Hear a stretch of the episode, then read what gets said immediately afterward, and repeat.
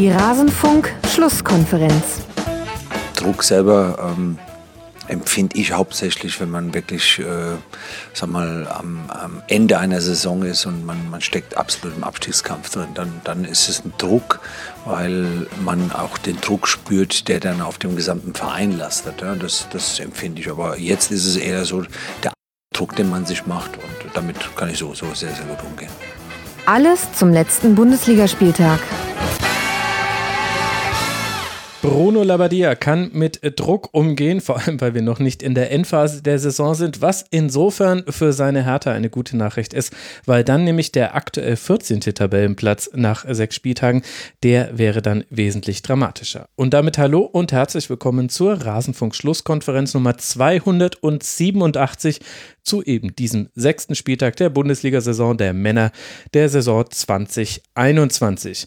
Mein Name ist Max Jakob Ost und ich habe meine Hintergrundtöne noch nicht ausgeschaltet, aber auch noch zwei Gäste bei mir in der Leitung, nämlich zum einen Marc Schwitzky. Er ist freier Sportjournalist, unter anderem für herthabase.de und den Tagesspiegel zum Beispiel. Er ist als junger-herr- auf Twitter. Servus, Marc. Ich grüße dich, hi, danke für die Einladung. Ja, schön, dass du mit dabei bist und wir zwei, beziehungsweise zu dritt schon, aber wir werden uns heute härter ganz ausführlich widmen. Das soll der Schwerpunkt dieser Folge werden. Da bin ich schon sehr gespannt drauf. Das letzte Mal haben wir, glaube ich, äh, den Schwerpunkt sehr in die Länge gezogen. Da gab es sehr viele Fragen. ja, schauen wir mal. Fragen kamen diesmal auch so einige. Mal gucken, wie viel Zeit wir uns diesmal nehmen. Es hängt auch damit zusammen, wie viele Fragen der Dritte im Bunde haben wird, nämlich Mischa Tschirwa von Zerstreuung-Fußball.de und jetzt auch vom Spotcast Freiburg, einem SC Freiburg Podcast. Er ist der Ed Zerstreuung Fuß auf Twitter. Servus, Mischa. Guten Abend. Ja, und beim vorletzten Hertha-Schwerpunkt war ich, glaube ich, auch schon dabei. Äh, damals noch unter Czovic. Ja. Und das war das letzte Spiel von Czovic, hast du vorhin geschrieben. Ich glaube, wenn ich mich richtig erinnere, ich glaube, es war der vierte Spieltag, Niederlage gegen Mainz, war, war nicht so gut. Äh, ja. Aber am sechsten Spieltag stand die Hertha besser da als jetzt. Tja, hm, was sagt uns das jetzt? Das werden wir im, im Hertha-Segment dann besprechen müssen, was das jetzt dann über Bruno Labbadia und die aktuelle Situation aussagt. Ich schmeiße hier Stifte durch die Gegend. Es wird eine wilde Aufnahme, ich merke das schon. Bevor wir loslegen, danke ich noch folgenden Rasenfunk-Supporterinnen und Supportern. Michael von Stackelberg, Ed Youngtarex, Fabi, Tamsin, Dimitrios Chrysafidis, Lars aus Leipzig, Kolja und Klaus-Dieter Pele-Wollitz. Es ist allerdings nicht der echte Klaus-Dieter Pele Wollitz. Zumindest hätte er dann eine sehr lustige andere E-Mail-Adresse. Euch allen ganz herzlichen Dank. Ihr sorgt dafür, dass der Rasenfunk in der Form existiert, wie er ist, nämlich Paywall, Sponsoren und werbefrei und dass unsere Gäste ein kleines Honorar bekommen können. All das geht nur durch eure Unterstützung. Ganz herzlichen Dank dafür. Und dann habe ich noch wichtige Ankündigungen zu machen. Und die erste, ich will jetzt nicht gleich von der Revolution sprechen, aber es ist jetzt dann doch vielleicht etwas Überraschendes. Nach 478 Folgen des Rasenfunks werde in der nächsten Woche zum ersten Mal nicht ich Moderator der Schlusskonferenz sein, sondern Tobi Escher, der ist ja quasi schon der heimliche Zweitmoderator des Rasenfunks, seien wir so ehrlich. Jetzt ist er das dann auch offiziell. Er gibt sein Rasenfunkdebüt als Moderator am nächsten Wochenende. Der Grund ist ganz einfach. Schon in der letzten Saison gab es, wenn ich mich richtig erinnere, vier Aufnahmen, bei denen ich eigentlich gesundheitlich nicht in der Lage war aufzunehmen und das aber irgendwie ganz gut verstecken konnte. Eine ist ja auch tatsächlich ausgefallen, daran erinnert ihr euch ja vielleicht noch. Und deswegen haben wir schon im Sommer drüber nachgedacht, da müssen wir mal was ändern, vielleicht ein bisschen die Last verteilen. Und ehrlich gesagt kommt es jetzt auch mit elf Leben zu einem guten Zeitpunkt. Apropos elf Leben, äh, da ist Folge 6 online äh, gegangen. Ich persönlich habe schon wieder komplett vergessen, um was es in Folge 6 geht, weil ich im Kopf schon wieder in ganz anderen Folgen bin. Ich weiß nur, der Cliffhanger war fies. Hört sie trotzdem. Oder wartet auf die 7 und hört dann die 6. Jetzt habe ich nicht so wirklich Werbung dafür gemacht. Naja, Elf Leben, ihr kennt das Projekt inzwischen. Wenn ihr wollt, dann hört es. Und dann habe ich noch eine weitere Podcast-Empfehlung. Ihr wisst ja, manchmal ziehe ich die Podcast-Empfehlung vom Ende nach vorne, wenn es eine besondere Bedeutung oder Dringlichkeit hat. Und ich finde, das ist bei diesem Podcast gegeben. Und zwar der Podcast heißt Zukunft Profifußball. Und aktuell ist erschienen die Sendung als Rückblick auf die erste Gesprächsrunde der DFL Taskforce zur Zukunft des Profifußballs, von der man ja nicht so viel hört. Und deswegen ist es ganz interessant, in diesen Podcast reinzuhören und einfach mal zu hören, was die Fanvertreterinnen und Vertreter, die in der Taskforce sind, so zu erzählen haben. Ehrlich gesagt, das klingt nicht alles so gut. Das klingt alles so, als würde diese Taskforce ganz schön durchgeprügelt werden und als wäre das ja vielleicht nicht so wirklich auf Langfristigkeit hinausgelegt. Das ist zumindest meine persönliche Meinung nach Anhören dieses Podcasts. Hört selbst ich bin rein. schockiert. Ja, wer hätte das gedacht? Naja, ein bisschen ein bisschen ärgert es einen schon, wenn man hört, dass äh, die drei Treffen, die es insgesamt geben soll, jetzt noch bis Dezember durchgezogen werden sollen. Und als eines der ersten beiden Themen, das erste Thema war Frauenfußball, das in jeweils drei Untergruppen der Taskforce diskutiert werden sollte. Und das zweite Thema waren Geldströme. Und das sind ja so breit gefasste Themen, dass man dann schon glauben würde, naja, da gibt es dann noch Zeit, das nachzubereiten, vielleicht in der zweiten Runde dazu Anschlussveranstaltung zu machen. Zumindest aktuell sieht es danach nicht aus, sondern jetzt geht es dann direkt weiter mit den nächsten großen Themen. Gerade weil die Berichterstattung dazu sehr dünn ist, zumindest bei mir kommt da sehr wenig an, würde ich euch diesen Podcast wirklich sehr empfehlen und natürlich auch, dass ihr euch selbst vielleicht engagiert und einfach dranbleibt an diesem Thema, dass wir da auch die Verantwortlichen nicht so aus der Verantwortung entlassen. Vor allem wurde zum Beispiel gesagt, die TV-Geldverteilung, ach so, das ist ja ein DFL-Präsidiumsthema, darüber reden wir nicht. Ja, okay, cool, danke. Gut, das äh, waren, glaube ich, die Ankündigungen. Nächste Woche Tobi Escher als Rasenfunk-Moderator und noch so einiges anderes. Dann gab es einen Retrofunk, beziehungsweise der Rasenfunk vor fünf Jahren. Unser Hörer Torakel, das ist inzwischen der Retrofunk-Experte im Forum, hat sich die alte Folge von vor fünf Jahren angehört. Interessant waren also zum einen die Gäste Markus Bark, Marc Hagedorn und Julian Ritter. Julian lobte damals den taktischen Fortschritt der TSG aus Hoffenheim von den Trainern Babbel und Kurz hin zum aktuellen TSG-Trainer Gistol. Da, da, stecken so viele Anschlussgeschichten drin. Fünf Jahre ist das ja, meine Lieben. Dann hält Mark Hagedorn hielt damals fest, dass Werder mit dem Anspruch zu dominieren in die Saison gestartet war, aber dann spätestens nach einem 1 zu 2 gegen Darmstadt ganz anders spielen musste. Es fehlte damals vor allem ein Zehner. Die Hoffnungen ruhten damals auf einer schnellen Genesung von Junusovic. Zumindest manche dieser Themen hat man so auch schon heute gehört. Und es war der Spieltag, an dem Robert Lewandowski gegen Wolfsburg eingewechselt wurde und zwischen der 51. und der 60. Minute fünf Tore geschossen hat. Und eben diese fünf Jahre ist es auch her, dass das passiert ist. Das war vor fünf Jahren. Jetzt wollen wir blicken auf den aktuellen sechsten Spieltag. Und wenn man so ehrlich ist, es war jetzt nicht das Filetstück unter den Spieltagen. Da war viel, viel, viel dürre Kost mit dabei. Und vielleicht auch das interessanteste, spannendste, intensivste Spiel ist ein ganz gutes Beispiel dafür. Denn wenn wir jetzt gleich über das Samstagabend-Topspiel reden zwischen Borussia Mönchengladbach und Rasenballsport Leipzig, dann sprechen wir zwar über eine enge Partie, über eine intensiv geführte Partie, über einen 1 zu 0 Sieg durch ein Tor von Hannes Wolf, ausgerechnet Hannes Wolf gegen Leipzig für Borussia Mönchengladbach. Aber wir sprechen zum Beispiel auch über ein Spiel, bei dem die Mannschaft, die gewonnen hat, nämlich Gladbach, nur fünf Schüsse abgegeben hat insgesamt in diesen kompletten 90 Minuten. Mischa, was sagt uns das über diese Partie?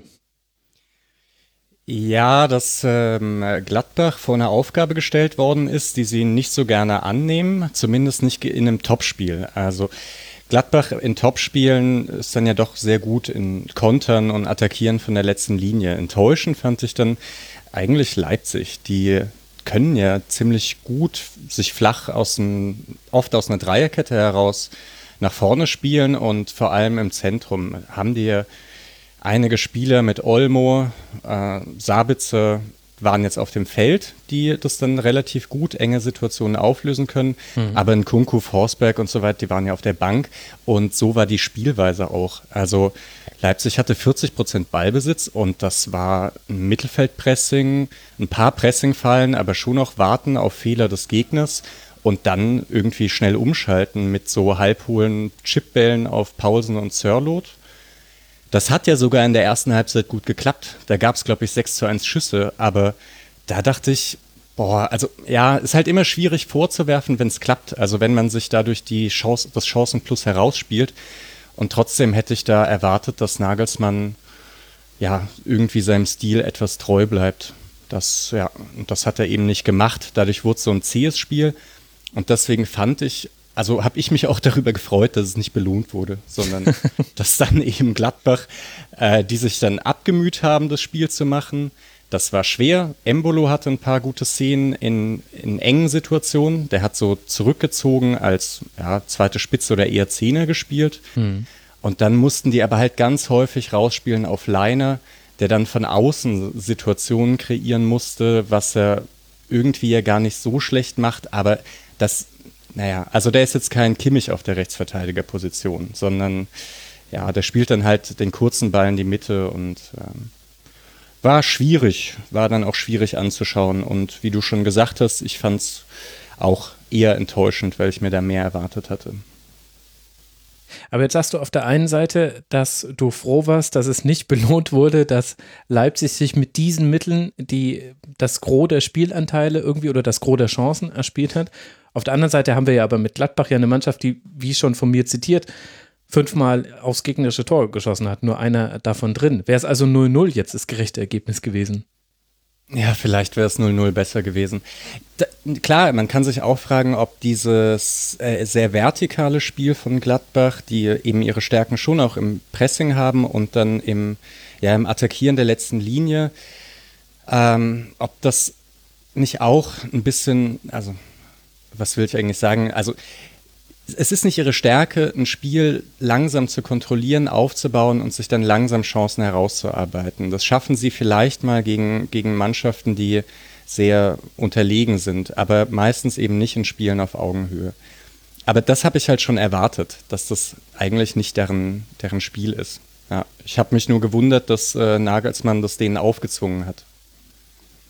Ja, oder ich weiß nicht, seht ihr Gladbach anders? Seht ihr Gladbach als Ballbesitzmannschaft, die die sich. Nee. Fangfrage. Nee. ähm, finde nämlich auch, dass beide Mannschaften eigentlich, also gegen den Ball, das gemacht haben, was sie auszeichnet und dass sich daraus fast schon erwartungsgemäß dann eben kein äh, wirklich ereignisreiches Spiel entwickelt hat. Hm. Also ich habe mir, glaube ich, auch zu Gladbach-Leipzig fast am wenigsten aufgeschrieben, weil es einfach am wenigsten konkrete Situationen gab. Ja, beide haben sehr hoch und aggressiv gepresst. Beide haben eben dann versucht, mit möglichst viel Tempo in den Angriff zu kommen, wodurch aber eine sehr hohe Fehlerquote da war, weil die Räume dafür gar nicht gegeben waren. Das heißt, der Ball war auch in der Regel relativ schnell wieder weg. Ähm, das Spiel hatte so leichte Wellenbewegungen. Also wie gesagt, in der ersten Halbzeit fand ich Leipzig zwingender, ohne dass sie jetzt aber auch, wie gesagt, Gladbach jetzt in irgendeiner Weise an die Wand gespielt hätten. Es gab aber mit, es gab zum Beispiel in der zehnten Minute eine brauchbare Chance für Paulsen, wo er sich vielleicht sogar für den falschen Fuß entscheidet. Ähm, aber ansonsten haben sich beide einfach wirklich das Leben schwer gemacht, kaum Platz und Zeit gelassen und haben sich dadurch halt neutralisiert. Und ich finde, diese Wellenbewegung, diese, die dann quasi im, äh, zugunsten Gladbachs lief, wurde dann halt effektiver ausgenutzt. Also die sind ja auch in den Expected Goals Werten sehr nah aneinander gewesen und Nagelsmann sagte nach dem Spiel auch, dass es sich eigentlich wie ein unentschieden Spiel angefühlt hat und das würde ich auch mitgehen. Aber Gladbach hat diese eine kurze Phase, die sie dann hatten, einfach gut ausgenutzt und das Tor von äh, Wolf war ja wirklich auch schön gespielt. Mhm. Also ich, wie Benze Baini sich da aus einer Pressing-Situation äh, befreit, indem er einfach ins Feld reinläuft. Dann endet der Angriff sogar fast schon auf dem Flügel. Player macht das Ding aber wieder heiß und dann äh, macht Wolf das auf engem Raum halt wirklich gut. Und deswegen hat Gladbach diese eine Phase, in der sie besser waren, einfach effektiver ausgespielt. Deswegen ist es kein hochverdienter Sieg, aber ähm, ich werde als Trainer wahrscheinlich trotzdem glücklich, komischerweise bei drei Punkten. Aber dennoch würde ich sagen, dass Rose so ein Spiel wahrscheinlich auch erwartet hat und es klar war, dass es dann auf Kleinigkeiten ankommen wird. Und diese Kleinigkeiten hat Gladbach dann souveräner ausgespielt und hat sich auch zum Ende hin dann nicht wie in den letzten Spielen dann auch noch einen gefangen. Es hätte auch durchaus passieren können. Ich fand nämlich auch, dass Leipzig dann noch mal ein bisschen besser ins Spiel gekommen ist, als auch ein Forceback in die Partie kam. Das wirkte dann etwas, ja, äh, leichter, etwas ähm, eleganter im Angriff, aber so viel kam da dann ja auch nicht mehr und ähm, dementsprechend ist es kein hochverdienter Sieg, aber ähm, ja, ich glaube, an, am Ende kann sich da Gladbach nicht, äh, sage ich schon, Leipzig nicht beschweren, weil sie dann doch, wie Micha schon gesagt hat, ihre Ausrichtung zu sehr gegen den Ball hatten. Ich weiß nicht, ob das eine Überreaktion war nach dem 0 zu 5 gegen Menu unter der Woche. Man United, sorry, Menu sagt man ja nicht. Ähm, Doch, aber darf man sagen. wenn das ist ein verbreiteter Mythos. Aber müssen wir jetzt nicht ins Ach so, äh, Detail du, gehen. dann man werde ich hier noch belehrt. Ich dachte, jetzt bin ich schon. eine Urban äh, Legend. Fuß, Darf man auch Hertha BSC Berlin sagen? Nein, das darf man nicht sagen.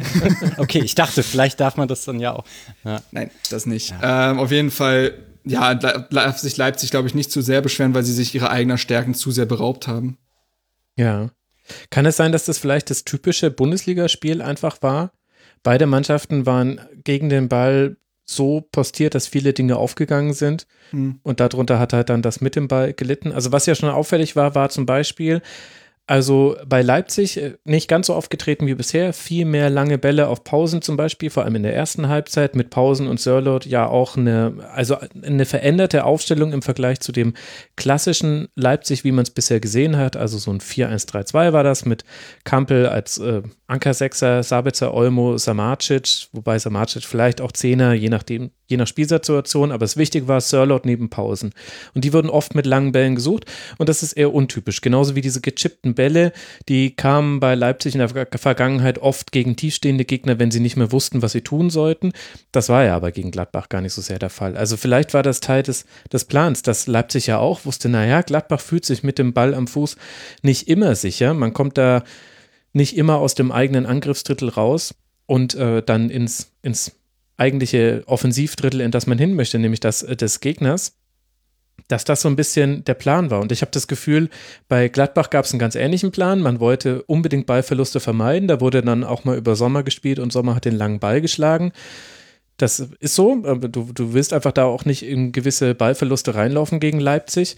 Und gegen den Ball hat Gladbach aber wiederum auch gut geschafft, das Zentrum dann zuzumachen. Neuhaus und Hofmann fand ich waren dann eine sehr gute Doppel-Sechs. Und äh, die Innenverteidiger haben in dem Spiel echt einige tolle Duelle gewonnen. Also vor allem Elvedi hatte so zwei, drei gewonnene Zweikämpfe, die richtig einfach stark waren, einfach von der individuellen Klasse her. Und dann kommt halt so ein Spielball raus, was vielleicht so typisch für die Bundesliga irgendwie ist. Bei, bei beiden geht der Plan auf und dann liegt dieses Spiel halt einfach so da. Es gewinnt dann vielleicht einer, hätte aber auch unentschieden ausgehen können und es war aber dann nicht besonders hoch im Spektakelfaktor. Aber das ist doch untypisch für Leipzig eigentlich. Weil die können ja genau das, was viele Bundesligisten nicht können. Also aus dem Aufbau heraus mit einem andribbelnden Upamecano ins Zentrum rein Stimmt. und äh, dann eben, also im Zentrum so enge Situationen auflösen und äh, Pässe in den Strafraum spielen. Also das ist ja, ja. Aber das ist hat ja er nicht gemacht. Das Besondere.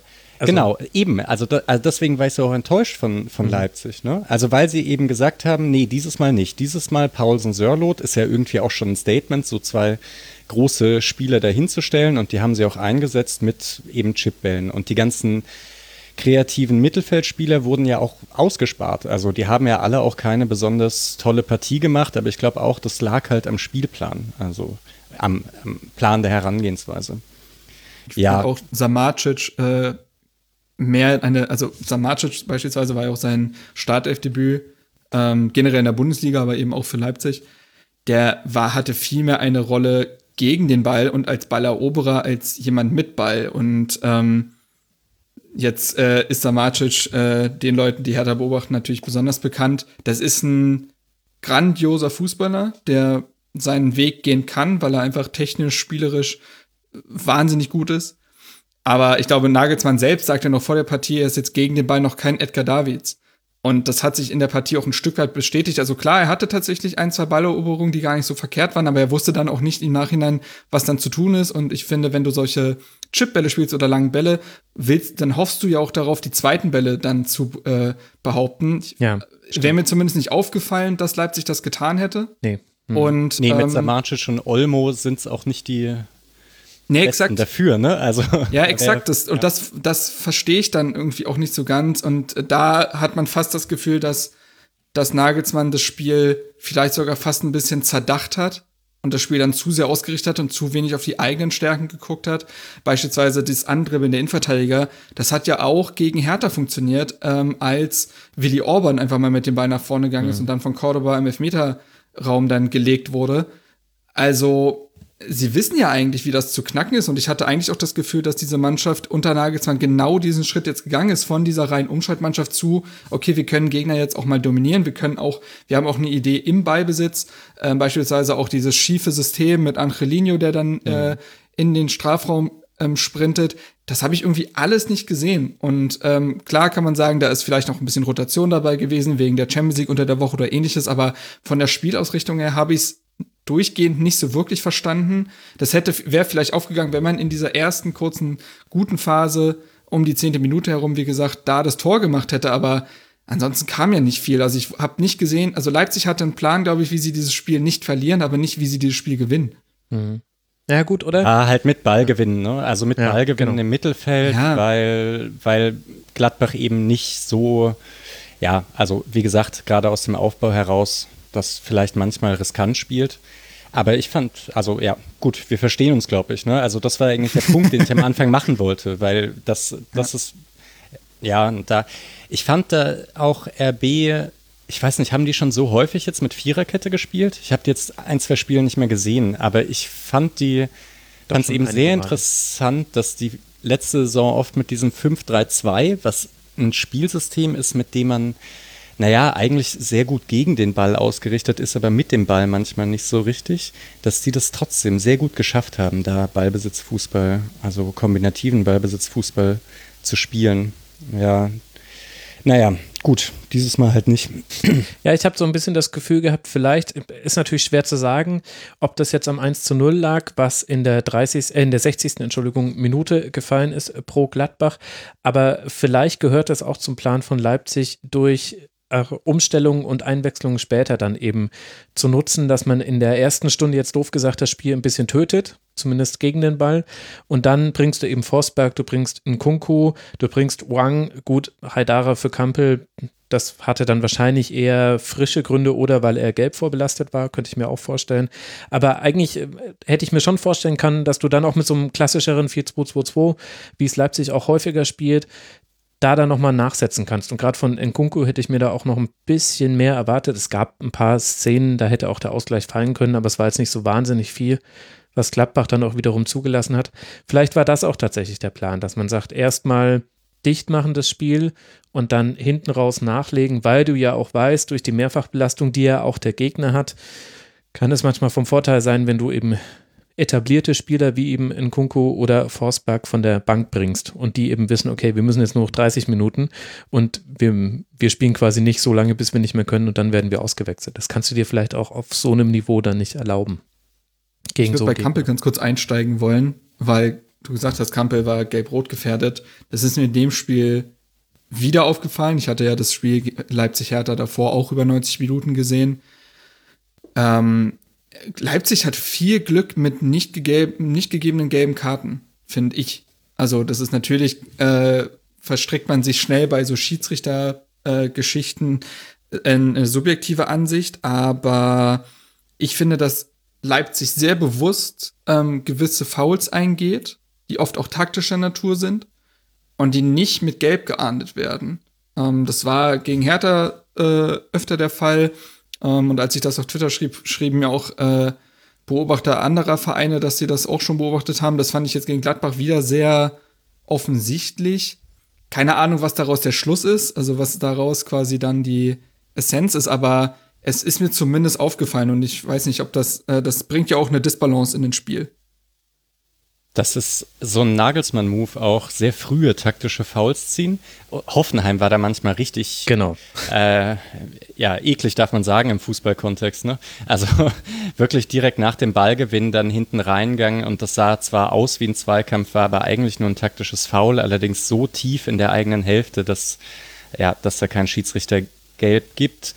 Ob, oder es wäre dann so eine regelphilosophische Frage, ne? Äh, darf ein Schiedsrichter gelb geben, wenn die Umschaltsituation irgendwie möglich scheint, aber eigentlich noch nicht im Gange ist.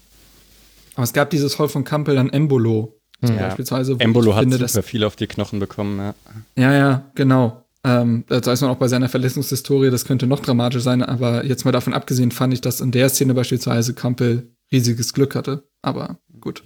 Breel Embolo wurde sechsmal gefault in diesem Spiel. Das ja. die Statistik zu, hat viel auf die Beine bekommen. Ein Punkt noch zu Gladbach, äh, dass die mir nicht zu kurz kommen. Da musste ja Nico Elvedi raus, für ihn kam dann Oskar Wendt und ich fand, dass Rami Benzebaini einen super Innenverteidiger gespielt hat. So gut, dass ich mir dachte, das würde ich gerne häufiger sehen. Also ich weiß, dass dann links was fehlt, also vielleicht hat man dafür dann doch nicht die Kadertiefe, aber das war ein richtig gutes Spiel von ihm, aber halt eher so in der Kategorie Unsung Hero, weil die, die großen Aktionen nicht im Kopf bleiben bei Defensivspielern. So ist es einfach. Da erinnert man sich halt an Hannes Wolf und an Alassane Plea oder an Breel Embole, der häufig gefaucht wurde. Aber Benzibaini fand ich richtig stark. Wie gesagt, ja, Marc leitet das, das 1 zu 0 ja auch ein. Ja, stimmt. Und das ist, er hat es, glaube ich, schon mal gespielt in der Dreierkette links. Mhm, genau. Und ich glaube, in der Vorbereitung hat er mal Sechser gespielt oder im Pokal oder so.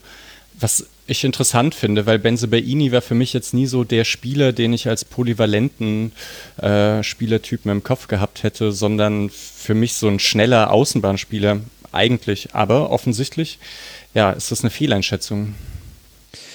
Ja, da könnte noch was gehen. Also Borussia Mönchengladbach, nach diesem Sieg auf Tabellenplatz 5 mit 11 Punkten ist man wieder rangekommen. Überhaupt interessanter Saisonverlauf für Gladbach. Man hat erst einmal verloren am allerersten Spieltag. Dann vier Unentschieden eingesammelt, unter anderem gegen Inter. Last Minute noch das 2 zu 2 kassiert. Unter der Woche jetzt gegen Real Madrid. Last Minute das 2 zu 2 kassiert und vor allem einen Konter ganz fürchterlich ausgespielt. Da, da ist man, also da ist man schon als neutraler Beobachter die Wände hochgelaufen, ehrlich gesagt. Da waren die Akkus leer. Jetzt aber immerhin dieser Sieg. Es geht jetzt weiter gegen Schachtjor Donetsk und dann in Leverkusen. Das sind die nächsten beiden Partien für die Borussia und für Rasenballsport, die unter der Woche 0 zu 5 verloren haben bei Manchester United mit Marcus Rashford, der es geschafft hat, seinem Verhalten neben dem Platz, was schon wirklich herausragend gut ist, auch noch auf dem Platz dann die Krone aufzusetzen. Da kann man dann auch sich nur verneigen. Für Leipzig geht es jetzt dann weiter zu Hause gegen PSG und dann gegen den SC aus Freiburg. Leipzig mit der ersten Saisonniederlage. Das heißt, wir haben nur noch zwei ungeschlagene Teams in der ersten Liga. Wisst ihr aus dem Kopf wer? Wolfsburg und Leverkusen? Wolfs ja. Fuck, das, da war er schneller. Deswegen habe ich euch eingeladen, weil man euch auch einfach so mit einem unerwarteten Ballgewinn erzielen, Tore erzielen lassen kann. Das ist natürlich völlig richtig. Leverkusen und Wolfsburg noch ungeschlagen. Leipzig jetzt auf Rang 3 abgerutscht mit 13 Punkten. Zwei Punkte hinter Bayern und Dortmund, die sich ja am nächsten Wochenende duellieren was dann vielleicht auch ein guter Grund wäre, mal auf diese beiden Mannschaften und ihre jeweiligen Partien zu gucken. Lasst uns mit Dortmund beginnen. Die haben in Bielefeld gespielt ohne Erling Haaland. Der ist nicht dabei, aber man hat ja mit Mats Hummels einen etablierten Torjäger. Mit zwei Treffern besiegt Hummels alleine Arminia Bielefeld. Ein Arminia Bielefeld, bei dem nicht viel funktioniert. Und der BVB dagegen freut sich über ein sehr stabiles und dominantes Spiel gegen einen tiefstehenden Gegner. Marc, gibt es aus deiner Sicht und aus Sicht der Dortmunder, die musst du jetzt dann dafür einfach mal einnehmen, etwas auszusetzen an dieser Partie? Also in Hinblick auf vorherige Partien in den letzten ein, zwei, drei Jahren, in denen Dortmund gerne Punkte hat liegen lassen gegen solche Gegner, respektive vor allem FC Augsburg, dann äh, sollte man mit solch einem Sieg schon zufrieden sein. Natürlich sind die Tore nicht aus äh, spielerischen Situationen gefallen. Sie hätten aber aus solchen Situationen fallen können. Diese Möglichkeiten gab es durchaus. Man hat jetzt äh, gegen Bielefeld keinen Chancenwucher kreiert, aber ich finde schon, dass man eigentlich ganz gut äh, mit dem Ballbesitz umgehen konnte. Und ja, dann macht man es halt über Standardsituationen. Aber solch ein Element hat vielleicht auch vorher gefehlt und besonders wenn dann halt ein Erling Haaland fehlt, ähm, ist man, glaube ich, froh, wenn man dann trotzdem gegen solch einen tiefstehenden Gegner, Bielefeld hat sich ja recht defensiv auch aufgestellt, mhm. dann äh, die drei Punkte mitzunehmen, auch wenn die drei, äh, wenn die zwei Tore jetzt nicht aus äh, wunderbaren Klatschpass-Situationen gefallen sind. Ich glaube, das kann man dann schon verkraften. Ähm, ich finde auch, dass ähm, Julian Brandt, der für Haaland ja ins Team kam, echt gutes Spiel gemacht hat, also gut eingebunden war. Ich finde 57 Ballkontakte für jemanden, der da ganz vorne quasi stehen soll, als ordentlich. Drei Schüsse, vier Schlüsselpässe, zwei Dribblings. Also der war auf jeden Fall sehr aktiv, hatte echt ein paar gute Chancen mit eingeleitet. Das ist ja dann auch wichtig, dass quasi der Ersatz, auch wenn nicht der gleiche Spielertyp, ähm, dann auch funktioniert. Und ich glaube, das nehmen die Dortmunder so komplett mit. Man hat defensiv nichts zugelassen, auch wenn, wie gesagt, äh, Bielefeld, bei denen ist jetzt auch nicht, hat nicht viel geklappt, aber man hat, wie gesagt, defensiv wenig zugelassen. Das war ein souveräner Sieg, auch wenn die Tore nicht aus so einer schönen Situation gefallen sind. Das, glaube ich, kann man aber verkraften. Ja, und es gab ja eine wunderschöne Situation aus dem Spiel heraus und äh, sogar das Beste, also die beste Aktion von Hummels, würde ich sagen. Dieser Oh ja, Außenrisspass äh, irgendwo aus dem Halbfeld auf Sancho, der den leider nicht reinmacht. Ja, das wäre wirklich hübsch gewesen. Das muss man sagen, ja. Stimmt. Ja, und bei den zwei Toren, das eine, das ist schon ein bisschen komisch, dass Hummels beim 1 zu 0 beim Fünfer so, also im Fünfer so frei steht. Da gab es, glaube ich, eine Kopfballverlängerung, aber trotzdem, das darf halt eigentlich nicht passieren. Und bei dem 2 zu 0, da hätte ich mal so, also ich weiß nicht, ob wir das Thema aufmachen wollen, es ist eher so ein allgemeines Thema. Das war ja ein zweiter Ball nach Ecke. Und da rücken die Bielefelder raus, während Dortmund dann eben in die Tiefe spielt und relativ frei zur Flanke kommt. Und Hummels, ich meine, der steht da schön in der Luft, Bielefeld war gar nicht so unsortiert. Aber das ist eine Situation, aus der entstehen ja relativ häufig Tore, dass nach einem Standard irgendwie die ganze Mannschaft rausrückt und dann irgendwas dahinter gespielt wird. Ich weiß nicht, hat einer von euch sich mal mit irgendjemandem unterhalten, der im Trainer, bei irgendeinem Trainerteam oder so äh, dabei ist und sich mal, also auch vielleicht ein Standardtrainer, den man das mal fragen müsste, wie reagiert man in solchen Situationen, dass man da Unordnung verhindert? Also Frage. ich habe das Thema schon mal durchgesprochen mit, mit Leuten und habe dazu auch mal verschiedene Artikel gelesen.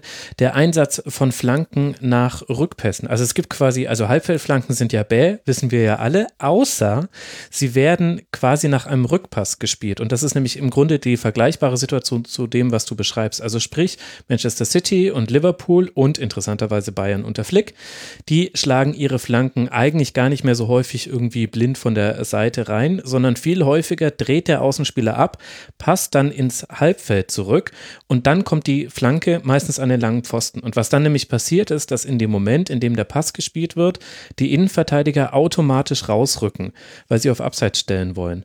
Und damit kannst du Gegenbewegungen nutzen und kannst dich darauf auch einstellen. Und dann lange Pfosten, weil da dann häufiger dann auch Spieler reinrücken können, weil sie ja quasi am bellfernen Pfosten, die ziehen ja meistens eh ein bisschen in die Mitte und dann hast du da oft eine 2 gegen 1 Überzahl. Und ganz ähnlich ist es ja bei solchen Standardsituationen auch. Du bist in einem Moment des Rausrückens, wirst dann kalt erwischt und musst dich dann neu formieren.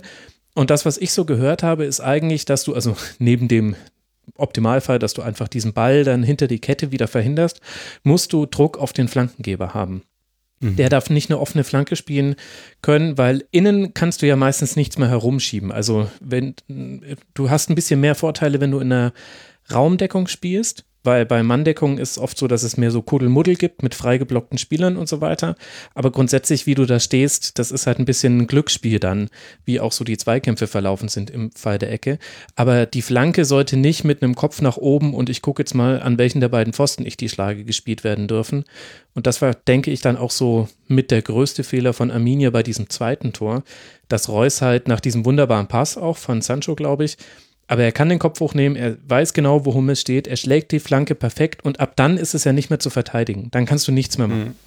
Ja, ja, wenn Hummels so in der Luft steht. Ja. Das ist interessant, weil eigentlich Bielefeld diesen Moment in der zweiten Liga zumindest immer wieder genutzt hat. Also da gab es so viele Szenen, wo nach einem geklärten Standard Bielefeld den Ball bekommen hat und dann ganz zurückgespielt hat äh, zu Ortega, der meistens irgendwie so am, an der Mittellinie stand. Und alle, alle Stürmer sind zurückgerückt und die, naja, die Verteidiger sind dann auch mit zurückgerückt. Und ein Bielefelder Spieler, meistens Klos, ist dann, hat die gegenläufige Bewegung gemacht. Und dann gab es einen langen Ball auf Klos und äh, ja, der hat oft dann auch direkt das Tor gemacht oder halt abgelegt. Oder es war auch nicht immer Klos. Ich habe es auch schon einmal in der ersten Bundesliga gesehen, glaube ich, mit Gegen Doan Köln, glaube ich, oder? Das könnte sogar Ich sein. glaube, das ja. Tor von Oder- Edmondson gegen Köln, das war auch so eine Situation, wo Ah. Ortega den Ball schlägt und wo, wo er deswegen so, so frei durch ist, weil er der Einzige ist, der die Gegenbewegung macht, wenn ich mich gerade richtig erinnere.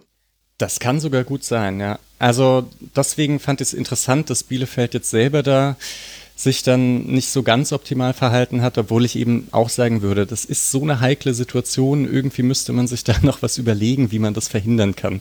Aber weil es passiert ja fünf, sechs Mal im Spiel oder so, dass man, dass man rausrücken muss oder vielleicht auch zehnmal. Ähm, ja. Ja gut, und dann, was man natürlich auch noch verändern müsste jetzt aus Sicht von Bielefeld, du kannst nicht alles gegen Dortmund verhindern, vor allem gegen ein sehr gutes Dortmund, also das soll hier nicht untergehen. 21 zu 5 Schüsse waren es, man hatte noch eine Reihe von Chancen, ohne dass man jetzt Bielefeld überrollt hätte, aber die Ballkontrolle und die Spielkontrolle war sehr deutlich bei Dortmund und es war quasi klar, wenn Dortmund keine defensiven Fehler macht, dann wird das hier zu Null ausgehen. Und das finde ich ist so ein bisschen das, was Arminia Bielefeld adressieren muss, was man, glaube ich, auch schon versucht hat zu adressieren, indem man Chiplock von Beginn angebracht hat, neben Klos, dass die Torgefahr im Grunde nicht vorhanden ist bei der Arminia und das jetzt langsam zum Problem wird. Das kann, überrascht jetzt nicht. Ähm, ein Klos ist da ziemlich auf sich allein gestellt. Vogelsammer fehlt unglaublich, finde ich. Das muss man einfach mhm. nochmal mit dazu sagen. Und natürlich hat Bielefeld jetzt andere Verhältnisse als die 17 anderen Bundesligisten. Aber trotzdem, finde ich, hat man das in diesem Spiel auch gesehen wenn du beim Stand von 0 zu 1 auch gegen Borussia Dortmund gar nicht erkennbar zeigst, was eigentlich so der Weg ist, nach vorne zum gegnerischen Tor zu kommen, außer halt der lange Ball von Ortega auf Klos und er versucht ihn irgendwie festzumachen oder abzulegen, dann wird das, glaube ich, auch sehr dünn, weil man das eben jetzt auch schon gegen andere Gegner gesehen hat. Und das ist mir in dem Spiel nochmal ganz extrem aufgefallen, dass da Bielefeld wirklich noch viel zu tun hat, offensiv. Die Wege zum gegnerischen Tor sind irre weit für sie, wenn sie so tief stehen wie gegen Dortmund.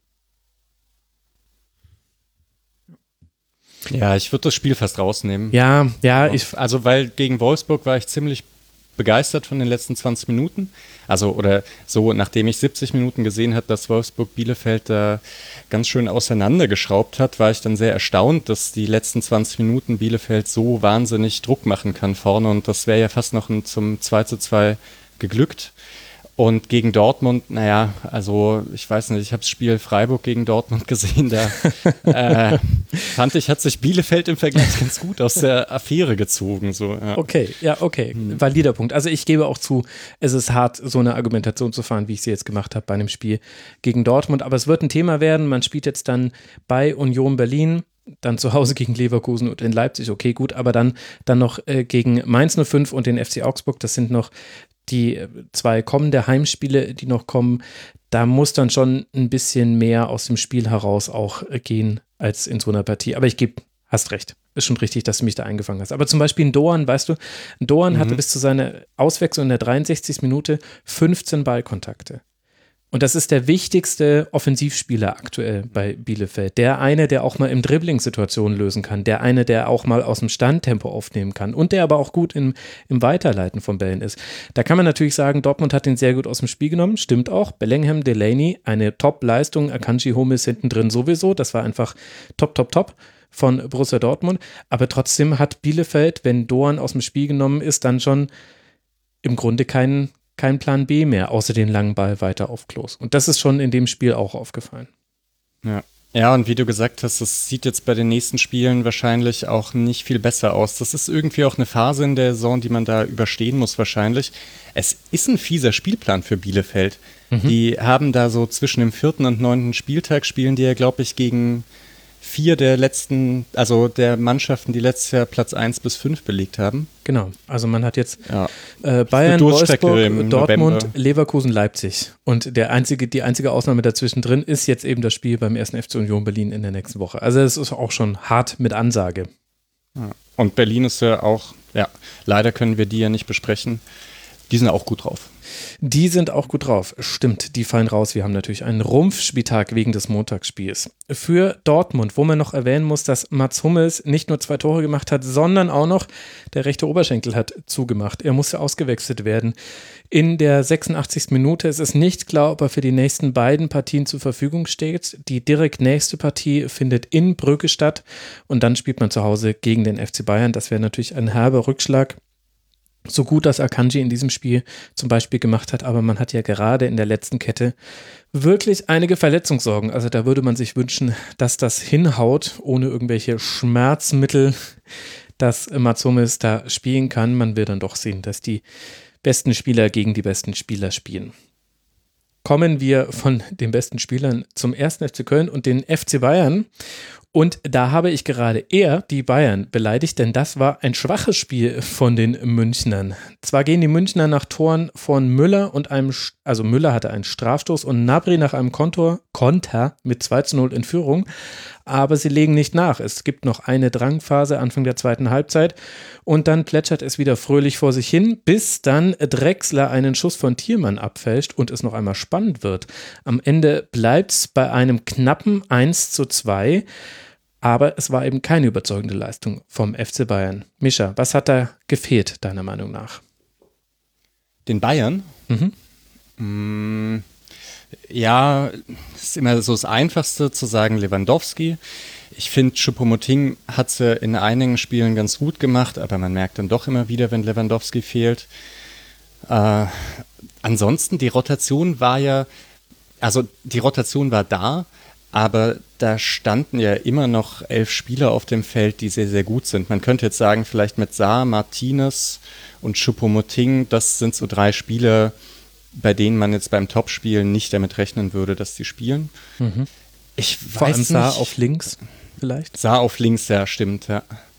Äh, naja, aber ich meine, Kimmich und Müller sind dabei und Sané und Gnabry sind halt sehr, sehr gut. Schwer zu sagen, aber ich glaube, so ein Spiel, also es ist jetzt das zweite Spiel in der Saison, wenn man noch Hoffenheim mitnimmt, wo es wirklich einfach nicht geklappt hat. Und ich, als ich dann auf die Statistik geschaut habe, ich konnte es auch kaum glauben. Köln hat wirklich vier Torschüsse mehr als Bayern. Mhm. Also 10 zu 6 Torschüsse. Das sieht man selten. Und dann die Tore, die Bayern macht, waren ja, also dieses Handspiel, hm, würde ich sagen, also man kann sich darüber streiten. Strittig. und ähm, das Tor von Gnabry, das resultiert eben aus einer Balleroberung und dann ein recht passives Abwehrverhalten von Köln. Ich weiß immer noch nicht genau, ob man denen da den riesigen Vorwurf machen muss. Das sieht halt sehr passiv aus. Allerdings Müller rennt auch sehr schön an Gnabry vorbei und zieht damit Zichos weg. Und mhm. dadurch kann Gnabry dann nach innen ziehen und ja, macht den halt auch sehr schön. Horn sieht irgendwie unglücklich aus, weil er den Ball, glaube ich, nicht sieht und deswegen auch gar nicht reagiert. Ja, aber irgendwie viel mehr kam dann ja nicht. Hm, und es ist schon mhm. ärgerlich für Köln, weil normalerweise braucht man eben, ja, man braucht halt eine gute Leistung und ein bisschen Glück und so viel Glück hat Köln gar nicht gebraucht in diesem Spiel. Ja. Ich weiß nicht, wie seht ihr das Handspiel? Also für mich ich, ist es nach, also, neuer, nach neuer Regel eindeutig ein Handspiel, weil der Arm angewinkelt ist. Also es zählen ja äh, Faktoren wie Entfernung und Absicht zählen im Strafraum nicht mehr. Jetzt zählt die Armhaltung und dann ist es tatsächlich ein Handspiel. Also ich glaube, was ist halt ja, der so Verstand sagt, der Verstand sagt ja, das Fußballherz sagt nein. Ja, klar, Schwierig. auf jeden Fall. Also es ist halt bitter, nennt man das dann, aber nach der neuen Regelauslegung, die es ja, glaube ich, eindeutiger machen soll, finde ich, ist es auch eindeutiger. Und mich ärgert es ehrlich gesagt ein bisschen, das gab es in dieser Saison schon wieder. Wo habe ich denn das gesehen? Michael Born, bei welchem Spiel? Es war bei was bei Mainz gegen Augsburg oder was bei irgendeinem Zweitligaspiel? Ich gucke zu viel Fußball. Also auf jeden Fall, da gab es zum Beispiel wieder so eine Situation, wo jemand eindeutig den Arm anwinkelt und angeschossen wird aus äh, kurzer Distanz zwar, aber halt eindeutig angewinkelter Arm und dann wird wieder so getan, als ob jetzt völlig unklar wäre, ob es hier jetzt Strafstoß gibt. Nein, genau das ist geklärt worden. Es zählt jetzt die Armhaltung, es wurde sogar definiert, wo hört der Oberarm auf, wo fängt der Unterarm an. Es gibt einen Graubereich, ja klar, da kann man dann noch drüber diskutieren, aber wenn der Arm angewinkelt ist, dann ist es grundsätzlich immer Strafstoß. Einzige Ausnahme, und das wissen viele auch immer noch nicht, wenn man den Arm zum Abstützen auf dem Boden verwendet, dann zählt das nicht. Und eigentlich wird es doch dadurch klarer, auch wenn man kann immer noch sagen, gut argumentieren, es wird dadurch nicht gerechter, aber klarer wird es. Und ich finde, das war einer dieser Strafstöße, die es halt jetzt dann nach der neuen Regel gibt. Wie ich das finde, ist jetzt erstmal egal, aber ich finde es eindeutiger. Ich weiß halt gar nicht, ob der nicht den Arm sogar wegziehen will. Ne? Also es, ja, ja, aber es ist egal. Ist halt bitter. Nee, nee, das also, stimmt, das ist egal, aber das macht es dann nochmal bitterer. Ja, genau, das stimmt. Weil, weil das man stimmt. das Gefühl hat, ja, er will den Arm eigentlich runternehmen und mhm. damit, also damit trifft er den Ball. Genau. genau. Erst. Wenn er mhm. ihn hochnimmt, dann, ja, dann geht der Ball halt an ihm vorbei. Ja, ja bin ich genau bei aber dir. vielleicht. Aber ich habe beim Spiel um, nicht. Ah, ja. Sorry. Nee, ich wollte tatsächlich mal noch ein paar Worte zu Köln verlieren, weil wir bislang viel über Bayern geredet haben, weil ich finde, dass man Kölns Leistung auf jeden Fall honorieren muss. Ähm, haben mutig gespielt von Anfang an. Wir hatten schon die Torstatistik oder Torschussstatistik angesprochen. Ich finde, ähm, sie haben gut die Tiefe gesucht. Ähm, ich fand, dass André Duda sehr präsent war. Also ähm, ich hatte es mir notiert. Jetzt finde ich, also doch da genau. Äh, vier Schlüsselpässe, vier Dribblings, vier Bälle abgefangen, zwei Tackle, zwei Klärungen. Ähm, also auch defensiv sehr aktiv. Und er hatte mit 84 Ballkontakten die meisten aller Kölner. Und er war jetzt kein, das trifft meistens auf so Innenverteidiger, Innenverteidiger. Außenverteidiger, Sechser zu. Ja, genau. Das, er ist keins von all dem. Ähm, das find, fand ich schon interessant. Ähm, und Köln hat auch eine bessere Passstatistik geführt als noch gegen VfB. Also ähm, das wirkt auch einfach klarer irgendwie in den Aktionen. Und sie hatten ihre Möglichkeiten. Jakobs war natürlich auch sehr präsent. Klar, nicht jede Schusssituation war dann eine gute, aber man hat sich zumindest irgendwie da ins letzte Drittel gebracht. Und ähm, ich kann verstehen, dass Markus Gistol nach dem Spiel hadert. Ich glaube, er hat gesagt, niemand hätte sich beschwert, wenn auf der Anzeigetafel ein 2 zu 2 gestanden hätte. Das kann ich tatsächlich verstehen. Also muss man ja sagen. Und äh, das war jetzt auch bei Hertha gegen Bayern so, als Bayern in der letzten Sekunde durch den Elfmeter noch 4 zu 3 gewinnt. Auch da hätte Bayern nicht gewinnen müssen. Und äh, das ärgert einen, glaube ich, schon dann als Gegner, weil du immer sagen kannst, klar, es sind die Bayern, es ist individuelle Klasse, aber wenn du das da, dich davon befreist, ist es einfach so, dass du da einen Punkt liegen gelassen hast wahrscheinlich. Und das ist dann natürlich schade. Total. Ich, ich will das sogar. Ich will, dass Gegner von Bayern mit sich hadern, wenn sie es nicht schaffen. Also was ich nicht möchte, ist Alexander Werle in der Halbzeit, der sich hinstellt und sagt, naja, wir spielen gegen die beste Mannschaft der Welt, da kann man schon 0-2 hinten liegen. Und ich denke mir, nein, hast du dir die Entstehung der Tore angeguckt? Ja. Die hatten keine andere Chance, verdammt. Das, das musste dich doch ärgern. Das- Vielleicht hat es ihn auch geärgert und er hat es nicht gezeigt, keine Ahnung. Aber so, also es hat mich irritiert. Um so zu sagen. Vielleicht trotzdem ganz klug, wenn Köln ja sich gerade etwas bessert mit von den Leistungen her, aber eben immer noch mit zwei Punkten dasteht, äh, ist es wahrscheinlich besser, ein paar positive Aspekte hervorzuheben, um Ja. in den nächsten Spiel zu gehen. Kann ich mir zumindest vorstellen. Ja. Weil man ist ja wirklich ähm, beim Aufwärtstrend. Ja, Ja, das hatte Sigisto, glaube ich, auch nach der Partie gesagt, dass man zuletzt jetzt zumindest zwei Unentschieden geholt hat und sich heute gut präsentiert hat und dass die Entwicklung in die richtige Richtung geht und die Gesichter wohl auch freu äh, freudiger rein, reinschauen als jetzt in den Wochen zuvor. Ähm, ich weiß jetzt nicht, gegen wen geht's als nächstes für Köln? Gegen Werder in Bremen und dann zu Hause Werder. gegen Union. Ja, so, das sind wahrscheinlich, da, das sind eben genau die Spiele, wo du diese positive Entwicklung der letzten Wochen eben, äh, eben dann auch äh, zum Abschluss bringen musst und in Punkte verwandeln musst. Also dann hilft dir, hilft dir, helfen dir auch alle Worte der Welt nichts. Du musst dann halt gegen Bremen und gegen Dings dann auch punkten und ähm, dann äh, was denn? Dings dann noch. nein, nein. Wir wissen schon, wie du klingst wie ein meinst. Ja, Trainer. so. Du Hertha-Fan. Äh, Alles ja. gut. Um Gottes Willen, das ist, äh, das ist tatsächlich gar nicht äh, bewusst Nee, nee, gewesen. alles- alles- ähm, alles Union Berlin, hier, ich habe es, ich habe die Worte ausgesprochen. Ähm, da musst du halt punkten und ansonsten hi- hilft dir diese Entwicklung der letzten Wochen ja auch nicht, aber äh, du kannst auf jeden Fall sehr viel Positives aus diesem Spiel ziehen, weil das nach vorne fand ich deutlich besser war als in den Wochen zuvor, wo du teilweise schon dachtest, um Gottes Willen, was, was, was ist der Plan Köln? Ähm, und dementsprechend kann man da schon viel Positives rausziehen. Ja, sie haben halt ein bisschen gebraucht. So ein Abgang von Cordoba ist hart. Der war halt wirklich sehr gut, gerade in dieser Phase, in der Köln diese, weiß nicht, neun Spieler aus zehn gewonnen hat. Da hat Cordoba eben irgendwie wahrscheinlich, also gefühlte 50 Zweikämpfe im Spiel vorne gehabt und Bälle festgemacht. Das ist schon, ja, ähm, war halt der zentrale Spieler, würde ich sagen. Ja, das stimmt. Ich, mir hat noch ein bisschen gefehlt, also ich hätte gern gesehen, dass Wolf und Limnios den Mut haben, ihre Seite so zu bespielen wie gegen den VfB. Weil dann hätte ich wirklich mal Nabri und Saar da sehen wollen. Weil man hat bei Saar deutlich einen Fremden mit der Linksverteidigerposition gemerkt und auch eine gewisse Limitierung im Abschließen seiner Aktion, weil eben jeder weiß, dass er ihn sich im Zweifel auf den rechten Fuß noch rüberlegt. Das hat Wolf da einige Male auch dann relativ einfach verteidigen können. Und Bayern war schon attackierbar. Und so gut es Bayern dann trotzdem irgendwie gemacht hat, also man hat ja gewonnen, man hat die Chancen, die man hatte, genutzt und man hatte auch die Phase, in der man das 3 zu 0 machen hätte können. Also Das gehört auch zum Spiel mit dazu. Man hatte auch den Ball zu 63 Prozent, aber Bayern war schon in einzelnen Positionen attackierbar und Bayern hatte Probleme. Bayern schafft es keine Ballrotation hinzubekommen, weil man dafür eigentlich inzwischen viel zu hoch steht. Und äh, da ist einfach jeder Ballverlust sehr, sehr äh, kostbar und deswegen kannst du ihn nicht so gechillt durch die eigenen Reihen laufen lassen. Das, das fehlt den Bayern. Die können so ein Spiel nicht mehr bei 2 zu 0 einfach nach Hause bringen, indem sie 18 Minuten lang den Gegner einfach laufen lassen. Das klappt nicht mehr. Und da war schon noch was drin und da hat man schon bei den Bayern gesehen, das wird eine sehr lange Saison werden und das wird auch ein sehr langer November werden. Jetzt mit einem Auswärtsspiel in Salzburg, dann in Dortmund das sind jetzt schon mal Aufgaben, die, die muss man erstmal bewältigen. Und man hat ja zum Beispiel auch beim 2 zu 1 in Moskau gesehen bei Bayern, da haben sich gewisse Probleme, die sich bei Köln dann bestätigt haben, schon angekündigt, noch ohne die Rotationsfaktoren. Also sprich, die waren auch schon da noch mit, mit anderem Spielerpersonal auf dem Feld. Ich glaube, es ist eher ein, ein übergreifendes Problem gerade, das Bayern hat, obwohl man immer noch alle Siege holt. Also so. Aber also zwar hast du jetzt gesagt, das war gar nicht unbedingt der größte Faktor, aber wollen wir trotzdem noch diesen Rotationsquervergleich mit Dortmund ziehen vielleicht?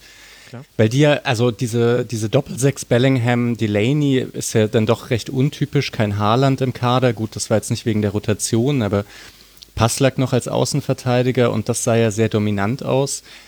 Während bei Bayern, also wenn Lewandowski weg ist, ist es schon im Pressing habe ich das Gefühl, ein, ein, ziemliches Problem. Die, ich weiß nicht, ob das eine Aura ist oder ob äh, Lewandowski einfach so, so gut anläuft, aber Spieler können sich da schon deutlich besser herausspielen, wenn Bayern anläuft.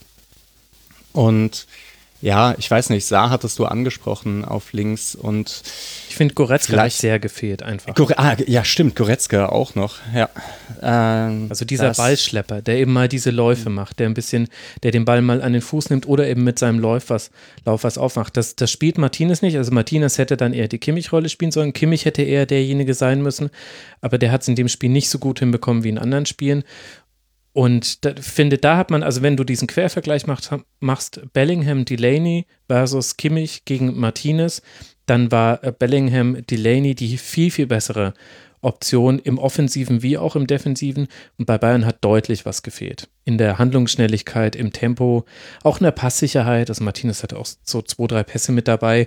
Das ist auch wahrscheinlich normal, wenn du länger nicht spielst und in so einer passstarken Mannschaft wie Bayern spielst, wo einem das halt auch auffällt. Ähm, wenn jemand, also der hat eine 87-prozentige Passquote, das wäre für ganz viele andere Bundesligisten noch wunderbar. Aber er spielt halt neben dem Kimmich, der 92 Prozent hat. Deswegen fällt es halt auf.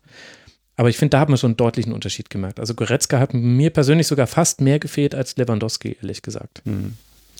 Ja, und bei, ich meine, so ein System, das halt sehr auf intensives Pressing ausgelegt ist und dass man vorne dann auch den Zugriff hat, das bröckelt halt auch schneller auseinander oder zumindest in einzelnen Situationen als jetzt bei Dortmund. Ähm, da sind die Abläufe ja recht sauber so insgesamt. Äh, da kann es dann Probleme geben, dass die keine Torgefahr mehr erzeugen, was jetzt dieses Mal nicht der Fall war, aber was halt sein könnte, wenn die mal nicht so gut drauf sind. Und bei Bayern, ja, das hatte man ja vor allem gegen Hoffenheim gesehen, dass wenn die eben so weit aufgerückt sind und der Gegner es schafft, das Pressing mal zu umspielen, dann sind da eben wirklich Räume da. Mhm. Ja. ja, interessant, was jetzt irgendwie, wie die Saison da weitergeht, äh, weil also, dass so stark rotiert wird von so vielen Mannschaften, das finde ich jetzt doch auch ungewohnt. Also hat ja Gründe, ne? Aber ja, ja. was du meinst. Also ähm, vielleicht kommt daher also, auch glaube, das, das, schlechtere Niveau. Entschuldigung, Marc. Mhm. Nee, nee, nee, ich wollte tatsächlich in eine ähnliche Richtung gehen, dass das sehr erklärbar irgendwie ist, finde ich. Aber das macht es für Bayern dann vielleicht nicht besser, beziehungsweise Flick sagte nach dem Spiel, wenn äh, wenn man gewinnt, ist der Plan aufgegangen. das ist äh, simpel gedacht, aber stimmt ja auch ein Stück weit. Ähm, er ist aber ja eben auch schon nicht aufgegangen, beziehungsweise äh, war sehr an der Grenze, wie gesagt, jetzt gegen Köln, gegen Hertha, gegen Hoffenheim ist es nicht aufgegangen. Sevilla hat es auch gut gemacht. Ähm, also ich habe auch das Gefühl, dass Mannschaften jetzt auch durchaus verstehen, wie sie gegen Bayern spielen müssen. Das ist ja immer so. Ne? Jedes jede Idee, jedes System wird ja irgendwann ein Stück weit durchschaut. Um Gottes Willen, ich will jetzt nicht die Debatte aufmachen, ob Flick entzaubert ist. Aber Äh, das, äh, aber klar, es ist einfach so, dass Mannschaften sich nach einer gewissen Zeit, wenn sie sich das angucken konnten, auch dann und auch schon Lehrbeispiele haben. Ich glaube, viele werden sich dieses Hoffenheim-Bayern-Spiel jetzt angucken. Hertha wird es, glaube ich, auch getan haben. Hoffenheim hat es vorgemacht, wie man mit langen, aber gezielten Bällen da sehr viel überbrücken kann. Plötzlich hat Hertha das auch gemacht, wobei Cordoba natürlich auch ein, ja, ein sehr dankbarer Zielspieler ist, aber da sind ja auch viele Lehrbeispiele da und Köln hat es dann ja auch so gemacht. Ähm, ich glaube, Anderson war jetzt auch gar nicht so ein Fremdkörper wie zuletzt. Ähm, wie gesagt, Duda hat da auch viel gut gemacht und ähm, das hätte jetzt auch wieder, es hätte jetzt auch wieder ins Auge gehen können, ist es aber wieder nicht. Aber klar, das Niveau der Spiele sinkt dann auf jeden Fall, gar keine Frage. Und vielleicht noch zum Abschluss, es ist jetzt aber nicht der erste Herbst, in dem Bayern nicht ganz so überzeugt, man vielleicht so leise Hoffnungen hat, dass es spannend werden könnte und äh, dann wird es wieder nicht spannend. also für den Herbst der Bayern in den letzten Jahren ist es ja sogar ein recht guter, muss man sagen. Ja, punktemäßig schon, das stimmt. Das stimmt natürlich. Wir werden sehen, wie sie sich in Salzburg und dann in Dortmund schlagen. Und für den ersten FC Köln geht es, wie vorhin schon angesprochen, zum SV Werder Bremen. Köln jetzt mit zwei Punkten aktuell auf Tabellenplatz 16. Das heißt, da müssen jetzt Punkte her. Das war aber auch schon vor der Partie gegen die Bayern klar. Dann lasst uns über ein Spiel sprechen, was an diesem Sonntag vielleicht noch einiges im Gesamtkontext dieses Spieltags rausgerissen hat, was Spielqualität und Spektakel angeht. Naja, zumindest Spektakel. Zumindest, na, zumindest Tore. Na, ich möchte mich immer weiter einschränken. Wir wollen jetzt sprechen über Freiburg gegen Leverkusen. Also, sicher bin ich mir, dass die Tore, die es zu sehen gab, die waren schön. Lukas Höhler eröffnet für Freiburg in der dritten Minute. Dann dreht Alario mit zwei Toren das Spiel zum 2 zu 1. Nadim Amiri erhöht.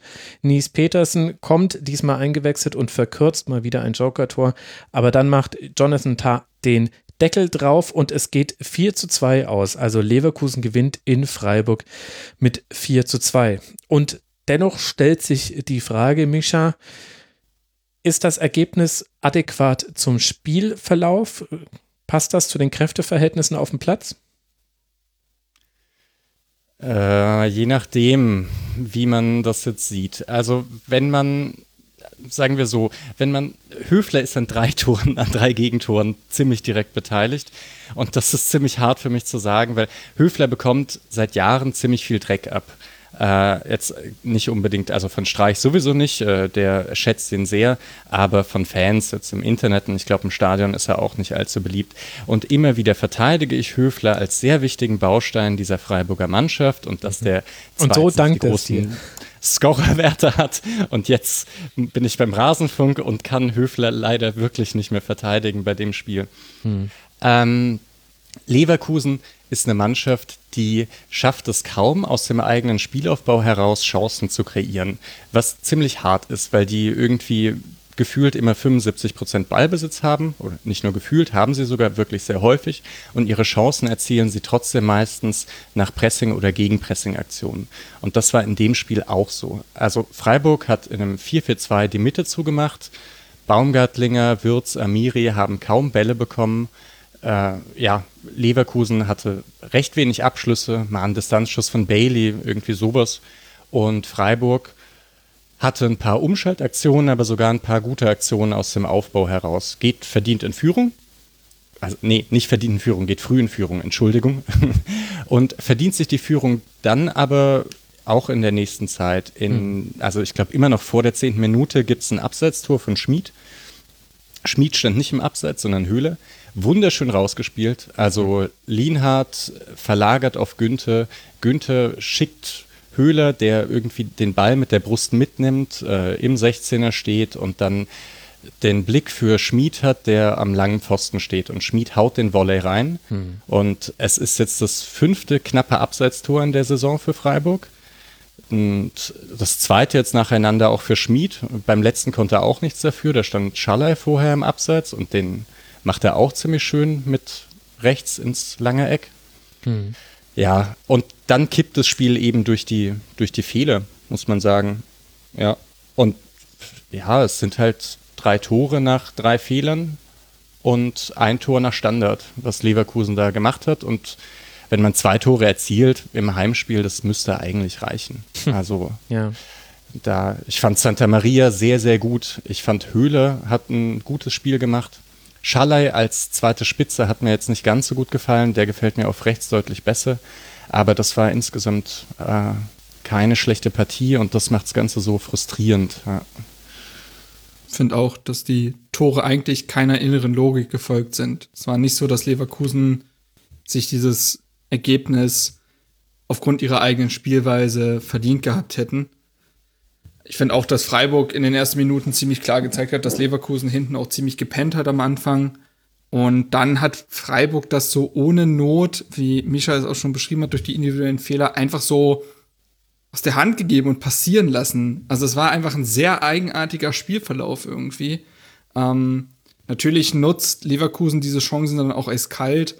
Besonders dieses Tor von Amiri ist natürlich auch einfach schön. Mhm. Also mhm. wie er das Santa Maria beim 3 zu 1 stehen lässt und dann ja eigentlich aus dem Stand da aus 20 Metern dann in den Winkel ja. trifft. Das ist schon richtig gut. Ähm, aber dennoch finde ich, dass ja, Micha hat schon gesagt, ich finde es auch bemerkenswert, wie schlecht Leverkusens Angriffsbemühungen eigentlich aus eigenem Ballbesitz sind. Und ich hatte es heute irgendwo gelesen und ich fand den Gedanken zumindest spannend, dass jemand gesagt hat, denen fehlt aktuell nicht unbedingt der Harvard, sondern eigentlich eher der Brand. Also jemand, der etwas Auslösendes hat. Und das finde ich eigentlich einen ganz interessanten Gedanken, weil das Spiel schnell machen oder dann auch im letzten Drittel, wenn dann die Räume da sind, dafür haben sie ja Spieler mit Diaby, mit Amiri, mit Wirtz und jetzt auch einem Alario, der aktuell ja wirklich gut trifft. Das finde ich übrigens auch interessant. Der war ja eigentlich aussortiert, muss man ja sagen. Also, den wollte ja Bosch wirklich nicht mehr spielen lassen. So, da hat er wirklich alles dahingestellt, was irgendwie spielen konnte. Harvards zwischendurch Mittelstürmer jetzt, Patrick Schick davor gestellt. Ähm, und jetzt trifft er aber am, Fließ, am Fließband und er macht das auch sehr gut. Aber wie gesagt, diese Spiele im letzten Drittel hat man eventuell sogar. Klar fehlt eine Komponente ohne Harvards, aber dieses Auslösende fehlt schon sehr und ich finde, es hat es in dem Spiel auch gezeigt. Und ich finde, Leverkusen hat hier nicht ges so gespielt, als ob, als dass vier Tore verdient gewesen wären. Vielleicht nicht mal zwei. Also, ähm, ja. ja, es klingt hart, aber ich finde, aus dem eigenen Spiel raus, wie gesagt, war das sehr wenig, diese, diese Fehler auszunutzen. Klar, das gehört dann auch zur Taktik und deswegen ist es ja ein Stück weit auch aufgegangen. Deswegen kann man sagen, die neue Idee Boschs, die jetzt nicht immer attraktiv ist, aber nicht mehr total ideologisiert ist, dass das aufgeht. Aber es ist dann irgendwie schon recht dünn, muss ich sagen. Und äh, eigentlich muss sich Freiburg sehr ärgern, in diesem Spiel sich so viel selber kaputt gemacht zu haben. Mhm. Ja, ja, passt ein bisschen zur Saison äh, mhm. bisher. Also jetzt gegen Union nicht, da konnte man glücklich sein mit dem Punkt, aber gegen Wolfsburg hatte man phasenweise wirklich, äh, also gegen Wolfsburg und gegen Bremen war man den drei Punkten näher als den Null und das waren halt zwei Unentschieden. Äh, ja, das ist jetzt, ja, und gegen Leverkusen war eigentlich auch ein Punkt drin, würde ich sagen. Mhm. Und jetzt steht man halt gar nicht so gut da, dafür, dass eben einige Ansätze da sind. Und es sind in jedem Spiel so neue Problemchen, die man hat. Gegen Bremen und Wolfsburg war es dann, da kam man sehr gut ins letzte Drittel und hatte dort dann aber Probleme wirklich, also da hatte man sogar viele Durchbrüche über Außen, kam dann aber trotzdem nicht so richtig zu den Abschlüssen. Gegen Union kam man gar nicht so gut ins letzte Drittel. Also es ist irgendwie noch ziemlich schwer, diese Saison insgesamt einzuschätzen, jetzt gerade im Vergleich zur letzten Saison, in der es so ein sehr klares Stärkenprofil gab da hat man halt sehr, sehr gut verteidigt. Man hat viele Schüsse zugelassen, aber immer aus ganz schlechter Lage. Und da sind dann, es liegt halt auch ein bisschen an den Abgängen. Also mhm. Schwolo, Koch, das war defensiv einfach sehr sicher. Und ich glaube, da wären einige Sachen auch nicht so passiert, wie sie jetzt in der Saison passiert sind. Und das Zweite ist, dass Freiburg in der letzten Saison einfach sehr Spiele gewonnen hat, dadurch, dass von der Bank eben entweder Petersen reinkam und Waldschmidt vor, vorher gespielt hatte oder Waldschmidt eingewechselt wurde, der eben auch fehlt. Und von der Bank gab es, also das war jetzt das erste Joker-Tor in der Saison von Petersen, hm. äh, den man aber ja auch nicht immer draußen lassen will, nur weil der eben die Joker-Tore macht und äh, ja, sonst niemand. Ja, aber das, also auch wenn prinzipiell die Stimmung recht gut ist, weil man, der Kader nicht so aussieht, als ob man im Abstiegskampf mitspielt. Es kann halt immer passieren. Also mhm. in der letzten Saison, in der ich nicht mit, also auf gar keinen Fall mit dem Abstieg gerechnet hat, war dann die Abstiegssaison. Mit äh, Memedi und der Rieder und so weiter im Kader, wo man dachte, okay, das geht auf keinen Fall nach hinten los. Ja, das gehört eben mit dazu. Also aktuell sechs Punkte Freiburg, damit jetzt Stand sechster Spieltag, vier Punkte Vorsprung vor dem ersten FC Köln, aber im Grunde ist das ein Sieg. Also man hat, man profitiert auch davon, das hat auch Nils Petersen nach dem Spiel sehr deutlich gesagt, dass die da hinten noch nicht so wirklich angefangen haben, einen Lauf zu starten. Ganz im Gegenteil, von denen, es gibt ja drei Mannschaften in dieser Liga, die noch gar nicht gewonnen haben. Und äh, dann wiederum eine ganze Reihe von Mannschaften, nämlich fünf, die erst einmal gewonnen haben. Und da gehört auch der SC mit dazu. Das könnte ein Thema werden. Und ich finde, es gibt schon jetzt so ein paar Muster, die man sehen kann, die, also, die Freiburg auch nicht wegbekommt. Und wo ich dir dann schon so zumindest im Kleinen widersprechen würde, weil du gesagt hast, es gibt immer so pro Spiel einzelne Probleme. Das stimmt für die Offensive. Ich finde, in der Defensive gibt es aber schon Muster. Also zum Beispiel die Absicherung des Rückraums vorm 16er, die ist schlechter. Also es gibt viel, viel häufiger offene Schüsse für Spieler von da.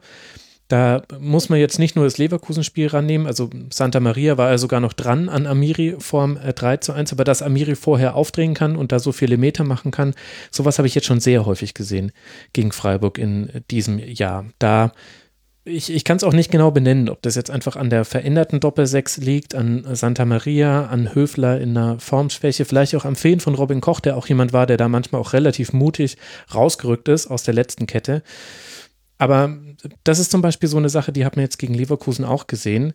Und wenn dann eben das Spielglück fehlt, wie du es ja auch richtig beschrieben hast, dann hat man schon so ein, so ein Mix, der schnell auch toxisch werden kann. Also das nächste Spiel ist jetzt in Leipzig.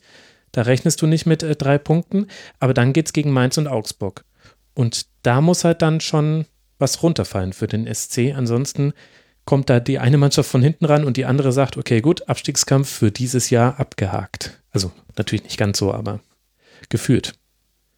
Ja, das ist richtig. Also, und das sind ja auch zwei Teams, bei denen man sich auch nicht so gerne Fehler, also die eben auch auf diese Fehler lauern.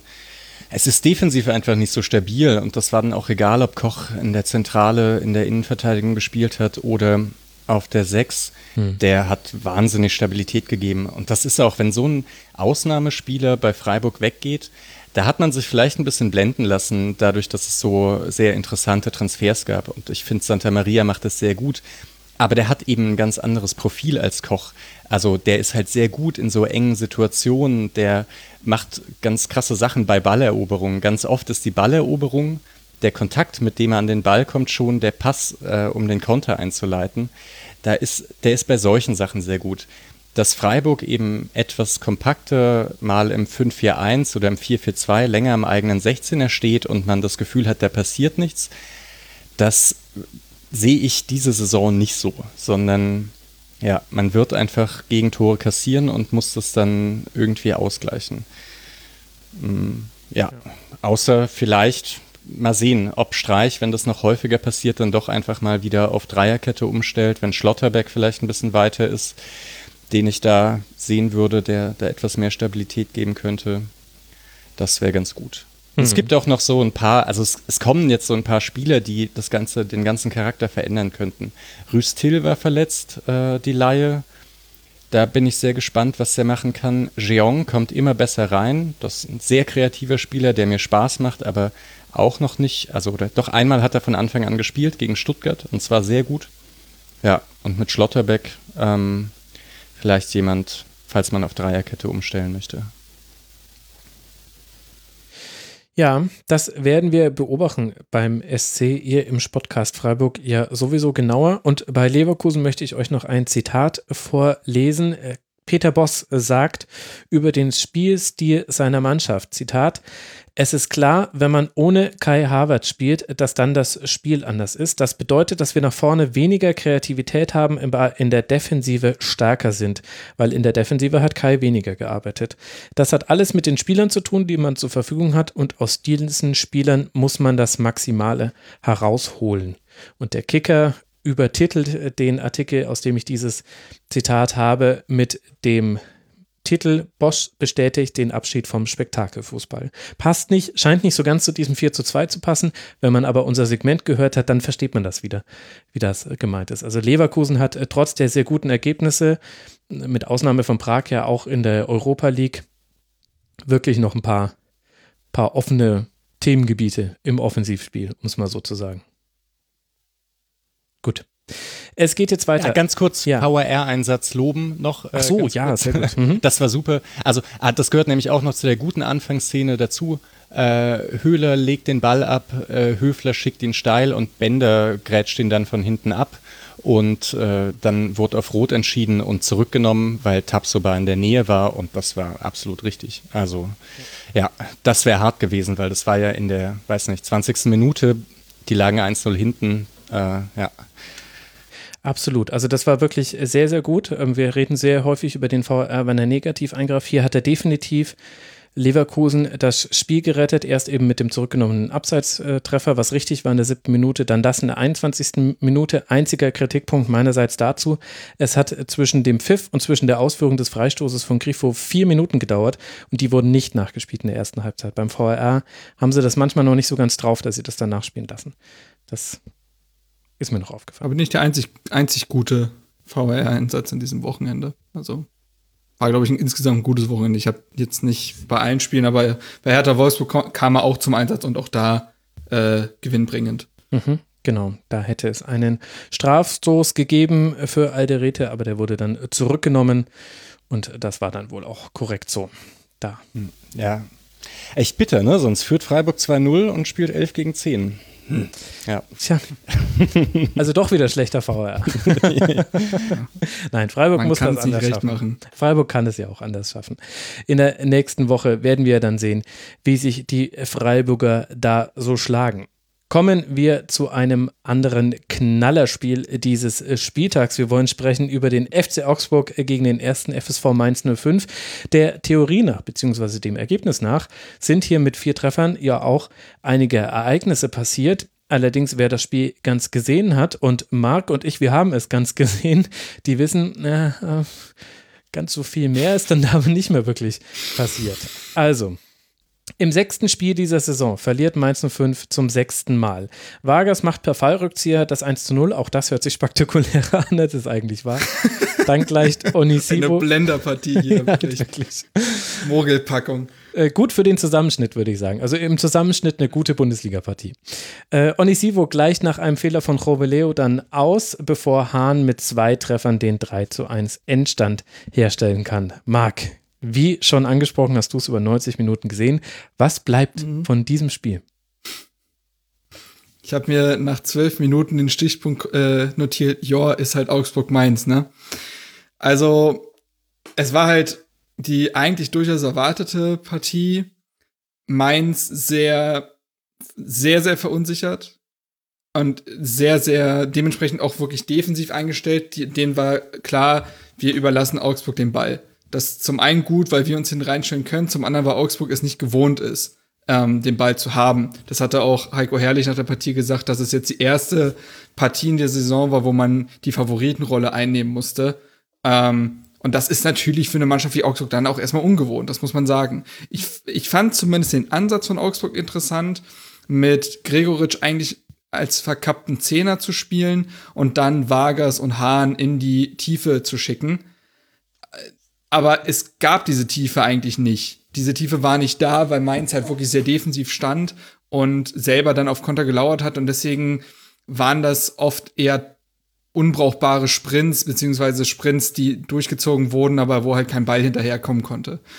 Ähm, Mainz fand, finde find ich, in der ersten Halbzeit überhaupt nicht statt.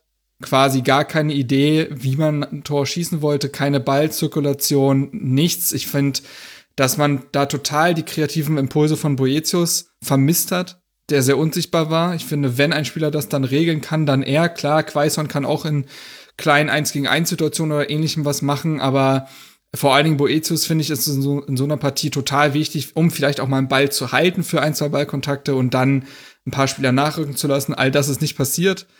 Mainz hat durch, zwischendurch dann etwas aktiver gestört das Spiel Richtung Mittelkreis verlagert, aber viel mehr ist da nicht passiert und dann hat es tatsächlich einfach in der, äh, in der 40. Minute einfach mal ein langer Ball geregelt. Also langer Ball nach vorne, Ball kommt relativ zufällig zu Vargas, der löst das dann artistisch, aber das war jetzt auch nicht herauskombiniert, das Tor. Ähm, Mainz kommt dann vor der Halbzeit noch ein bisschen, aber naja, und Mainz nach der Halbzeit bleiben Mainz, die Vorschüsse von Mainz eigentlich auch Stückwerk, finde ich. Auch da war der genaue Plan nicht zu erkennen. Das war dann so ein bisschen die Situation, Augsburg muss nicht, weil sie führen, Mainz kann nicht.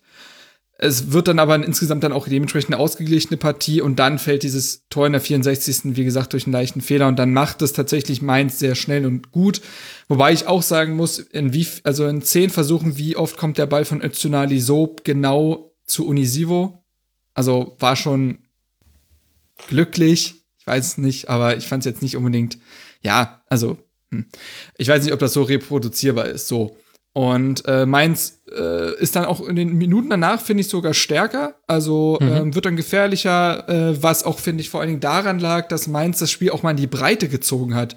Viel mehr die Flügel eingebunden. Wie gesagt, ein Unisi Unisivo hat auch sehr viel äh, mehr Schwung reingebracht. Und ähm, da hätte das Ding sogar kippen können. Eigentlich relativ unvorhergesehen aufgrund der ersten Halbzeit, aber genau in der, äh, in der Phase hätte Mainz das Spiel kippen können. Stattdessen ähm, lässt Mainz den FS, äh, FCA quasi dann auch machen in der 80. Minute. Jago kann dann ruhig flanken, Finn Bogerson ablegen und Hahn verwandeln und dann plötzlich führt Augsburg wieder und es auch da so ein bisschen wie bei Freiburg Leverkusen, es folgte keiner inneren Logik dieses Tor. Ja, und in der 91. passiert dann halt das, was passieren muss. Ein Klassiker, Mainz macht auf, ähm, haut sich das Ding fast selber rein. Also dieser Ballverlust ist einfach ärgerlich, aber macht dann auf, äh, Augsburg kann kontern, Hahn macht das Ding dann, aber es war eigentlich auch nicht gut verteidigt so. Und ähm, dementsprechend ist es irgendwie eine Partie, wo man sich äh, aus Mainzer Sicht nach dem 1 zu 1 ärgern muss, das Spiel dann nicht in die Hand zu nehmen, weil da war Augsburg verwundbar. Mhm. Auf der anderen Seite hat Augsburg, glaube ich, die können zufrieden sein, weil wie gesagt, es ist jetzt nicht äh, die Spezialität von Augsburg, das Ballbesitzspiel äh, zu perfektionieren. Ähm, sie haben es aber einigermaßen ordentlich gemacht. Wie gesagt, ich finde es erstmal wichtig, dass ein Plan erkennbar war. Ob die Umsetzung dann funktioniert, ja, das ist eigentlich auch wichtig, aber ich fand, das war nicht planlos.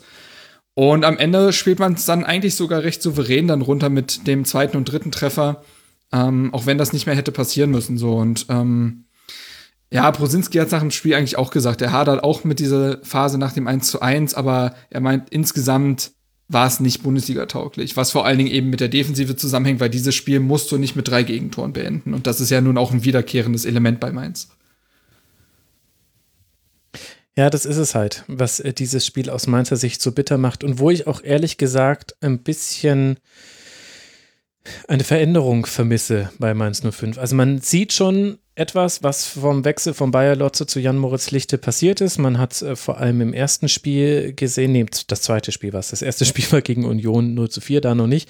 Aber gegen Leverkusen hat man es gesehen, gegen Gladbach dann in Ansätzen und jetzt gegen Augsburg war das aber schon wieder komplett weg, fand ich. Also eine Ordnung gegen den Ball, die auch mal bestehen bleibt. Die Abstände zwischen den Ketten waren ein Problem. Dann hatte ich das Gefühl, also Augsburg hat das ja sehr gut gemacht. Also was Augsburg, finde ich, gut gemacht hat, war Groeso und Strobel. Die beiden haben das im Aufbau perfekt gespielt. Einer von beiden hat sich fallen lassen, zwischen die Innenverteidiger, Udo Kai und Robeleo. Meistens war das Strobel, manchmal aber auch Groeso. Der hat das sehr schlau gecheckt, wenn äh, Strobel nicht die Möglichkeit hatte, sich fallen zu lassen. Immer mal wieder sind sie dann aber auch aus dieser tiefen Position rausgezogen, wenn sie auf den den verbleibenden Innenverteidiger gespielt haben, also haben sich wieder angeboten im Sechserraum und die waren da immer anspielbar. Was dann gefehlt hat für Augsburg, waren dann die Bälle nach vorne. Also es ging dann immer über Vargas oder manchmal auch über Framberger, der rausgeschoben hat und äh, also Caligiuri und Vargas, die, die spielen ja bei, bei Augsburg immer so ein bisschen im Halbraum, damit Iago und Framberger nachschieben können. Das hast du aber eigentlich kaum gesehen in der Partie. Da, da war man auch, glaube ich, sehr vorsichtig auf Augsburger Seite und vielleicht auch was ungewohnt. Aber das hat Augsburg sehr gut gemacht. Und ich finde, nach 15 bis 20 Minuten konntest du das auch erkennen. Okay, Augsburg löst quasi diese ungewöhnte Situation damit, dass man eben auf Grueso und Strobe vertraut und ansonsten schlechter Giekewitz auch mal einen langen Ball oder Roveleo das wurde so einzeln eingestreut, das war auch wichtig. Also Hahn war immer, wurde immer wieder gesucht. Framberger hatte auch ein paar echt ganz gute Bälle auch geschlagen auf Hahn. Also sprich, äh, dass dieses Element war auch noch mit drin. Und was dann aber bei Mainz 05 passiert ist, fand ich, war, dass die sich zu weit haben auseinanderziehen lassen. Also du hast ja dann zwei Möglichkeiten. Entweder du stehst dann kompakt in deiner eigenen Hälfte und läufst quasi ab der Mittellinie an oder du ziehst raus und dann musst du aber auch nachschieben, weil ansonsten kann sich der Gegner da sehr leicht rausko rauskombinieren und vor allem die langen Bälle, da werden die zweiten Bälle schwieriger abzufangen, weil die Abstände größer werden. Und das hat Mainz, äh, vor allem in der ersten Halbzeit, fand ich, ja, wie sage ich es jetzt, ohne dass es, es soll nicht beleidigend klingen, aber na, ein bisschen naiv, gemacht. ja, einfach ah, nicht gut ja. gemacht. Genau, sie haben es einfach nicht gut gemacht. Da, also Mateta ist mal angelaufen, mal nicht. Öztunali hat nachgeschoben, Kaison hat nachgeschoben, Boetius hat manchmal den Sechserraum zugestellt, manchmal aber auch nicht. Er war aber auch in der Regel in Unterzahl da, also hatte auch wenig Chancen.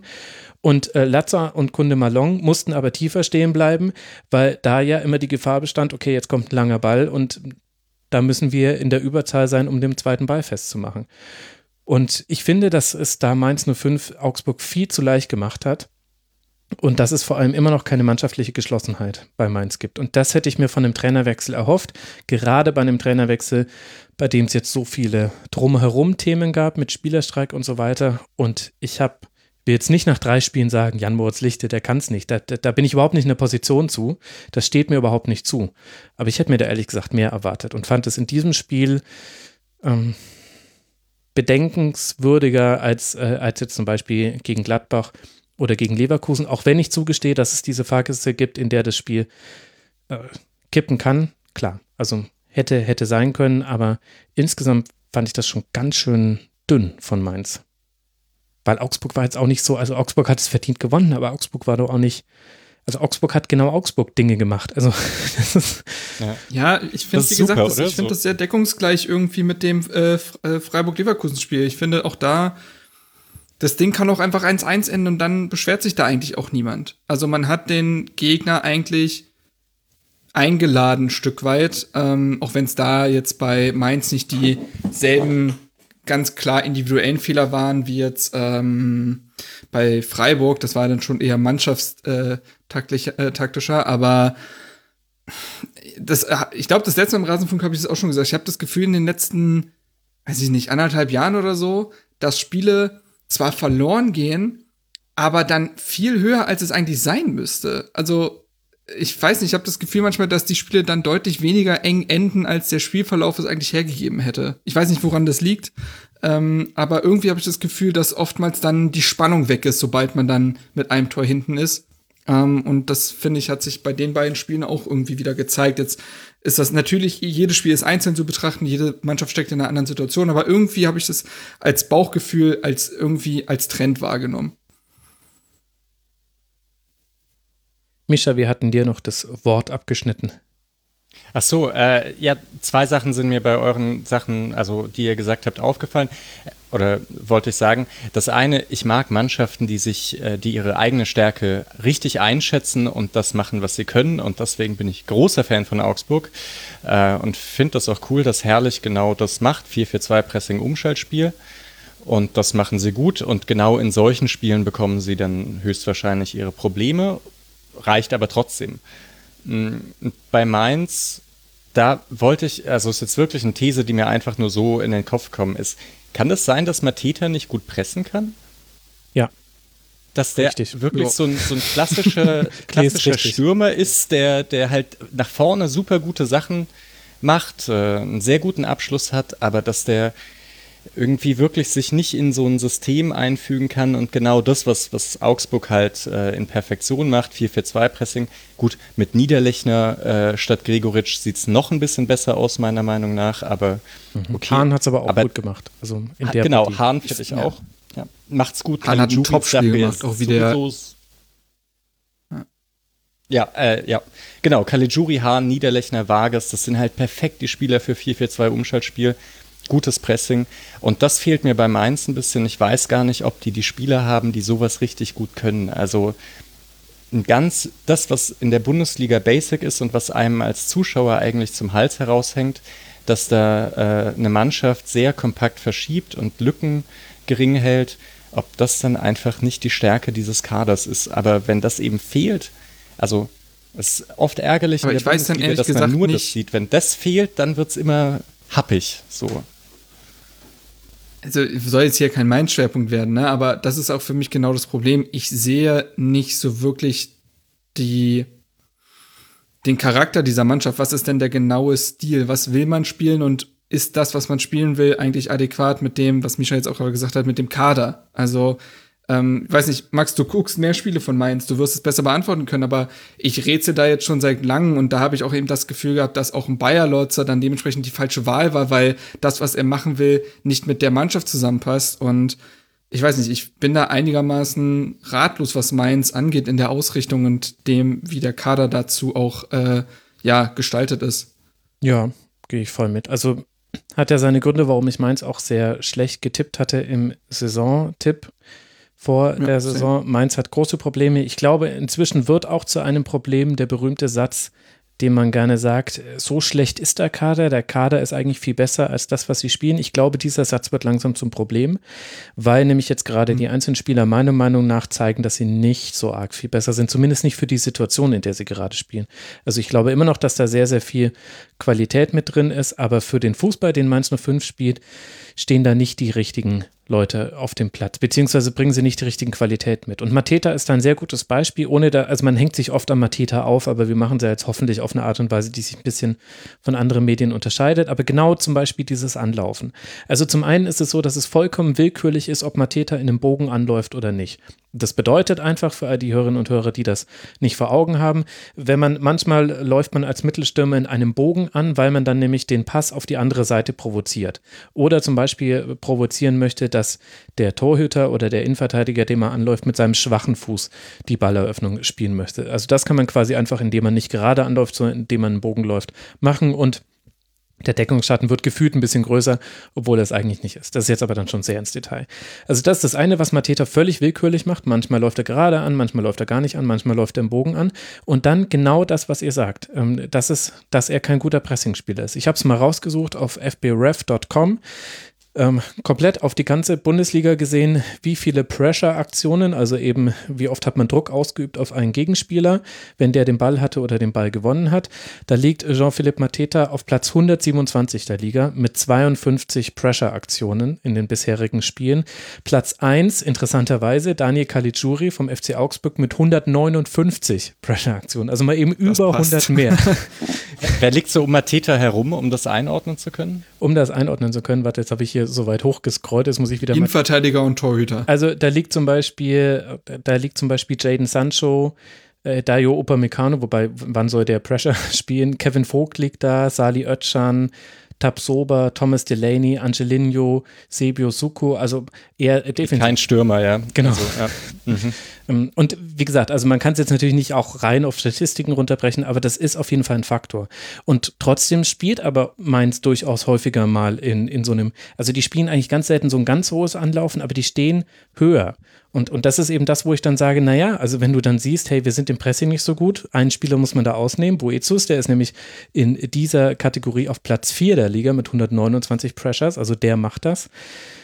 Dann musst du halt sagen, okay, gut, dann müssen wir halt auf den Gegner in der eigenen Hälfte warten und wir müssen uns Rüstzeug zur, zur Hand legen, zum Fuß legen um dann aus Ballgewinnen dann trotzdem Torgefahr entwickeln zu können, auch wenn dann der Weg zum gegnerischen Tor größer ist. Und bei Mainz 05 zerfallen gerade ganz viele Dinge in einzelne, ins einzelne Elemente, aber nichts greift ineinander, finde ich. Und ja, genau. Das ist, also ich finde, das ist eine bedenkliche Situation, weil es geht jetzt weiter gegen Schalke 04 zu Hause und dann beim SC Freiburg, dann spielt man in Hoffenheim, dann gegen Bielefeld und gegen Köln. Das heißt, du kannst im Grunde sagen, aus den nächsten fünf Spielen sind vier mit dabei, wo es gegen vermeintliche direkte Konkurrenten im Abstiegskampf oder wahrscheinlich auch direkte Konkurrenten im Abstiegskampf geht. Ich bin da vielleicht manchmal immer ein bisschen höflich, wenn ich mal so vermeintlich sage, aber sehen wir den Tatsachen ins Gesicht, Bielefeld und Köln da muss was äh, bei runterfallen. Und Schalke 04 definitiv aber auch, so wie Schalke gerade spielt. Und ich habe ehrlich gesagt die Sorge, dass Mainz 05 noch nicht so weit ist, dass da schon was runterfallen kann in diesen Spielen. Vielleicht noch ein Punkt, warum man auch den Kader so, so gut einschätzt. Da sind eben einige Spieler dabei, die so richtig Dynamik haben. Und das sind manchmal dann sehr schöne Aktionen, in denen sie sich eben durchsetzen können. Vielleicht auch mal gegen zwei, drei Spieler. Und wenn die eben so Toraktionen haben, dann sieht das oft sehr gut aus. Und man hatte das eben letzte Saison in den Spielen gesehen, in denen die dann irgendwie mal 5-1 gegen Wolfsburg gewonnen haben oder so. Da, äh, ja. Also ich würde sagen, Dynamik, das macht den Kader aus, aber mhm. eben nicht so viel Konstanz, also über 90 Minuten, jetzt nicht Konstanz über eine Saison, das hat so eine Mannschaft nicht, also, aber ja, auch in den 90 Minuten nicht. Ja, und das ist schade, weil da hat man genau, dann immer das Gefühl, ja. Potenzial ist da, ne? Ja.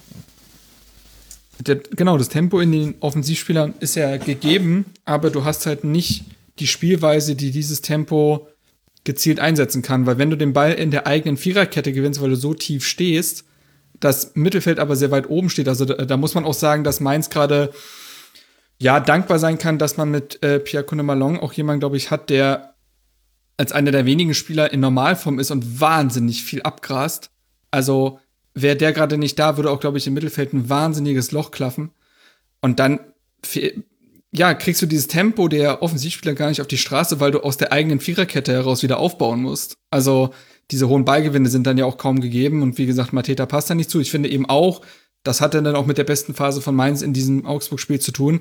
Ein Unisivo ist in seiner Spielweise natürlich deutlich unspektakulärer hm. als ein Mateta, aber auch bei dem weißt du eher, woran du bist. Also der ist auch geradliniger, der ist schnell, der ist körperlich eigentlich auch recht robust und er geht in die Tiefe. So, das sind so die drei Kerneigenschaften, würde ich sagen. Und er ist, glaube ich, er hat noch eine relativ hohe Arbeitsrate, würde ich jetzt Unisivo auch bescheinigen. Und das ist dann vielleicht weniger spektakulär, aber du weißt, woran du bist. Und äh, Özunali weiß dann vielleicht auch, dass Unisivo genau in diesem Raum startet beim 1 zu 1 und kann ihn da anspielen, während du bei Mateta eben genau das Problem hast. Wo ist der Mann gerade überhaupt? Und ähm, wie gesagt, in einem ordentlichen System kann Mateta auch funktionieren. Das haben wir schon oft genug gesehen, um Gottes Willen. Man will ihm ja nicht eben die Qualität absprechen, aber da zeigt sich halt, dass dann teilweise System und Spielertyp nicht zusammenpassen und sobald das mal dann vielleicht so zusammenpasst, also da stand ja Mainz etwas höher, hat es mehr das Pressing auf den Mittelkreis gelegt und dann hast du eben diesen schnellen Umschaltstürmer davon mit Unisivo und dann geht das auch eben auf. Aber das sieht man halt zu selten.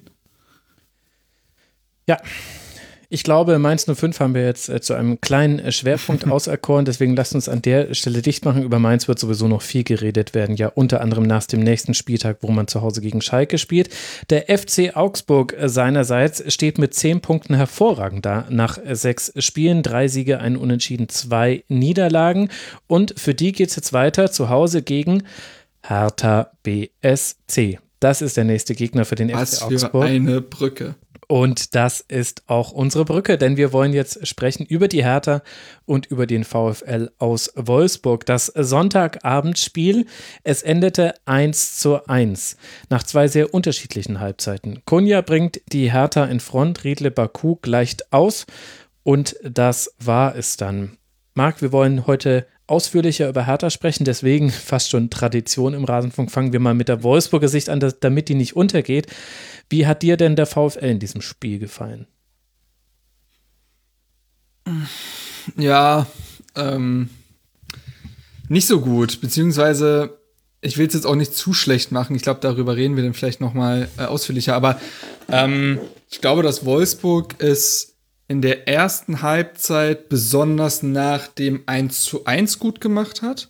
Also, ähm, sie kriegen ja früh das 1 zu 0 und äh, haben dann auch in den Minuten danach so ein paar Probleme gegen Herthas Offensive. Aber dann finde ich, dass Wolfsburg ist so um die ja 18. Minute herum äh, hat sich Hertha etwas weiter zurückgezogen und Wolfsburg hat das Mittelfeld erobert. Also die haben die Kontrolle über das Mittelfeld gewonnen, ähm, hatten dann in der 20 Minute ja dann auch das Tor gemacht äh, über Philipp, der das schön vorbereitet, Baku, der einen super Abschluss hat. Also klar kann man auf Hertha Seite wiederum von Defensivproblemen sprechen, aber aus Wolfsburger Sicht ist es auch einfach ein schönes Tor. So, ähm, ich finde, wie gesagt, Wolfsburg hat dann äh, in den Minuten danach äh, wirklich das Heft auch in der Hand. Er spielt sich aber daraus viel zu wenig Torchancen. Also sie, sie sind körperlich besser drin, sie haben das Mittelfeld für sich gewonnen, aber im letzten Drittel läuft dann doch sehr wenig zusammen. Da muss man eigentlich ausnutzen, dass Hertha eigentlich so 15 Minuten lang aus dem Konzept gekommen ist. Hm. Und das passiert aber dann irgendwie nicht. Und dann lässt man Hertha so Richtung Ende der ersten Halbzeit wieder ins Spiel kommen. Ähm, und ist dann irgendwie einfach diese Zielstrebigkeit, die Hertha, glaube ich, über das Spiel hinaus hatte, so ins Letz in die gegnerische Hälfte zu kommen und ins letzte Drittel, die finde ich, die habe ich bei Wolfsburg oftmals ein bisschen vermisst. Also, das war defensiv grundsätzlich ja in Ordnung. Also, ich finde, dass sie ähm, sie haben zwar Dinge zugelassen, aber es waren jetzt keine großen Löcher in dem Sinne in der Defensive zu erkennen. Das äh, haben sie auch aus dem letzten Spiel beibehalten. Die grundsätzliche Struktur ist da Und man muss ja auch sagen, sie mussten mit Arnold und äh, Gila Vogie ihre absolute Achse im Mittelfeld ersetzen, die beide gefehlt haben. Der eine aus unschönen Gründen verletzt, der andere aus schönen Gründen, weil äh, Vater, äh, werdender Vater, glaube ich, zu dem Zeitpunkt noch. Ähm, aber sie mussten das erstmal ersetzen. Und ich finde, dann ist es schon beachtlich, dass sie das Mittelfeld eine Zeit lang so dominieren konnten. Das haben sie aber, wie gesagt, wieder relativ ohne Not aus der Hand gegeben. Und sie haben aus ihren stärksten Phasen der Partie eigentlich zu wenig gemacht. Und in der zweiten Halbzeit, finde ich, müssen, müssen sie schon dankbar sein, dass sie da eben nicht das zweite Gegentor kassieren. Und ähm, etwas genereller, generellerer Kommentar dann ist vielleicht zu Wolfsburg, dass ich das relativ, also schon einigermaßen ambitionslos und bieder finde, was da jetzt äh, auf dem Feld war und was auch in den letzten Wochen gezeigt wurde. Ähm, dann zu einem gewissen Zeitpunkt dann, also Tobi Escher hat das passend getwittert, dass wenn man beim Stand vom 1 zu 1 in Berlin in der Nachspielzeit Wechos auswechselt, ähm, um ein paar Sekunden von der Uhr zu holen, beschreibt das vielleicht ganz gut die Ambitionen in Wolfsburg, nämlich dass das irgendwie ja, es ist so, ja, eben ambitionslos. Und ich finde, das Spiel hat es auch ein Stück weit gezeigt, dass man mit diesem Punkt sehr gut leben kann. Hauptsache weiter ungeschlagen bleiben, gefühlt ist das Motto. Dann kann man das nachhinein auch äh, ganz schön reden, aber insgesamt finde ich, ist das zu wenig für die individuelle Qualität, die du auf dem Feld hast. Äh, Wechos hat eigentlich überhaupt nicht stattgefunden in der Partie, muss man sagen. Der hat sich versucht reinzuarbeiten, hat ein paar Bälle abgeschirmt und abgelegt, aber ist ja selber eigentlich in keine Abschlusssituation zu kommen. Und das fand ich über die gesamte Partie hingesehen viel zu wenig von Wolfsburg. Mischa, wie hat dir der VfL gefallen? Ja, ist ja jetzt nichts Neues, dass man das, äh, dass man das sagt über Wolfsburg unter Glasner. Also unter Labadia sah es deutlich besser aus. Und ich finde es halt nochmal trauriger, weil jetzt mit Maximilian Philipp, ja mein absoluter Lieblingsspieler nach dem Abstieg von Freiburg, auch noch dort spielt. Äh, Memedi und Darida übrigens äh, die Lieblingsspiele von mir vor dem Abstieg. äh, und Philipp auch noch ähm, auf der 10, er darf auch noch auf der 10 ja, spielen. Genau, da, also das ist einfach eine, äh, ja, ist schön, weil ich ihn auf links jetzt beim letzten Spiel auch etwas verschenkt fand. Äh, und man hat ja und auch gesehen auch in den, er, ja, ne, hat er gesagt noch im Interview nach dem Spiel. Mhm. Ja. Ähm, er hat ja in den ersten paar Minuten, du hast das Abseitstor noch unterschlagen. Äh, ich fand nämlich Wolfsburg in den ersten 20 Minuten insgesamt besser. Ich fand, das Tor war da etwas aus dem Nichts heraus. Ähm, und eben, es gab dieses Abseitstor von Philipp. Philipp bereitet auch wunderbar den Angriff vor und ich weiß dann auch nicht, was da passiert in der zweiten Hälfte. Das war dann aber halt so typisch, weil man es schon so oft gesehen hat. Da stehen dann irgendwie Weghorst, Breckerloh, Steffen und Philipp auf dem Platz und Baku und Roussillon schieben ja auch tatsächlich an und trotzdem passiert irgendwie nichts. Und ich kann es mir nicht richtig erklären, warum. Also, ja, einfach weil sie halt doch nicht ganz durchschieben und weil sie doch sehr auf Konterabsicherung aus sind. Ja, und dann kommen eben eine Menge 1 zu 1 Spiele raus und sowas. Bin da auch eher enttäuscht. Ja. Also ich hatte es ja nach dem Spiel getwittert, ich glaube, es ist das große Glück des VfL, dass bundesweit sich nicht so viele Leute für Wolfsburg interessieren, weil ansonsten ist es Wahnsinn, wie wenig man aus diesen Voraussetzungen macht, auch wenn jetzt wieder Spieler gefehlt haben, Gela Vogie und Arnold. Ja, aber auf der anderen Seite hast du jetzt auch, du gehörst jetzt zu den Mannschaften, die nicht die Mehrfachbelastung haben. Und es ist natürlich bitter, dass du mit der einzigen Niederlage in deinen bisherigen Pflichtspielen die Europa League-Qualifikation verloren hast das ist, das ist hart zu schlucken. Aber danach 0 zu 0 gegen Augsburg zu spielen, 1 zu 1 in Gladbach, 2 zu 1 gegen Bielefeld und jetzt eben 1 zu 1 in Berlin. Boah, also 5 zu 4 Tore. Ja, noch ungeschlagen. Also 8 Punkte, damit 10. Tabellenplatz. Aber ich muss sagen, diese zweite Halbzeit, das war für mich, das ist für mich genau der Grund, warum der VfL langfristig so nicht vorankommen wird.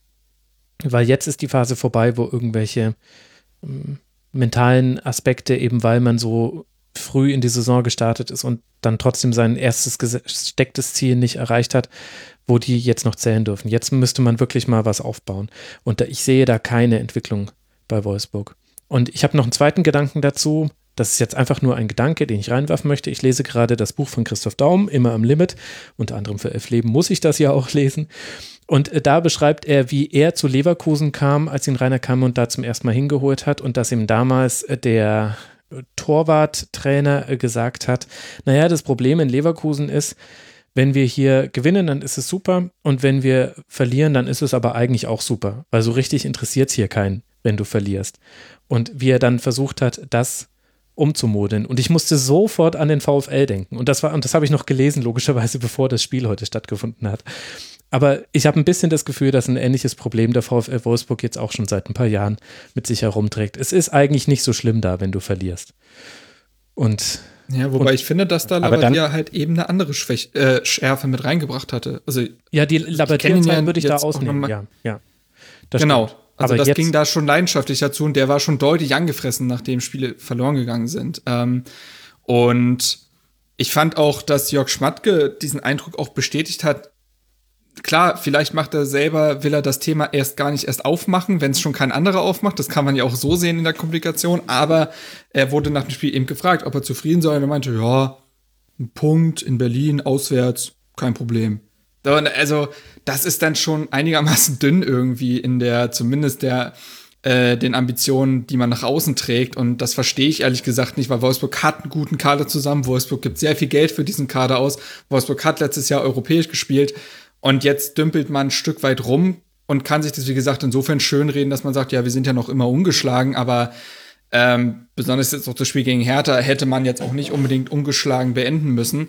Und ich finde es schon sehr, sehr dünn. Also besonders, wie gesagt, gemessen an den Kadermöglichkeiten, die man hat. Aber vielleicht, ich weiß halt nicht, ob das Argument so äh, richtig, also ob das eine gerade Linie zu dem führt, was äh, Glasner da macht, weil man kann es ja auch wie Leverkusen dann machen. Wenn es nicht so wichtig ist, dass man verliert, dann holt man irgendwie Trainer, die, die ganz schön verrückte Sachen machen, wie so ein, äh, oh, wie hieß dieser Pressing-Trainer? Ähm, äh, Schmidt. Hm, Schmidt war es, oder? Achso, Roger Schmidt, ja. Roger Schmidt, danke, mhm. genau, ja. Also man hat Roger Schmidt, man hat Peter Bosch, man hatte Herrlich, der dort super krass gezockt hat einfach und sehr offensiv gespielt hat. Also das kann man dann ja auch daraus machen, wenn's, wenn, wenn der Fokus nicht so auf einem drauf ist. Mhm. Dass man dann eben besonders riskant spielt. Mm, und ja, genau das macht Wolfsburg eben schon seit Jahren nicht. Mm. Ja. Okay, aber wenn wir dann bei einem Kader sind, bei dem man sagt, da da ist eigentlich noch mehr rauszuholen und bisher geben es zumindest in dieser Saison die Ergebnisse noch nicht her. Dann können wir jetzt auch über die Hertha sprechen, über die wir ja auch noch sprechen wollen. Ich habe es geahnt. Beginnend bei diesem Spiel, Marc wir haben es ja schon so ein bisschen grob umrissen. Vor allem in der zweiten Halbzeit hatte Hertha das Gros der Chancen, also 10 zu 5 Schüsse waren es allein in der zweiten Halbzeit, insgesamt 20 zu 11. Und da gab es so einige Last-Minute-Rettungsaktionen bei Wolfsburg, die den direkten Torschuss verhindert haben oder Kuhn Castells hat dann sehr gut gehalten. Wie würdest du denn jetzt, wenn wir auf beide Halbzeiten blicken, also aufs gesamte Spiel, diese Partie für Hertha einordnen? Ich glaube, das ist ein Spiel, wo man sich heute noch ärgern wird über liegen gelassene zwei Punkte, die absolut möglich und auch verdient gewesen wären und morgen sich zumindest darüber freut, dass man endlich mal wieder einen Punkt geholt hat nach vier Niederlagen. Weil das auch ein Stück weit auch eine Bestätigung ist, wenn auch nur eine sehr kleine, für die Entwicklung, die die Mannschaft gerade macht. Ich glaube, dass äh, Hertha hier halt ein Spiel gezeigt hat.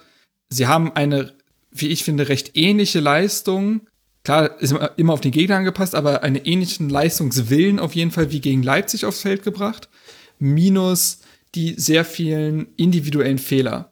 Klar, beim 1 zu 1 muss man sagen, stimmt die Zuordnung nicht. Da gibt es einige Probleme im Stellungsspiel. Es war aber nicht so, dass jetzt wie gegen Leipzig ähm, Alderete jetzt irgendwie einen Bock geschossen hätte oder Cordoba jemand im eigenen 16er umgesetzt hätte. Das ist nicht passiert. Solche Tore fallen in der Bundesliga einfach. Das ist ärgerlich. Man wird den Fehler erkennen, aber man sollte da jetzt nicht den, dieses Gegentor, finde ich, in dieselbe Riege tun wie einige Gegentore in den Spielen zuvor.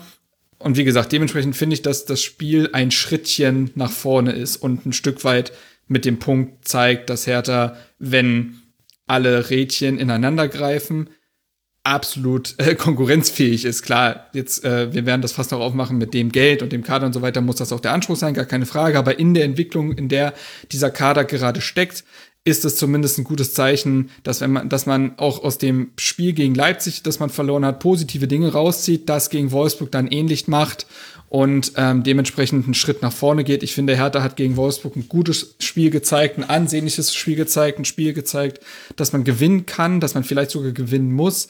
Wie gesagt, es gab ein paar Kontersituationen, die im letzten Moment vielleicht nicht perfekt ausgespielt wurden oder von Wolfsburg noch gebremst wurden oder man hat äh, das Tor nicht gemacht. Ich erinnere mich beispielsweise an den wirklich sehr, sehr schön gespielten Konter in der 53. Minute, bei dem dann Luke Bacchio eigentlich frei vom Tor steht und äh, draufschießt und äh, Castells den wirklich sehr, sehr gut hält.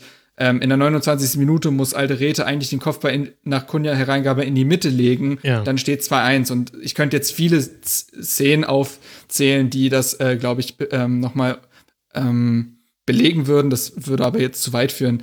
Insgesamt äh, finde ich, dass Hertha, wie gesagt, ein gutes Spiel gemacht hat und man sich dann letztendlich über die zwei liegen gelassenen Punkte ärgern kann. Auf der anderen Seite ist es, wie gesagt, eine Bestätigung für die Arbeit und zeigt auch, was mit dieser Mannschaft vielleicht möglich ist, wenn man mal zwei, drei Wochen in dieser Zusammenstellung auch endlich mal gemeinsam trainieren kann, weil das, auch das hat zuletzt gefehlt, plus, äh, wie gesagt, gewissen individuellen Fehlern, die passiert sind, die man jetzt abstellen konnte und ja, insgesamt eigentlich ein positives Spiel. Ich glaube, dass man eher mit einem positiven Gefühl durch die Woche gehen wird, bis Augsburg dann. Hm. Bis man dann nach Augsburg wieder mit einem negativen Gefühl durch die Woche gehen wird. So hat sich das, das jetzt. Das wäre, also. nein, so hat sich das jetzt angehört. aus. Nein, aber. ja, nein, aber ähm, ne, bis dann die neuen Eindrücke quasi da sind. Aber ich glaube, dass das äh, insgesamt man mit einer etwas breiteren Brust in die Trainingswoche gehen wird als vorher, auch wenn es nur ein Punkt ist. Aber es ist immerhin ein Punkt nach vier Niederlagen. Ja, das stimmt natürlich. Auf der anderen Seite schon 13 kassierte Tore nach sechs Spielen. Und ja, du hast natürlich recht mit dem, dass man wenig Zeit hatte, sich einzutrainieren, sich kennenzulernen. Bis zuletzt gab es ja noch äh, Transfers äh, bei der Hertha. Aber da ist ja Mike Scott Berlin jetzt auch nicht alleine und der Kern der Spieler steht ja auch schon da, wie man ihn kennt. Was sich halt zum Beispiel geändert hat, ist, dass Niklas Stark jetzt Sechser spielt. Okay, wenn man Arne Meyer an Bielefeld verleiht, dann sieht man halt äh, stark auf die Sechs. Scheint ja so gewollt zu sein. Woher denn kommen denn diese 13 Gegentreffer? Denn das ist ja auch einfach zu viel. Also da kann Hertha noch so viel besser in der Offensive spielen. Das wird dann nicht zu arg viel größeren Sprüngen reichen, wenn du pro Spiel mehr als zwei Treffer kassierst. Ja.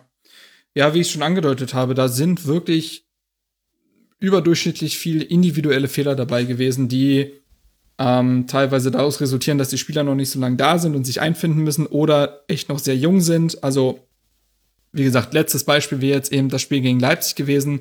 Da machst du in meinen Augen ein wirklich ordentliches Spiel, ein Spiel, was du auch nicht verlieren musst, wo du aber beim ersten Gegentor sich Alderete, der das, die ersten Bundesliga-Minuten ähm, spielt, äh, zu weit von Upamecano wegbewegt und das Tor zulässt und das 2 zu 1 fällt dadurch, dass Cordoba Willi Orban im eigenen Strafraum umsetzt. So und äh, so könnte ich eigentlich jedes bisherige Spiel durchgehen, ähm, wo individuelle Fehler passiert sind, die letztendlich eine ordentliche Leistung, ich würde das Frankfurt-Spiel vielleicht ein bisschen ausklammern, das war jetzt wirklich nicht so gut, ähm, und auch Stuttgart hatte so konfuse Momente, aber die, die Tore passieren eigentlich selten aus einer mannschaftstaktischen, aus mannschaftstaktischen Gründen, muss ich sagen. Ich finde, dass Labadia es mittlerweile ganz gut hinbekommen hat, da eine Balance hinzukriegen, eine Balance, die über die letzte, die weiten Strecken der letzten Saison mit relativ gleichem Defensivpersonal gefehlt hat. Das hat er, finde ich, mittlerweile ganz gut hinbekommen. Ich finde beispielsweise besonders gegen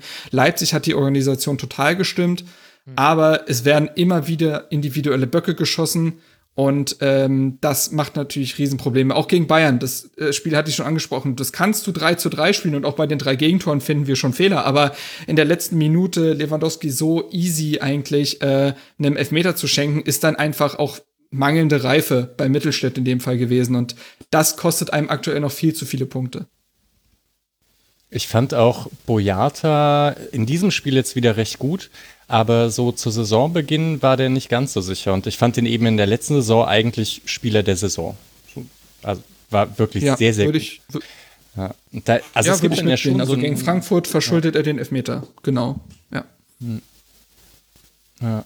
Aber was ist denn Aber zum Beispiel mit so, Entschuldigung, Micha, mit so, mit so Positionen wie eben der Sechs? Also für mhm. mich ist Niklas Stark ein, ein solider Sechser, aber passt nicht so ganz zu den Ambitionen, die Hertha hat. Und damit meine ich jetzt noch gar nicht Europa League oder so, sondern du, also ich meine damit 14. der Tabellenplatz. Da, da sieht sich ja, da sah sich ja Hertha auch vor Windhorst nicht, sondern man sah sich schon in der ersten Tabellenhälfte.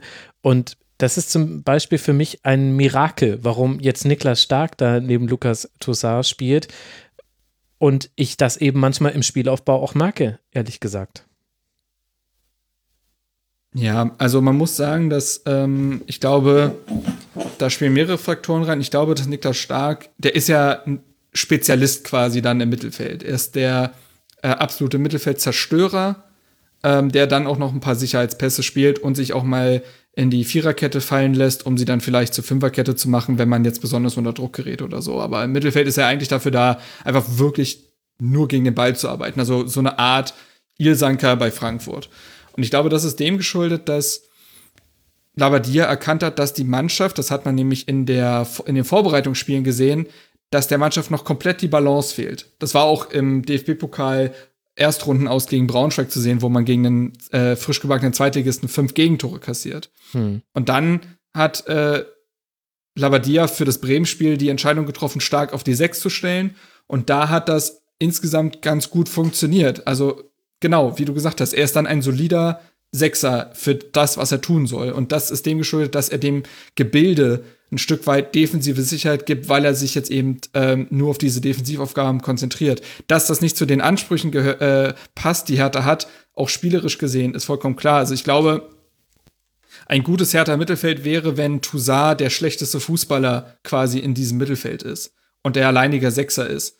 Aber das hat die Mannschaft in den letzten Spielen gezeigt, dass das schafft sie noch nicht. Das, deswegen wurde Toussaint, glaube ich, auch, auch wenn man noch nicht genau weiß, was die genauen Gründe waren, aber das wurde, deswegen wurde heute äh, Guendouzi nicht für Stark eingewechselt, sondern für Toussaint, weil Stark wirklich diese Defensivaufgaben einfach ausschließlich macht und das macht er dann gewissenhaft, aber auch nicht spektakulär.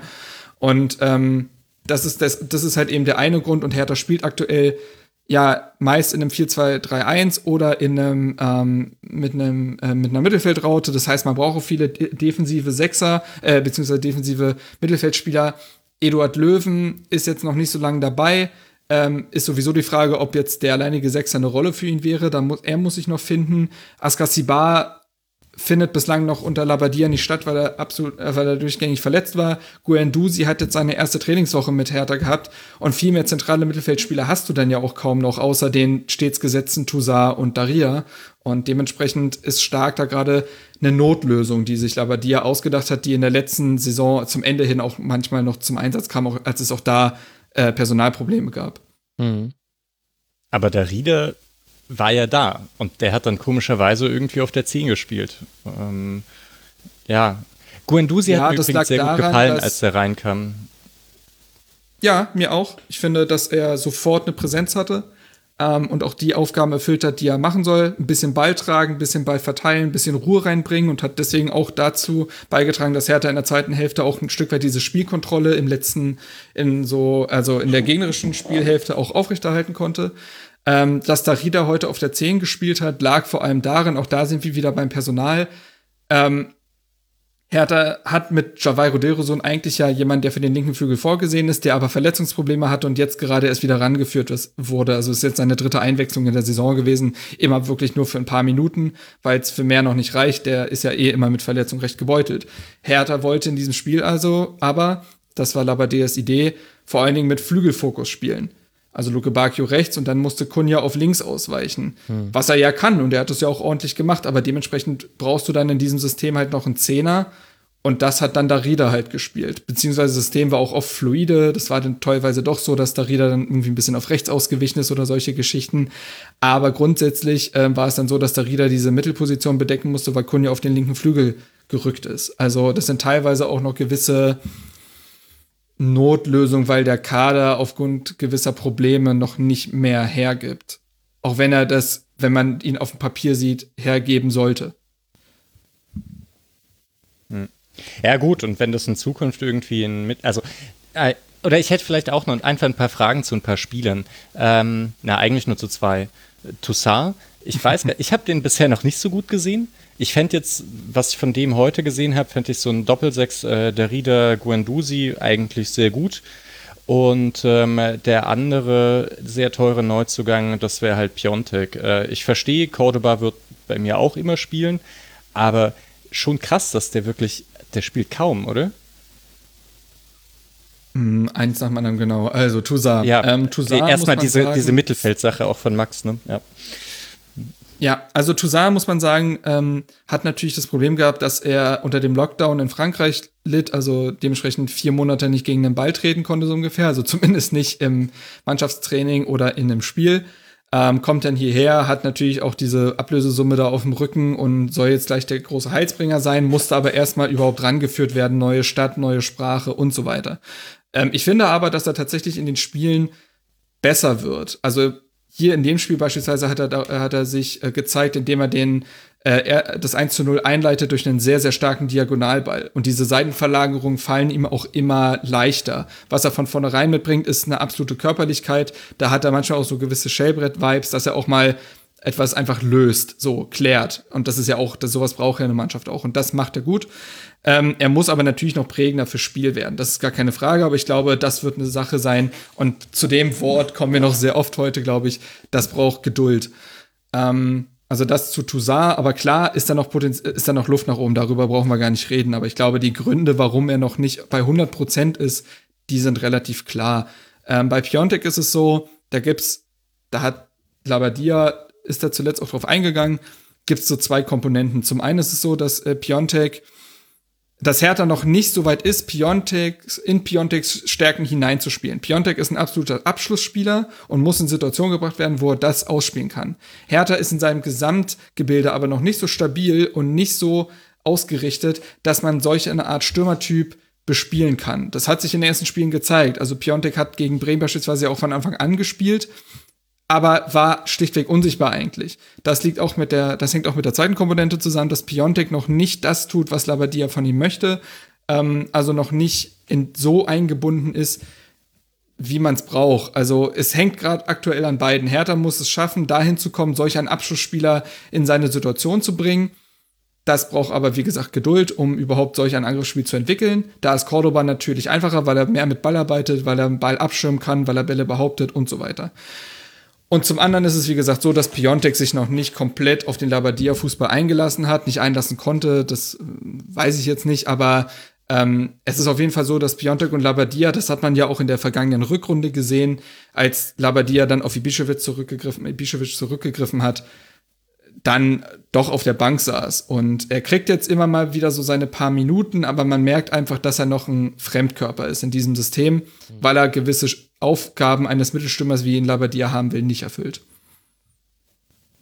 Das bringt uns dann vielleicht zu einer übergeleiteten Frage, die im Forum gestellt wurde von Krischi. Er schreibt, äh, mich würde interessieren, wie groß der Druck mittlerweile ist, die Saison, diese Saison unbedingt etwas reißen zu müssen. Die Saison ist noch jung, der Kader ordentlich, die Spielweise dürftig. Labadia solide, aber kein Typ für das Big Money Business. Mit Bayern und Raber sind zwei Teams schon weg. Und jetzt, das finde ich nämlich ganz interessant, das ist der Ausblick auf die kommenden Spiele. Jetzt kommen, Wolfsburg, okay, wissen wir 1 zu 1, die diese Saison noch nicht verloren haben. Dann Augsburg, die stark gestartet sind. Leverkusen auswärts, der BVB, das Derby gegen Union und dann auswärts in Gladbach. Das ist knüppelhart, schreibt er, und erst danach wird es deutlich einfacher. Heißt, es ist nicht unwahrscheinlich, dass Hertha Mitte Dezember immer noch unten rumkrebst. Aktuell ja Platz 14. Und dann fragt er, da muss doch bereits jetzt schon richtig Dampf auf dem Kessel sein. Betrachtet man wohl auch die baldige zweite Tranche noch in diesem Jahr von Windhurst ist, wie viel Dampf ist auf dem Kessel? Das ist tatsächlich keine so einfach zu beantwortende Frage, weil es immer darauf ankommt, wen du fragst. Also. Jetzt frage ich ja dich. Meine ganz, ja genau, meine ganz eigene persönliche Sicht ist, es ist nicht so, es ist nicht so viel Druck auf dem Kessel, wie man von außen vielleicht meinen würde, weil die Mannschaft ganz offensichtlich im Entwicklungsprozess ist. So, und eben diesen knüppelharten Anfangsstart da in die Hinrunde hat oder das geht ja bis Mitte Hinrunde dann. Und ich nicht weiß, was sich jetzt auf einmal tun soll, dass Hertha die Sterne vom Himmel spielt. Also, du hast mit Bruno Labbadia einen Trainer, der bislang, finde ich, keine groben Fehler macht, der diese Mannschaft äh, gut für Spiele einstellt, der diese Mannschaft mittlerweile auch ein Stück weit kennt, jetzt im Sommer auch mitgestaltet hat und der bei Wolfsburg bewiesen hat, eine Mannschaft nicht nur vor dem Abschiedskampf äh, fernhalten zu können, sondern auch eine Mannschaft entwickeln zu können. Du hast eine Mannschaft, die individuell gesehen auf dem Papier sehr viel kann, die aber dann doch schon stark verändert ist zur vergangenen Saison in ihrer Ausrichtung und in ihrem Personal. Plus sie ist sehr jung auf dem Feld, also ähm, ein 36-jähriger Jahrstein, der den Schnitt zum Beispiel dann nach unten zieht, der spielt ja gar nicht zum Beispiel. Aber die Mannschaft ist eigentlich auch ziemlich jung auf dem Feld und ähm, auch das wird sich nur, und das haben die Spiele gezeigt bislang, über Zeit regeln lassen. Es gibt noch viele Stellschrauben, an denen gedreht werden muss, aber solch ein Prozess kannst du nicht künstlich verkürzen. Es geht nicht. Also muss man, das ist das andere. Plus, ich finde nicht, dass Hertha jetzt, wie manche bescheinigen, einen schlechten Transfersommer gehabt hätte, der ja auch nochmal Druck auslösen würde, wenn man sagen würde, die hätten ihre Hausaufgaben nicht gemacht. Beim dem Transfersommer war es so, dass alle erstmal prophezeit hatten, ja, Corona wird den Einfluss auf den Transfermarkt haben, dass Mannschaften in Geldprobleme kommen und dementsprechend verkaufen müssen. Was aber passiert ist, ist, dass die Mannschaften eher gesagt haben, wir halten unseren Kader einfach möglichst zusammen und für die Spieler, äh, die von anderen Vereinen umworben werden, verlangen wir jetzt einfach Mondpreise. Und da musste Hertha für sich die Entscheidung treffen, ob man das mitgeht. Beispiel wäre der Ren Adelaide-Transfer. Lyon wollte 30 Millionen für den Spieler haben, der bislang Ansätze gezeigt hat, aber auch nicht viel mehr. Plus Adelaids Bruder wollte 5 Millionen Euro als Beraterhonorar haben. Da musst du dich als Hertha natürlich dann auch fragen, gehe ich solch einen Weg mit? Oder versuche ich nachhaltig zu handeln und mir auch den nächsten Transfermarkt nicht kaputt zu machen, weil es dann natürlich auch heißen wird, ah, mit Hertha kann man es machen. Das heißt, Hertha hatte einen schweren Stand auf diesem Transfermarkt, weil alle die großen Transfers erwartet haben, aber gar nicht die Möglichkeiten wirklich bestanden, dieses Geld in der Form auszugeben. Ich finde, dass man mit Cordoba einen klugen Transfer getätigt hat. Mhm. Ähm, ich finde, dass die Volk durchaus was äh, anbietet, auch wenn das Spiel gegen Leipzig unglücklich war. Ich finde, dass Alte Räte jetzt gegen Wolfsburg ein echt gutes Spiel gemacht hat. Man hat mit Schwolo absolut gar nichts falsch gemacht. Und äh, Guendouzi war dann halt dieser. Bitte? Top-Transfer? Ja, äh, tatsächlich ein Stück weit bislang schon, ja. ja. ähm, und Guendouzi war dann halt die Kompromisslösung, weil, äh, wie gesagt, die äh, Rende Adelaide nicht gekommen ist. So, und das, ähm, diese Kompromisslösung musste Hertha in diesem Sommer treffen. Man hätte sicherlich gerne ein, zwei erfahrenere Spieler geholt, um diesen Prozess ähm, zu verkürzen. Man konnte es nicht tun. Man hat jetzt eben äh, das, was man hat. Und ich finde, dass äh, es dementsprechend keine Krise in dem Sinne ist, weil ich nicht sehe, dass jetzt irgendwie also ich finde, Hertha hat eigentlich alle, hat das, äh, hat alle Zutaten da. Das Einzige, was noch fehlt, ist Zeit. Und das kannst du nicht ersetzen. Und deswegen finde ich, ist gar nicht so viel Druck auf dem Kessel, auch wenn natürlich die Erwartungshaltung eine andere ist. Und natürlich schmerzen solche Niederlagen wie gegen Frankfurt und gegen Stuttgart, die sind nicht eingeplant. Aber sie gehören dennoch zum Lernprozess dieser Mannschaft dazu, der beispielsweise, finde ich, gegen Wolfsburg einen Sprung gemacht hat. Klar, das kann man sich gegen Augsburg wieder einreißen. Wir reden ja immer im Konjunktiv und wissen nicht, was die nächsten Wochen bringen. Grundsätzlich sehe ich aber nicht, dass der Druck allzu groß ist, weil die Mannschaft den Druck sich nicht selber machen sollte. So um es ja. ganz äh, runterzubrechen. Also ist das nicht auch so Gegenbauer gegen Windhorst, dass da unterschiedliche Signale gesendet werden? Aber das ist ein das Problem, ja. So am Rande mit, also äh, keine Ahnung. ähm, klar, ich glaube, dass zu dem Punkt wäre Max wahrscheinlich eh noch gekommen, Thema Kommunikation. Natürlich ist es total unglücklich, wenn du mit Preetz und Labadia äh, zwei handelnde Personen hast, die näher als jeder andere an der Mannschaft sind und sagen, ey, wir wissen hier schon, was wir tun, aber das ist ein Prozess. Und dann Jens Lehmann als Tenor-Vertreter ähm, reingrätscht und sagt, ja, ja, schon, das Mindestziel dieses Jahr ist Europa League. Dann wird da eben nicht äh, mit einer Stimme gesprochen und das war ja sowieso schon ein großes Problem in der vergangenen Saison, als es dann auch äh, diesen Clinch zwischen Klinsmann und Preetz gab, als Klinsmann als er noch im Amt war, gewisse Fantasien geäußert hat und Preetz in einem Interview sogar sagte, ich, ich verstehe mich ein Stück weit als Bremser. Und diese ähm, Situation hast du gerade auch ein Stück weit zwischen Windhorst und äh, Gegenbauer ganz recht, weil wie gesagt, äh, Jens Lehmann ist der Vertreter von Tenor und dementsprechend Windhorst und Gegenbauer hat ja ganz klar gesagt, ja, Lehmann spricht für Tenor, ich spreche, ich spreche für Hertha BSC aber theoretisch sollten die schon mit einer Stimme sprechen und das ist kommunikativ natürlich ein großes Problem und erzeugt auch von außen natürlich Druck, gar keine Frage. Wie würdest du denn da die Jahreshauptversammlung und die nicht gerade überbordende Mehrheit, mit der Werner Gegenbauer bestätigt wurde in seinem Amt, deuten?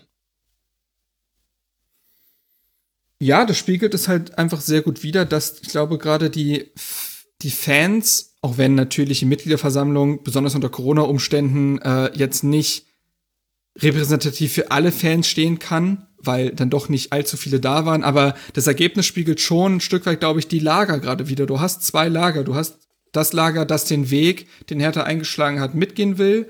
Und du hast das Lager, was sagt, ey, jetzt haben wir das Geld schon. Und das Team Preetz Gegenbauer, wo viele ja mittlerweile echt sehr viele Vorbehalte haben, liefert dennoch nicht. Und das war ja schon immer so. Gegenbauer und Preetz, die stehen füreinander. Also nimm, hast du Gegenbauer, hast du Preetz und andersrum. Und ähm, dementsprechend ist dieses Ergebnis, das ist, also wie gesagt, ein historisch schlechtes für Gegenbauer, eine Abstrafung, wenn man das denn so will, wenn man das denn so benennen will, für die, für vor allen Dingen das letzte Jahr, was viele Fans, glaube ich, so nicht mehr mittragen wollen. Und ähm, da haben die Verantwortlichen eben besonders, äh, besonders Gegenbauer an Kredit bei den Fans verloren. Das war aber sowieso schon ein Prozess, der auch schon vor, äh, vor Windhorst ein, also der hat auch schon da eingesetzt, weil auch in den letzten zwei Dada-Jahren ja schon diese Stagnation da war und viele mit diesem grauen und für sie also für sie als sehr ambitionslos verstandenen Weg von Preetz nicht mehr äh, gerade stehen wollten. Und dieser Prozess hat, wie gesagt, schon vorher eingesetzt, wurde durch Windhorst aber noch mal äh, ja, äh, sehr, also ist exponentiell gewachsen. Jetzt würde ich gern einmal noch kurz auf die Kaderstruktur zurückkommen und dann auch die Rolle von Michael Preetz, äh, bevor wir dann vielleicht noch mal ein bisschen über Windhorst sprechen, weil dazu auch viele Fragen kamen und ich glaube, dass national das größere Thema ist. Aber die Kaderstruktur, alles, was du gesagt hast, da kann man ja mitgehen. Das braucht Zeit. Das sind junge Spieler. Da gibt es zum Beispiel auch Integrationsprobleme, Sprache, neues Land, neue Liga, neue Umgebung, muss man sich dran gewöhnen. Das ist alles völlig richtig. Auf der anderen Seite spielen wir eine Saison, in der Hertha sein letztes Ligaspiel am 19. Dezember hat und sein wiederum nächstes Ligaspiel am 2.1. Das heißt, wir spielen eine Saison ohne Winterpause und das wussten wir ja alle. Kann man da nicht vielleicht auch sagen, dass man darauf auch mit seinen Transfers hätte reagieren sollen? Also warum stellt man sich denn einen Kader zusammen, bei dem ja völlig offensichtlich und auch logisch erklärbar ist, dass da sowohl hierarchisch ganz viele wichtige Leute jetzt auch noch fehlen, wie Bischewitsch zum Beispiel, äh, sicherlich auch Kalu, und aber eben zum anderen wir eben halt auch eine Situation haben, in der man eigentlich mal in ein paar ruhigen Wochen zusammenarbeiten müsste und die hast du ja aber diese Saison nicht.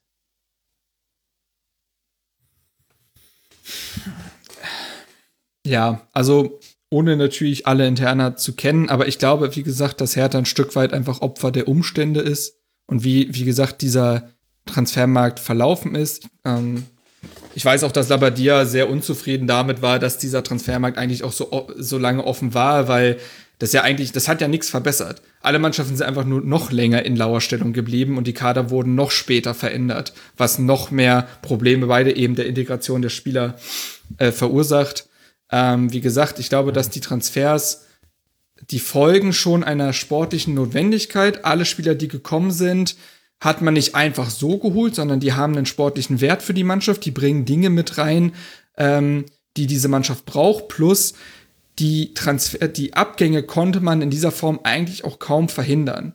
Also die sind ja alle unter unterschiedlichen Umständen gegangen. Ähm, per Schellbrett wollte zurück in die Heimat. Tot extrem wichtiger Spieler für die Kabine. Kalu konntest du spätestens, der war ja eh schon auf dem Abstellgleis, muss man sagen, aber spätestens nach dem berühmten Facebook-Livestream eigentlich nicht mehr zu halten. Und naja, ist jetzt eben auch äh, 35 Jahre alt. Und auch bei Ibišević hast du gesagt, okay, wir wollen jetzt den Generationswechsel äh, vollziehen. Das war jetzt für diese letzte Phase unter Labadia nochmal genau der richtige. Aber um den Schritt in die Zukunft zu gehen, eben auch um einem Piontek eine Chance zu geben oder auch einem Stürmer, dem ich, die werden Cordoba nicht seit gestern auf der Liste gehabt haben. Da wird schon, da wird schon drüber nach, nachgedacht worden sein. Also plus, also Piontek plus Mr. X auch die Chance zu geben, äh, zu spielen, plus eben auch Jungtalenten wie Nankam, wie einem Redan, wie auch ein Luke Bakio, der ja durchaus mal im Mittelsturm spielt. Und das sind drei extrem verdiente Spieler gewesen. Thomas Kraft darf ich nicht vergessen, auch ein wichtiger Spieler, wenn auch meistens nur Bankspieler, aber für die Kabine extrem wichtig, wollte seine Karriere beenden, wegen auch äh, Rückenproblemen, also auch körperlichen Problemen. So, und dann hast du vier absolute Stützen dieser Mannschaft, die in einem Jahr wegbrechen, wo es aber individuell erklärbar ist, warum sie denn wegbrechen. Plus du hast diesen Transfermarkt, wie gesagt, wie ich ihn erwähnt habe, wo du fertige Spieler für Summen bekommst, die einfach nicht mehr zu vertreten sind und wo Hertha gesagt hat, okay, natürlich haben wir auch viel Geld, aber erstens will man sich vielleicht eine gewisse Ethik bewahren, plus man kann dieses Geld in dem Sinne ja auch nur einmal ausgeben. Klar, die nächste Tranche kommt und so weiter, aber trotzdem ist ja Geld endlich. Und man muss ja trotzdem solide damit wirtschaften, denn sonst wäre der nächste Vorwurf, ja, Hertha wirft das Geld zum Fenster raus.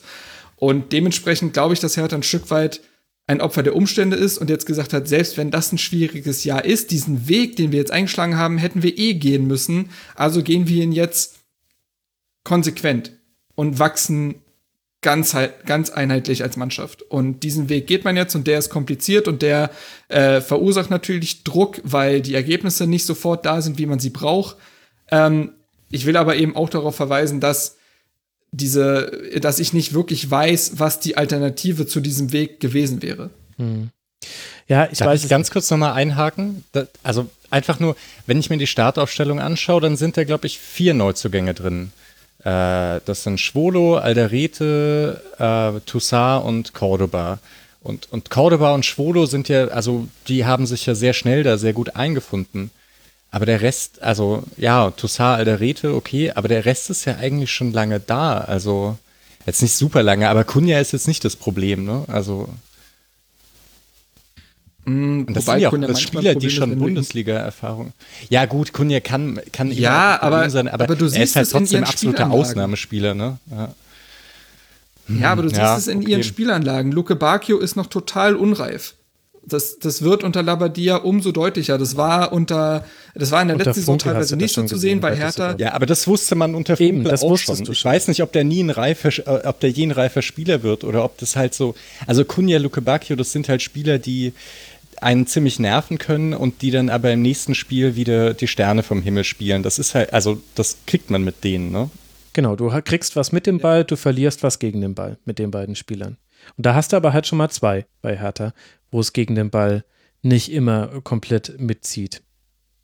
Und also ich, ich verstehe das schon, was du sagst. schon rausnehmen würde. Ich finde, der wird Ja, ja, okay, vielleicht. Okay. Ähm, aber Luke Bacchio definitiv. Aber halt diese, diese Opferrolle, ja, ja. in die, in die sich da Hertha auch so selber rein argumentiert, das ist alles logisch. Und ja, der Transfermarkt war anders als sonst. Aber, aber selbst wenn man jetzt noch jemanden aus Frankreich geholt hätte äh, für weniger Geld, dann hätte das doch die aktuellen Probleme trotzdem nicht gelöst. Also du gehst wissentlich in eine Saison rein, in der es ganz wenig Zeit für Vorbereitung gibt und in der es keine Winterpause gibt. Und holst dann aber mit Ausnahme von Cordoba und Schwolo eigentlich ausnahmslos Spieler, die sich an diese Liga gewöhnen müssen, genauso wie an den neuen Verein. Also ich meine, vielleicht bin ich jetzt auch überkritisch. Das, das kannst du mir gerne zurückspiegeln, wenn ich dazu kritisch bin. Aber ich finde das interessant, dass, dass da Michael Breetz und andere Verantwortliche bei Hertha, dass die mit dieser Argumentation da rauskommen, die natürlich ihre innere Logik hat, aber es hätte ja auch noch andere Optionen gegeben. Und klar klingt es geiler, sich einen Lukas Tosar zu holen. Und es passt vielleicht auch eher zu den, zu den Ansprüchen, die dann vielleicht halt doch im Hinterkopf mitschwingen, auch wenn man sie selbst nicht formulieren möchte. Aber es hätte doch auch eine, die Möglichkeit zu einem anderen Agieren auf diesem Transfermarkt gegeben. Den das anderen Mannschaften ging es ja auch so. Ne? Ja. Also die hatten ja auch diese Probleme. Ja, aber welcher, welcher Verein hat denn jetzt in der Bundesliga in diesem Jahr einen wirklich geilen Transfersommer hingelegt, wo du sagst, boah, Wahnsinn. Union, naja, Gladbach zum Beispiel Union, hat sich super verstrobt. Gladbach. Augsburg ja. ist auch so eine Mannschaft. Augsburg hat sich, die holen sich zum Beispiel mhm. Tobias Strobel. Der spielt ja jetzt nicht die Sterne vom Himmel, aber das war genau das, was Augsburg noch gefehlt hat. Das war ein äh, top, top, top, Transfer. Sie holen sich Gikiewicz und lösen damit ihre, ihre Torhüterposition und Caligiuri. Genau. Das ist zum Beispiel so drei Transfers, dreimal voll Faust aufs Auge. Und Hertha hat ja von der Position her auch relativ viel Faust aufs Auge. Aber von den weichen Faktoren, die halt auch eine Rolle spielen bei Transfers. Vor allem in einer solchen Saison sieht man halt Probleme. Und ich ich meine, wir sind nicht nah dran, vor allem nicht so nah wie du. Und wir sind auch nicht bei der Mannschaft dran, aber dann, dann lese ich zum Beispiel einen Artikel in der FAZ, wo auch Maximilian Mittelstädt sagt, naja, es ist schon auch noch ein Problem, dass wir ziemlich viel über einfache Dinge miteinander kommunizieren müssen, weil wir uns noch nicht so kennen und nicht jeder eigentlich jeden gleich versteht, weil wir in unterschiedlichen Sprachen noch sprechen. Und zwar sprichwörtlich oder nicht sprichwörtlich, sondern tatsächlich einfach in unterschiedlichen Sprachen. Und dann ist es doch, das ist doch ein jetzt nicht überraschend, diese Entwicklung von Hertha. Nee, das nicht, aber genau deswegen habe ich ja auch eben nicht das Gefühl, dass die Verantwortlichen wirklich in Panik verfallen, sondern wissen, dass sie genau das eingegangen sind, dieses, ich nenne es jetzt mal Risiko. Mhm. Ähm, ist halt die Frage, wie man Risiko definiert, weil mit dem Abstieg werden sie ja nichts zu tun haben.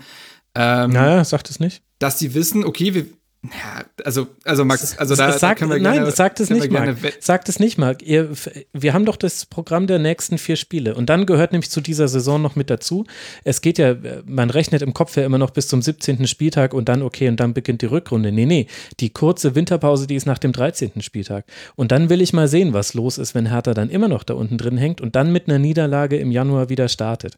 Also ich, sorry, da, dafür mal jetzt den Rasenfunk lang genug. Das habe ich schon oft genug erlebt, dass Mannschaften da unten drin hängen, die, die von der Qualität her nicht da unten hingehören. Und wer weiß, irgendwann küsst, küsst Mane Baum Schalke 04 wach und dann, dann reden wir uns aber wieder, Herr Schwitzky. Also äh, äh, äh hoffentlich ja, male ich das also, okay, einfach nur sehr schwarz. Ja. Also, ja. Ein Abstiegskampf also, ist ja auch nicht absteigen. Ne? Also genau. ein Abstiegskampf, da gehört man ja auch dazu, wenn man dann 12., 13. ist und dann wird es eng und äh, alle sind nervös. also ähm, aber wie gesagt, ich glaube, dass den Verantwortlichen sehr bewusst war, zu sagen, wir müssen jetzt erstmal ein tiefes Tal durchschreiten, um dann am Ende halt oben äh, auf dem Berg zu stehen. Ähm, und das ist dieser Kader. Das ist dieser Kader, ähm, das ist der Weg, den das man tiefe geht. Tal glaube, oder der Berg? Nee, sorry. Beides. ja. ähm, ja, also ähm, und ich, was ich halt versuche, ist, mich in die Köpfe der Verantwortlichen hineinzudenken, die den ganzen Tag halt nichts anderes tun als genau das. Also das machen wir sowieso den ganzen Tag und es ist natürlich immer sehr einfach von außen gewisse Defizite zu sehen. Ist ja nicht so, die, dass, dass diese Kritikpunkte, die du oder die ihr geäußert habt oder die aktuell äh, kursieren, dass ich die nicht auch schon im Kopf gehabt hätte, aber ich überlege mir halt oft, gibt es dazu eine Alternative? Nee, nicht wirklich. Beziehungsweise auf dem Transfermarkt so zu agieren. Wie gesagt, da waren auch einige Kompromisslösungen dabei. Das ist, das ist auch offen kommuniziert worden, dass viele Dinge einfach nicht funktioniert haben auf letzter Strecke. Ähm, das ist ärgerlich, aber ich werde jetzt halt nicht von außen attestieren können, dass Michael Preetz bei dem und dem Transfer grobe Fehler begangen hat. Dafür bin ich kein Geschäftsführer. Das ist immer schwierig dann zu beurteilen. Ich sehe nur den Kader, den Hertha jetzt halt hat und ich sehe den Weg, der gegangen wird und ich sehe, dass der in den, dass der Pfeil in den letzten äh, zwei Spielen nach oben zeigt. Mhm. Wie man dann in den nächsten Spielen bestreitet. Dafür bin ich ja jetzt nicht hier. Ich kann ja jetzt nicht in die Glaskugel gucken. Aber ich sehe, dass, dass da ein Plan vorhanden ist. Und das ist schon mal mehr, als ich, äh, mehr als in der vergangenen Saison, würde ich einfach mal sagen. und äh, das stimmt ein, zumindest mich und viele andere, grundsätzlich positiv. Ja. Ähm, und das Einzige, was es braucht, ist Zeit und Ruhe. Diese Ruhe kann man sich natürlich nur über Ergebnisse ähm, holen. Das ist gar keine Frage. Ähm, und ich sehe genau, wie gesagt, das ist immer Bubble, aber also nicht Markus Bubble, aber äh, den konnte ich nicht liegen lassen. Aber natürlich sehe ich auch, wie gesagt, das spiegelt ja, wie gesagt, dieses Ergebnis wieder äh, bei der Mitgliederversammlung. Ich sehe die, die noch Geduld haben, die diesen Weg mitgehen und ich sehe die, die sagen, ey, das ist jetzt das x-te Umbruchsjahr, das kann es ja eigentlich auch nicht sein. Und wahrscheinlich muss man sich irgendwo in der Mitte treffen. Aber wie gesagt, ich sehe die große Alternative irgendwie nicht. Und mhm. ähm, dementsprechend muss man jetzt äh, das draus machen, was man da jetzt hat. Und ich glaube, dass am Ende, also ich bin, ich bin total gespannt, wo die Mannschaft am Ende der Saison steht. Das ist ja auch eine totale Wundertüte. Und ähm, da muss natürlich viel ineinander greifen. Aber wie gesagt, dieses Jahr ist bewusst, glaube ich, als Stück weit Umbruchs-Risikojahr gewählt worden und hat diesen klaren Cut gemacht von der letzten Spielergeneration, der irgendwann ohnehin erfolgen musste. Ich würde vielleicht auch noch mal sagen, dass diese Situation, dass man ein Bundesliga-Mittelfeldteam ist und plötzlich viel Geld hat, um da das äh, irgendwie Richtung ja oberes Drittel ähm, so manövrieren mhm. zu wollen, das ist eine der schwierigsten Sachen, die es gibt, würde ich sagen. Also ich glaube, es ist immer ein bisschen einfacher, äh, also ich finde es zwar immer krass, mit diesen Millionenbeträgen äh, da herumzusprechen, aber so einen tollen Spieler für 5 Millionen auszugraben, scheint mir irgendwie etwas leichter zu sein als ein Spieler um die 20 Millionen, der die Mannschaft dann wirklich auf ein ganz anderes Niveau bringt. Das, das ist irgendwie, und gerade wenn es da noch mehrere von diesen Transfers gibt, äh, ja, kann man das halt immer so gegenrechnen. Ähm, ja. Und da ist ja, ich also ich finde ja die Transfers sehr unterschiedlich gut. Also Kunja, finde ich, war ein klasse Transfer. Ich finde Cordoba war ein klasse Transfer. Ich finde es auch gut, dass die so einen Darida nicht gleich raushauen, nur weil da andere Leute kommen, sondern dass er da ist. Schwolo, super Verstärkung. So, ja. Es gibt dann aber halt noch so. Boyata halt kam ablösefrei. Also ist in, ja. in, aber vor in diesem Segment hat sich Prez ja auch schon bewiesen. Und genau, was du sagst, diese, diese äh, Transition dann zu diesem äh, dieser Weg, den jetzt Hertha geht, finde ich nämlich auch sehr kompliziert und solchen Spielern muss man dann vielleicht sogar fast noch mehr Zeit geben. Ähm, teilweise, weil dann auch natürlich eine ganz andere Aufmerksamkeit und ein ganz anderer Druck da ist. Ich finde, Dodi Luke Bakio ist da auch ein ganz gutes Beispiel. Ja, der kam für viel Geld ähm, und vielleicht war er die 20 Millionen bislang nicht wert, aber ich sehe auch einen Luke Bakio, der in der vergangenen Saison, die ja nun wirklich alles andere als unkompliziert lief, Herthas Topscorer war, der in mhm. dieser Saison auch schon äh, äh, jetzt drei direkte Torbeteiligungen hat, wenn man DFB-Pokal zurechnet, sogar fünf.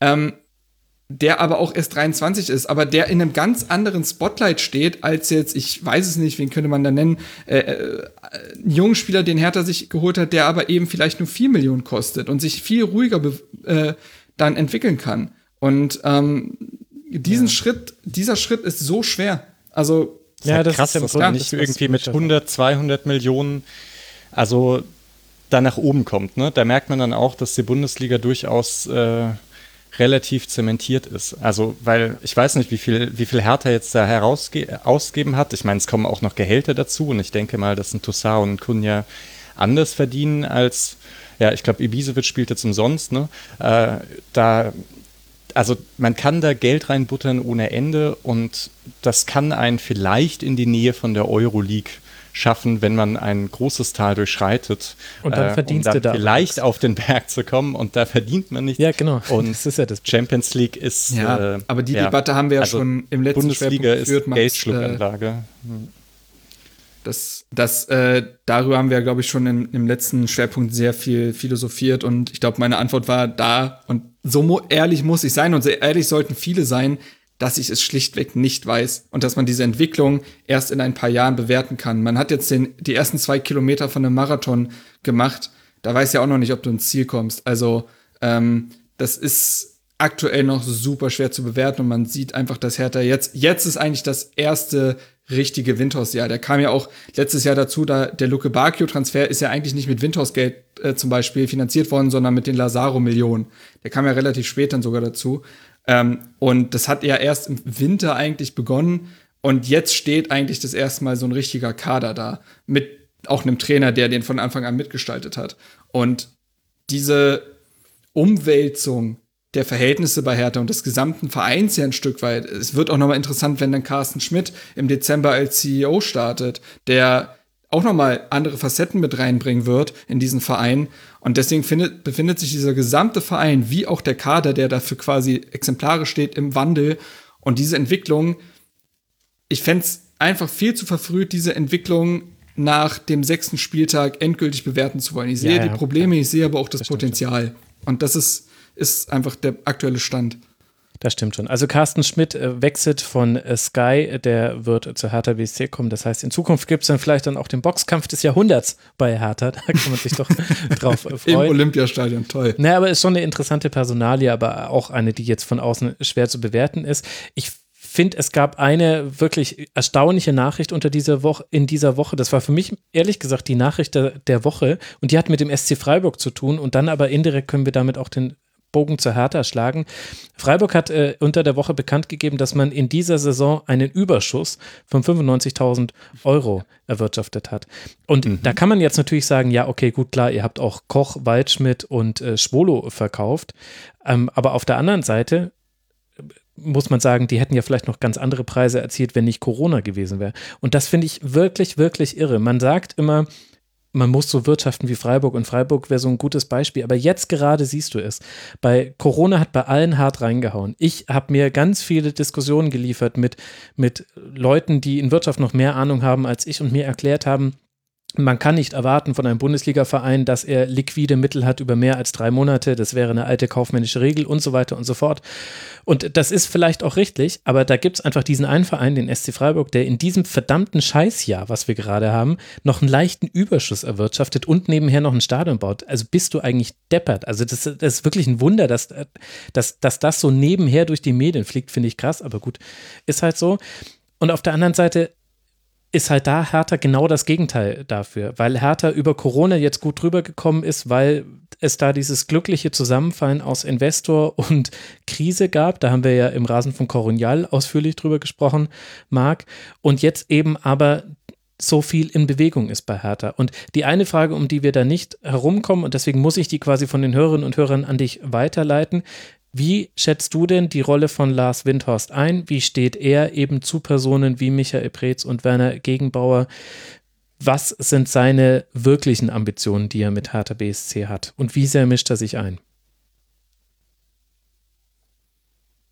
Also er mischt sich ein, das äh, kann man, glaube ich, schon mal festhalten. Das fängt schon eben damit an, dass er mit erst Jürgen Klinsmann, nun Jens Lehmann ja auch sehr prominente, meinungsstarke Personen als äh, Berater, das sind ja schillernde Figuren des Fußballs, wie, zu, wie man jetzt zu denen steht, ist ja dann egal, aber ne, die schreien ja etwas aus, dass er die zu seinen Beratern und Vertretern dann im Aufsichtsrat macht. Das, das hat ja eine Signalwirkung. Mhm. Besser keine wichtigen Sitzungsprotokolle im Tresor von Jens Lehmann verwahren. Selbst wenn da ein Polizeisiege dran ist, machen den die Söhne gerne auf. Wenn ihr nicht wisst, wovon ich rede, googelt es. So, Entschuldigung. ja. ähm, Schillernde Persönlichkeiten. Das ist jetzt, das sind eben jetzt keine harten Fakten, aber man kriegt schon mit, dass da Einfluss passiert. Und ich glaube, auch deswegen hat sich Gegenbauer zu solch einer deutlichen Aussage bewogen gefühlt, äh, bewegt gefühlt, als er ähm, eben sagte, ich bin der Präsident von Hertha BSC, Jens Lehmann spricht für Tenor. Das es war eine sehr klare Trennung das war kein gemeinsam in dem Sinne. Hm. Also klar, dann schiebt man noch hinterher, wir haben keine Probleme, wir vertrauen, wir arbeiten vertrauensvoll zusammen. Klar, aber das haben Jürgen Klinsmann und Michael Preetz auch, bis äh, Klinsmann dann einen Scherbenhaufen hinterlassen hat. Also das äh, muss man dann auch immer ein Stück weit trennen. Und ja, es ist wohl so, dass der, die Einflussnahme wächst oder zumindest wachsen soll. Ähm, wie gesagt, da kann ich dir jetzt natürlich keine harten Fakten nennen. Es ist ja jetzt noch nicht so, dass er jetzt irgendwie äh, irgendwelche Posten selbst besetzt hätte oder in irgendeinem Sinne, außer wie gesagt die Posten im Aufsichtsrat, aber das darf er nun mal als Anteilseigner. Das ist nun mal vorgesehen. Beispielsweise sitzt, sollte da ja auch Mark Korsicke sitzen. Äh, das hat ja dann nicht geklappt, aber ja. Ähm, auf jeden Fall was die wahren Beweggründe sind oder ähnliches, das klingt ja fast wie in so einer Soap und wir reden jetzt hier über Joe Gerdner, der irgendwo investiert hätte, zwielichtig. Das kann ich nicht einschätzen. Ich kann nur das sagen, was öffentlich bekannt ist und das ist, dass ähm, es kein kurzfristiges Investment ist, sondern auf Jahrzehnte angelegt ist. Ähm, das ist zumindest das, was Windhorst selber gesagt hat. Ähm, wie, wie viel Glauben man solchen Aussagen schenken muss, das muss ja jeder für sich selbst beurteilen. Und am Ende will der Mann natürlich Geld mit diesem Verein verdienen. Das ist ja gar keine Frage. Bloß sagen einem auch viele Experten, mit Investments äh, äh, Geld verdienen im Fußball, das klappt jetzt in den seltensten Fällen. Ähm, dementsprechend weiß ich nicht genau, wie er das erreichen will, ob das auch irgendwann damit zusammenhängt, vielleicht 50 plus 1 zu kippen oder solche Geschichten. Die können da natürlich reinspielen, solche Überlegungen, aber das sind gerade alles Spekulationen, die ich tätige. Also dementsprechend am Ende des Tages ist vollkommen klar, der Mann will mit härter Geld verdienen, der macht das nicht aus, aus Liebe. Ähm, vielleicht findet er es auch ein bisschen geil, in den Medien stattzufinden. Das weiß, weiß man natürlich nie. Also so eine, äh, so eine Bereicherung an Ruhm ist ja dann vielleicht auch immer ganz nett, aber ähm, ja, dementsprechend kann man eigentlich nur Mutmaßung antreten, aber es ist wohl so, dass die Einflussnahme Windhorst durchaus wächst. Ähm, und man einfach schauen muss, ob sich das miteinander verträgt oder ob da irgendwann sich jemand wie ein Fremdkörper fühlt und das neue Organ nicht annehmen will oder so. Also, ne, ähm, um mal in so einer Bildsprache zu bleiben. Aber ja, ja besonders also viel Freunde ja so, macht man, man sich gucken. aber auch nicht als Investor, oder? Also weil du dachte, weil du sagtest Nein, also, und so, ne? Also da ist ja, ja, irgendwie ja, Geld verdienen ja kann man nicht richtig. Also, man, ja, ich Ja, okay. Mhm. Ja, genau. Also das Ding Stadt, ist ja auch, dass Windhorst sehr wahrscheinlich, Windhorst investiert ja nicht als Privatperson Windhorst, sondern ähm, für Tenor. Und ich frage mich halt auch teilweise, wie die das sehen. Also ob da nicht auch Druck selber wiederum auf Winters herrscht, daraus irgendwann ra etwas rauszuziehen. Das ist ja, wie gesagt, das ist ja nicht unbedingt sein Geld, was er da investiert. Und das spielt natürlich auch nochmal eine Rolle, dass auch er nicht das letzte Glied in dem Ganzen eigentlich ja ist. Ähm, ja, aber alles andere hm. wird man abwarten müssen. Aber es ist auf jeden Fall zu merken, dass es in diesem Verein, wie gesagt, brodelt es ein Stück weit und dieser Verein steckt sehr im Wandel seit letztem Sommer. Äh, wo dieser Wandel enden wird, das weiß ich nicht. Also ich weiß auch nicht, wie, also ich, ich habe jetzt keine Protokolle, die belegen, wie Windhorst Pretz sieht. Aber vorstellbar ist es zumindest, dass es da eine gewisse kritische Sichtweise gibt, weil bislang vielleicht auch noch nicht der Erfolg da ist, wie er ist. Mhm. Ähm, nun weiß man, dass Windhorst kein, also Windhorst hatte sehr wenig Ahnung bis gar keine von Fußball, als er eingestiegen ist. Ähm, das wird jetzt so stetig wachsen, aber trotzdem ist er an sich erstmal ein Mann der Zahlen und der Wirtschaft.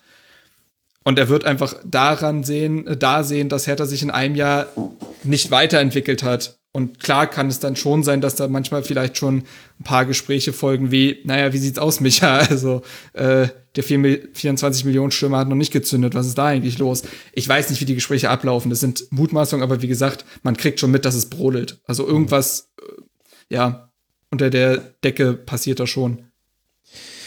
Eieiei, wer hätte gedacht, dass wir mal so über Hertha sprechen? Ich kann mich noch erinnern, die ersten Jahre Rasenfunk immer nur Dardai, ganz fürchterliche Rückrunden. Ich mochte es. ich mochte Dardai. Deswegen haben wir jetzt auch den Hertha. Ja. Ja. ich auch. Ich mochte vor allem die Pressekonferenz von Dardai. Guter Mann. Auch wenn es ja. Gründe gab, dass es dann also, zu Ende ging, aber. Es ist ja auch ja, nicht so, aber immer halt, das also Bedürfnis, also, sich in solche Zeiten zurückzuflüchten, so ein Stück weit irgendwie einfach äh, gefühlt in Embryonalstellung, sich einfach in diese Zeit zurückzuversetzen, wo es einfacher war, wo man sich einfach über irgendwie darüber aufgeregt hat, dass eigentlich nur hinten, also die äh, berühmte hintenrum Scheiße gespielt wird und irgendwann muss uns Carlo mit dem Kopfballtreffer retten.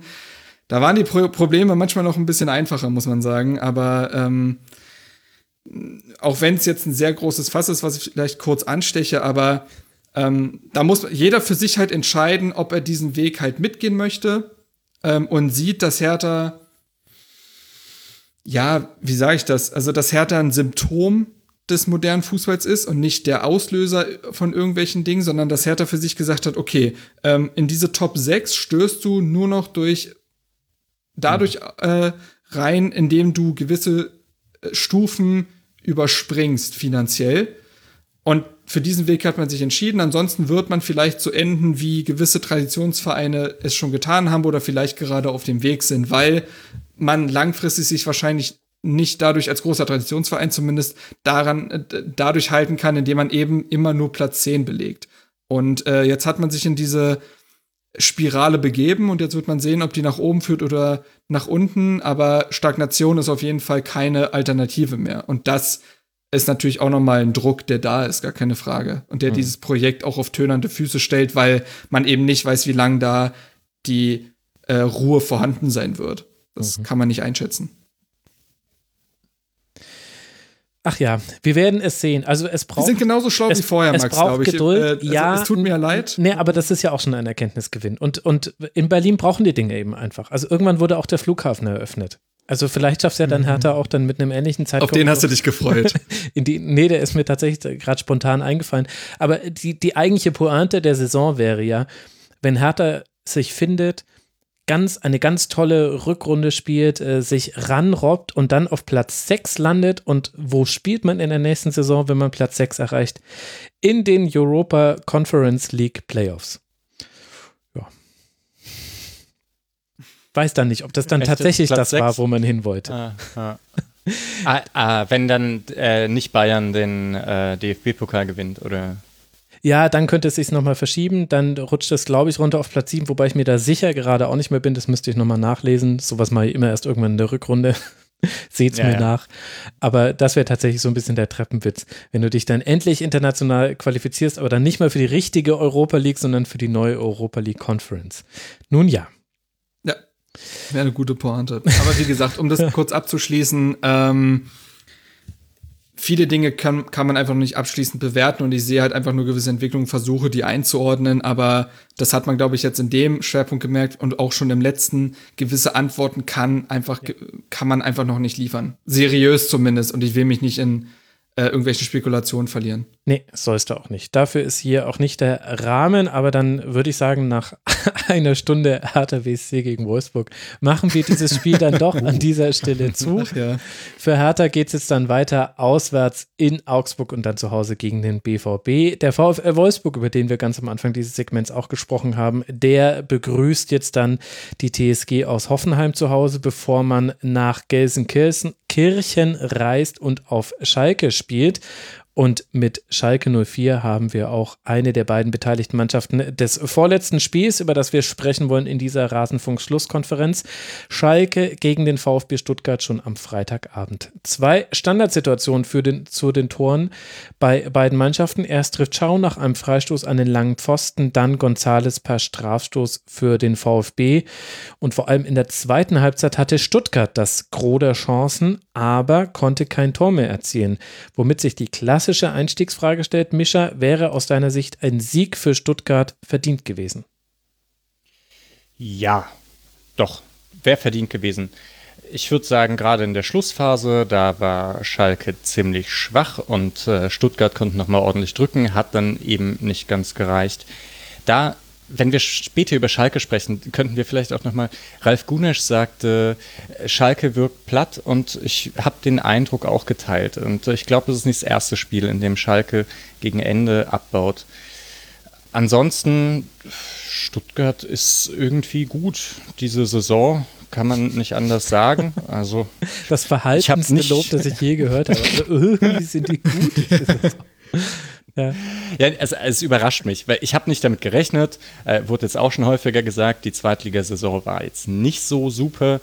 Stenzel, dass der eben da im Kader ist und auch häufiger spielt. Ich war großer Fan von ihm früher, aber ganz häufig hat es dann doch nicht gereicht und ich war dann also doch gar nicht so, also jetzt nicht, ist wirklich nicht ironisch gemeint, ich war doch nicht so traurig, als er gegangen ist. Wie gesagt, ich hatte mir sehr viel von ihm erhofft.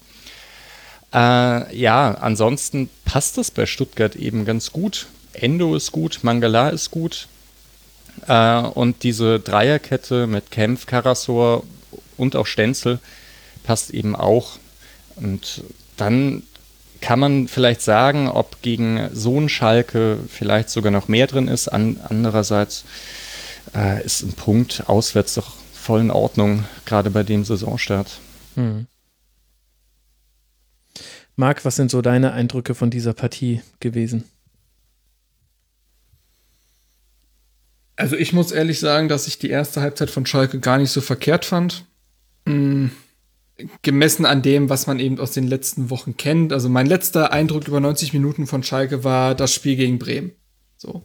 Hm. Und viel katastrophaler konnte es ja logischerweise auch nicht werden, aber ich finde, dass äh, zumindest in den ersten Spielen unter Baum gewisse Mini-Entwicklung zu sehen waren, auch wenn die Ergebnisse nicht gestimmt haben. Und da reiht sich dieses Spiel eigentlich ein, zumindest in der ersten Halbzeit. Ich finde, dass Schalke in der ersten Halbzeit griffiger war, dass es gewisse Angriffsmuster gab. Ähm, und das ist schon etwas, was man vorher vermisst hatte. Ich finde, dass eine ganz andere Körperlichkeit zu sehen war und sogar wieder situatives Pressing. Ähm, Andererseits muss man dann eben auch sagen, also dann geht man ja sogar in Führung, ähm, aber das Tor war schon fast schon symptomatisch, weil dieses Tor durch den Standard fällt und nicht dadurch, dass man sich im letzten Drittel irgendeine Lösung erarbeitet. Und daran hat es bei Schalke immer noch wahnsinnig gekrankt. Also ähm, vor allen Dingen, wenn Harid nicht am, beteiligt war, ging gar nichts. Also ich finde, der war sogar noch einiger, einer der besseren. Drei Schlüsselpässe, elf Dribblings. Ähm, also der war schon sehr aktiv und ohne den wäre noch weniger gegangen. Aber in der zweiten Halbzeit ist dann Schalke absolut in alte Muster verfallen. Ähm, das war offensiv gar nichts mehr. Also, ähm, das war schon teilweise wirklich erschreckend, wie sehr ein Paciencia in der Luft hing. Ähm, und dann, und das hat, glaube ich, auch Baum nach dem Spiel gesagt, dass da deswegen auch die Gesichter ein Stück weit nach unten hängen, weil man in der zweiten Halbzeit wirklich, wie gesagt, in alte Muster verfallen ist und ähm, das ist dann insgesamt einfach zu wenig. Also das, das ist ja, also das muss ich ja eigentlich keinem Schalker erzählen, aber klar sind diese Mini-Entwicklungen gut, weil logischerweise sie in eine positive Richtung zeigen, aber sie sind eigentlich zu klein. Zu klein deswegen, weil ja irgendwann auch mal drei Punkte geholt werden müssen. Und ja, Stuttgart ist irgendwie gut, wie Micha, gesa äh, Micha gesagt hat, aber, sie, äh, aber irgendwann müssen die drei Punkte kommen. Ich glaube, das nächste Spiel ist noch ein machbares, wenn ich mich erinnere. Also Gegen vom Mainz. Gegner. Mainz. So, ach ja, richtig, genau, das ist ja dieses äh, wunderbare Spiel, wo du auch ordentlich unter Druck stehst und danach wird es, glaube ich, schon wieder happig für die. Und irgendwann Wolfsburg, muss ja der Sieg Gladbach, kommen. Also, Leverkusen sind dann die drei Gegner danach. exakt, ja. Also viel Spaß dabei so. Und da muss ja eigentlich dann gegen Stuttgart und oder gegen Mainz gewonnen werden, um irgendwie sich ein paar äh, irgendwie ein bisschen zu befreien. Und da sind diese Mini-Entwicklungen gegen Stuttgart eigentlich zu wenig gewesen, weil sie es ja nicht mal über 90 Minuten getragen haben. Und deswegen muss man dann doch ein Stück weit irgendwie ja schwarz sehen. Ähm, andererseits würde ich bei Misha mitgehen. Ähm, Stuttgart hätte sich den Sieg durchaus verdient gehabt. Auch die hatten aber wiederum Probleme im letzten Drittel dann das Spiel zu Ende zu bringen. Aber grundsätzlich war das wieder eine gute Leistung. Ich finde es beeindruckend, wie wie gut Stuttgart in dieser Bundesliga angekommen ist. Es wird sicherlich noch Ausreißer nach unten geben. Das ist bei einem, Ab äh, bei einem Aufsteiger plus so einer jungen Mannschaft gegeben. Aber ich habe nicht das Gefühl, dass dann dort irgendwie äh, Panik ausbrechen würde. Ich finde, bei Stuttgart wird aktuell auf sportlicher Ebene wahnsinnig gut gearbeitet.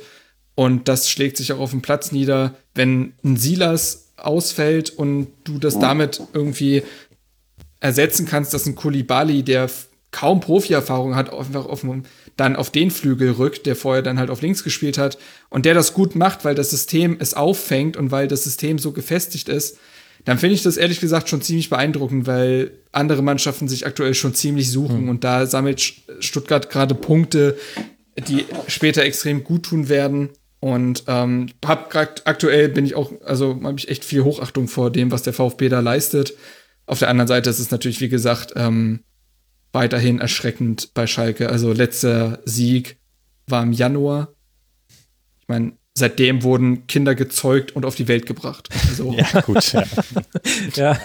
Ich glaube nicht im direkten Umfeld von Schalke spielen, wenn du mich fragst. Also außer bei den Gegnern. Vermutlich nicht. Es aber wir sollten nicht so viele, es heißt, sollten doch jetzt ein paar Kinder im ähm, Umlauf sein, die Naldo heißen, nach dem 4 zu 4 gegen Dortmund, aber andere Geschichte. Nee, aber es ist tatsächlich ein Stück weit erschreckend, ähm, weil die Schritte doch zu wenig sind und man ja schon genug Mannschaften erlebt hat, die eigentlich auf, am Boden waren, äh, dann einen neuen Trainer bekommen und sich zumindest befreien können, egal wie langfristig es ist oder nachhaltig, aber es passiert erstmal was und das ist bei Schalke fast nicht eingetreten und ähm, ich glaube, dass Baum sogar mal dafür bekannt war, eigentlich Mannschaften recht schnell sogar wieder ein Spiel mit dem Ball beizubringen. Das mhm. ist nicht der Fall bei Schalke.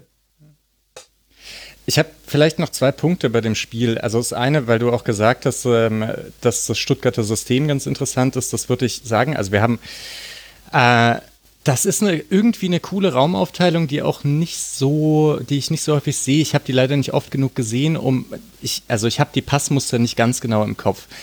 Aber die haben dann ja meistens dieses Dreier-Mittelfeld vor einer Dreierkette. Und da sind Passwinkel selbst bei ganz gutem Pressing häufig so, dass Innenverteidiger dann direkt auf die Achter spielen können, die sich dann aufdrehen und das ist halt immer super gefährlich. Also gegen Freiburg im ersten Spieltag haben sie das ganz häufig gemacht und das ist, also das ist wirklich eine Raumaufteilung, das ist ein Systemding, würde ich sagen, Materazzo. Klar, Castro Mangala sind da also auch die richtigen Spieler dafür, aber das sieht man nicht so häufig, gerade von einem Aufsteiger.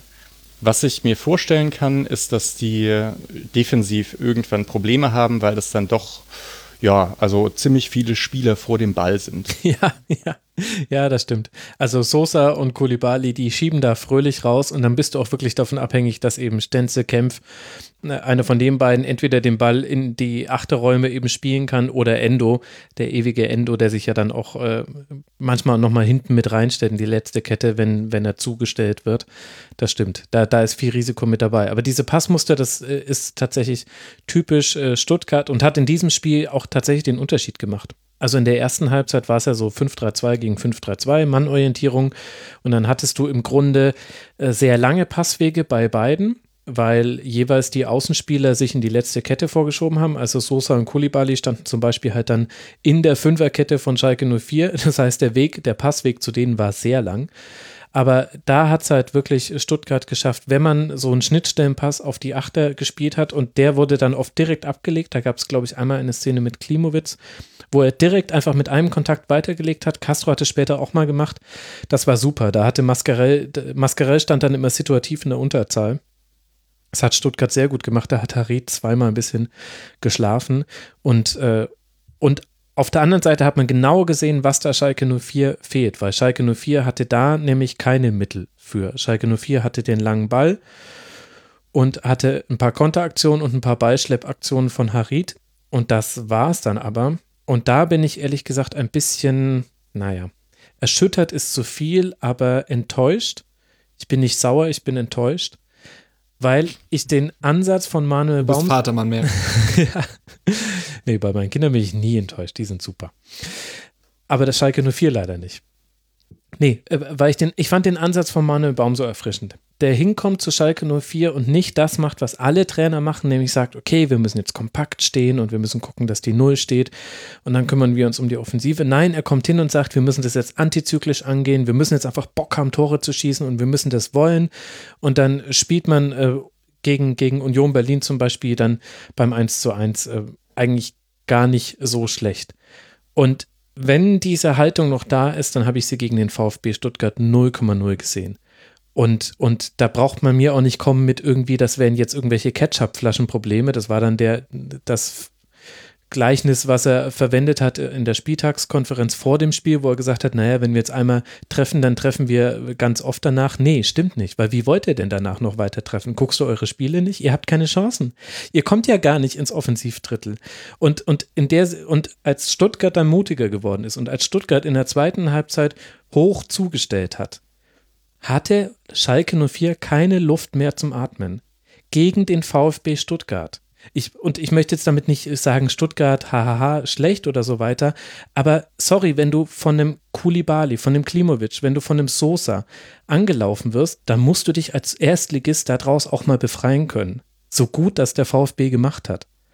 Also, das fand ich unmöglich, also das Ja, heißt ja. unmöglich, aber, Aber das, jetzt, ach, ja. boah, wie soll das, wie soll denn das mal besser werden auf Schalke? Das, ja, also das kann man schon so sagen, aber irgendwie sagt man es jetzt auch schon seit 20 Spielen. Ne? Ja. Stimmt. Also, aber, ich aber jetzt, so aber ich hatte kurze Hoffnung. Ich, ich, war- ich, ich Ja. habe schon hier Leuten völlig die Angst genommen in meinem äh, Schalker Freundeskreis, den es durchaus gibt, und habe gesagt, ey Baum, ganz easy, der führt euch jetzt auf Platz 10, das wird schon. Der stabilisiert jeden, der kriegt das gut hin. Und jetzt langsam habe ich Angst, dass ich mich da übernommen habe bei dieser Prognose. Weil sich eben nichts Ja, man verändert kann hat. ja auch irgendwie wirklich nicht richtig sagen, woran es liegt bei dem Kader. Gut, Caligiuri darf man nicht abgeben, meiner Meinung nach, aber ansonsten passt das alles. Also Sané, Nastasic, Kabak ist ja eigentlich auch ein guter Innenverteidiger, wenn er sich ordentlich verhält. Und Mascarell, Harit ist ein gutes Zentrum und Paciencia Uth ist jetzt nicht der äh, Top-Bundesliga-Sturm, aber ein Upgrade zu Burgstaller allemal. Eigentlich versteht man es ja nicht ganz, woran das liegt. Naja, gut. Und andererseits fand ich es dann auch ein bisschen traurig. Ich habe mir diese PK angeschaut und Baum sagte das, was Marc am Anfang auch gesagt hat. Das sah ja am Anfang gar nicht so schlecht aus. Pressing war ganz gut, es gab ein paar ganz gute öffnende Pässe. Man kam mal ins letzte Drittel, aber auch nicht so richtig in Abschlusspositionen. Also Baum hat auch gesagt, das letzte Drittel ist ein Problem. Und dann grätschen da gleich zwei Journalisten rein und sagen so Sachen wie, ich kann mir nicht vorstellen, wie man mal ein Tor aus dem Spiel herausschießt. Ich sehe keine Laufwege, nichts. Und ja, also was soll Baum darauf sagen? Ne? Irgendwie stimmt's, aber mh, keine Ahnung, was man da macht. Also man sieht es ja jetzt schon sehr lange nicht. Ja, ja, das Problem ist halt, also wenn du jetzt zum Beispiel Ud und Paciencia nimmst, das finde ich ist ein perfektes Beispiel für das Problem äh, bei Schalke 04, was auch zu diesen, zu diesen Dingen, die man nicht erklären kann, führt. Und zwar Ud und Paciencia sind ein Upgrade äh, zu, zum vorherigen Sturm. Da hast du ja völlig recht. Aber Ud und Paciencia sind keine Konterspieler. Das hast du auch in dem Spiel mhm. wieder gut gesehen. Da hat einmal Uth einen Konter fürchterlich verschleppt und Paciencia, der, der war, der, der hatte oft, den ersten Ball hat er oft sogar noch gewonnen, wenn er lang angespielt wurde und hatte dann aber, aber die Anschlussaktion hat nicht mehr gepasst, aus ganz verschiedenen Gründen. Das sind beides keine Konterspieler. Und Schalke hat aber so gespielt, dass die einzige Art und Weise, Tore zu erzielen, außerhalb von Standardsituationen, die man sich aber auch irgendwie erstmal herausspielen muss, Konter waren. Und, und das ist ein Problem. Also, wo dann halt auch wieder das, die, der Kader nicht zur Spielweise passt. Und es ist immer alles erklärbar, warum du jetzt da nicht, also ist mir schon klar, warum die jetzt keinen 70% Ballbesitz Fußball mit äh, mega guten Dreiecksbildungen und so weiter spielen. Verstehe ich schon. Aber das ist halt, da ist eine Unwucht da, die auch nicht mehr behebbar ist jetzt. Raman wäre ein guter Konterspieler. Ja, stimmt. Hat es allerdings kam rein und war nicht da. Genau, hat sehr ja, selten genau, gezeigt. Ja, so. Aber das ist ja das Problem, das man bei fast allen Spielern hat. Also Harit ist ein guter Konterspieler, Raman ist ein guter Konterspieler, Mascarell kann das auslösen. Äh, Mascarell ja, hat auch ganz gut eine, gespielt. Also Mascarell hat eine gute Partie gemacht. Nicht, also auf der Gegenseite Endo war noch ein bisschen stärker, weil Endo wirklich krass gut äh, aktuell ist, muss man wirklich sagen. Also ja. äh, unglaublich. Aber das ist es. Also äh, da gab es auch schon Spieler, die quasi eine gute Partie gemacht haben gegen den VfB und trotzdem fällt es aber eigentlich kaum auf, weil einfach die Struktur auch gar nicht da ist. Bei Stuttgart war es zum Beispiel auch deutlich erkennbar in der Sekunde, in der sie sich getraut haben, auch ein bisschen natürlich erleichtert durch das hohe Anlaufen, äh, hat dann zum Beispiel ein Stenzel immer mal wieder mit nach vorne geschoben. Also es, äh, Schalke spielt er dann in der Mannorientierung und macht die Mitte zu, Mitte zu, Mitte zu, Mitte zu. Wir haben es alle jetzt schon tausendmal gehört von Manuel Baum. Und da war es ganz äh, deutlich zu sehen, wie, wie von Minute zu Minute der Mut gewachsen ist, auch bei den Spielern aus der letzten Kette vom VfB einfach mal vorzuschieben, weil sie konnten es nämlich auch machen, weil vorne haben sowieso eine Ut und Paciencia gewartet und die kannst du auch mal im 2 gegen 2 verteidigen, auch wenn du es nicht immer drauf anlegen solltest. Und solche Elemente, die hat, also solchen Mut, den habe ich halt nur beim VfB gesehen. Und das ist erklärbar, dass ich den bei Schalke nicht sehe. Aber es wird halt leider so nicht laufen. Also es wird nicht den euch wird jetzt kein Sieg vom Himmel fallen und ihr werdet euch den auch nicht ermauern können. Nicht mal gegen Mainz 05 wahrscheinlich. Ah, vielleicht gerade noch gegen Mainz. Das hat ja auch gegen, hat ja auch gegen Bremen nicht geklappt. Also. Mhm. Ja, ich meine, gegen Bremen war es ja. natürlich auch nicht so schlecht, wie, wie das Ergebnis aussagt. Da gab es ja auch die Phase, wo man fast noch rangekommen wäre. Aber diese Phasen bringen ja Schalke 04 nichts mehr. Und das ist das Ding, ja. Also. Was haltet ihr von dieser Fitness-These? Ja. Wie gesagt, ich habe die so ein mhm. bisschen von Gunisch übernommen und wenn, ich meine, Fitnessprobleme sind immer ein Riesenproblem. Also man hat es ja letzte Saison bei Bremen gesehen, wenn einem am Schluss äh, die Puste ausgeht, dann ist halt immer doof. Dann reißt man sich halt jedes Spiel ein und kriegt es in der Schlussphase auf jeden Fall nicht mehr umgebogen oder äh, kassiert noch eins. Also ich habe das auch gesehen und ähm, habe mich auch ähm, auf Twitter mit Thorsten Wieland vom Königsblog dazu ausgetauscht, dass ich das nie erwartet hätte von der David Wagner Mannschaft, dass ich die mal mit so offensichtlichen konditionellen Problemen sehen würde, weil das kannst du jetzt ja nicht Manuel Baum anlasten. Ich fand auch, dass da deutlich einigen Spielern die Puste ausgegangen ist und das finde ich, finde ich krass. Also bei aller Spielbelastung, die wir haben, aber die ist ja für einen Schalke-Spieler nochmal eine komplett andere als zum Beispiel für einen Borussia Mönchengladbach-Spieler. Und dann in dieser Phase ja, der Saison. Aber sie sind ja nicht weniger gelaufen oder gesprintet als Stuttgart in Summe. Also muss da ja einfach auch irgendwo eine Unwucht sein. Dass du in der ersten Halbzeit, wie gesagt, die ja gar nicht so verkehrt lief, wo es griffiger war, ja so sehr dein Pulver eigentlich verschießen musst anscheinend, dass du das einfach nicht ordentlich verteilt bekommst. Weil, wie gesagt, in, in total war das ja nicht weniger als der VfB. Ja, ich bin hm. mir nicht sicher. Kondition gleich Konzentration, sagte mein Trainer früher immer. Ja, das stimmt natürlich. Das also, stimmt, das ist halt ja. am Ende, wenn dir eben die Puste ausgeht, rennen kannst du noch, aber ob du dann eben den guten Pass noch spielst. Also, ja, ich habe zu wenig Schalke-Spiele gesehen, um zu sehen, ob die wirklich am Ende immer abbauen oder nicht. Aber in diesem Spiel hatte ich schon das Gefühl. Kann natürlich auch an einem Stuttgart liegen, das jetzt echt nochmal Bock hatte, das Spiel zu gewinnen. Hm, ja. Aber dann waren es doch auch zu viele Einzelaktionen, wo sich Stuttgart recht gut durchgesetzt hat am Ende. Ja, ich meine, natürlich treffen da halt auch die zwei Extreme aufeinander. Eine Mannschaft, bei der es gerade wunderbar läuft, der VfB, erst einmal verloren, neun Punkte nach äh, sechs Spieltagen, alles wunderbar. Das äh, sieht ganz, ganz hervorragend aus. Du spielst jetzt gegen äh, Frankfurt, Hoffenheim und Bayern und das macht dir aber keine Sorge, dieses, äh, dieses weitere Programm, weil du eben einfach schon Punkte gesammelt hast. Und auf der anderen Seite halt Schalke 04, wo man jede Statistik dieser Welt jetzt zitieren könnte und äh, jede Statistik äh, darauf hindeuten würde, ja gut, die können gerade kein Selbstbewusstsein haben. Also das kommt natürlich mit dazu. Aber wie gesagt, also ich war etwas erstaunt im Negativen tatsächlich in diesem Spiel. Na gut. Aber wir werden es jetzt auch nicht lösen können. Und äh, wie du es ja vorhin schon mal gesagt hast, Mischa, gefühlt sagt man das auch schon seit einem äh, Dreivierteljahr über Schalke 04, weil man es nämlich auch schon seit einem Dreivierteljahr über Schalke 04 sagt. Deswegen machen wir es an der Stelle zu. Für Schalke geht es jetzt weiter, wie schon hundertmal erwähnt, in Mainz. Wenn euch das eine neue Information war zu diesem Zeitpunkt, dann habt ihr nicht ordentlich zugehört, liebe Hörerinnen und Hörer. Sei ich bei drei Stunden aber auch vergönnt. Nein, kurze. Ruhepause darf man sich auch mal gönnen. Ja, darf man sich. Außer man ist Schalke 04, dann wird man dafür kritisiert. Ein Spiel haben wir noch, über das wir sprechen wollen. Und zwar die Eintracht aus Frankfurt empfing zu Hause Werder Bremen. Joshua Sargent brachte die Werderaner in Abwesenheit von Füllkrug und Selke in Front. Aber dann wurde die SGE besser. André Silva gleicht aus. Ein weiterer Treffer gelingt also nicht, gelingt allerdings nicht. Und so bleibt es dann beim 1 zu 1. Und die Frage ist, Marc, tja, was fangen wir jetzt dann mit dieser Partie an? Aus Bremer Sicht ist das super. Also ganz ehrlich, ein Auswärtspunkt in Frankfurt äh, mitzunehmen, das hat ja auch Kofeld nach dem Spiel gesagt, ist voll in Ordnung. Und das zeigt, finde ich, auch ein Stück weit die neue Haltung bei Bremen. Ich finde, dass Bremen in dieser Saison, die spielen weiterhin nicht die Sterne vom Himmel, um Gottes Willen. Aber ich finde, die Haltung zu dem, was auf dem Platz passiert, hat sich verändert. Insofern, dass Bremen jetzt von Spieltag 1 an eigentlich den Abschiedskampf angenommen hat. Da wird nicht geträumt, da wird nicht darüber geredet, was man eigentlich vorhaben wollte und was die Mannschaft eigentlich kann, sondern nee, wir haben jetzt hier uns einen Punkt gegen Frankfurt erkämpft und den nehmen wir so mit. Und ich finde das interessant, weil so, genau.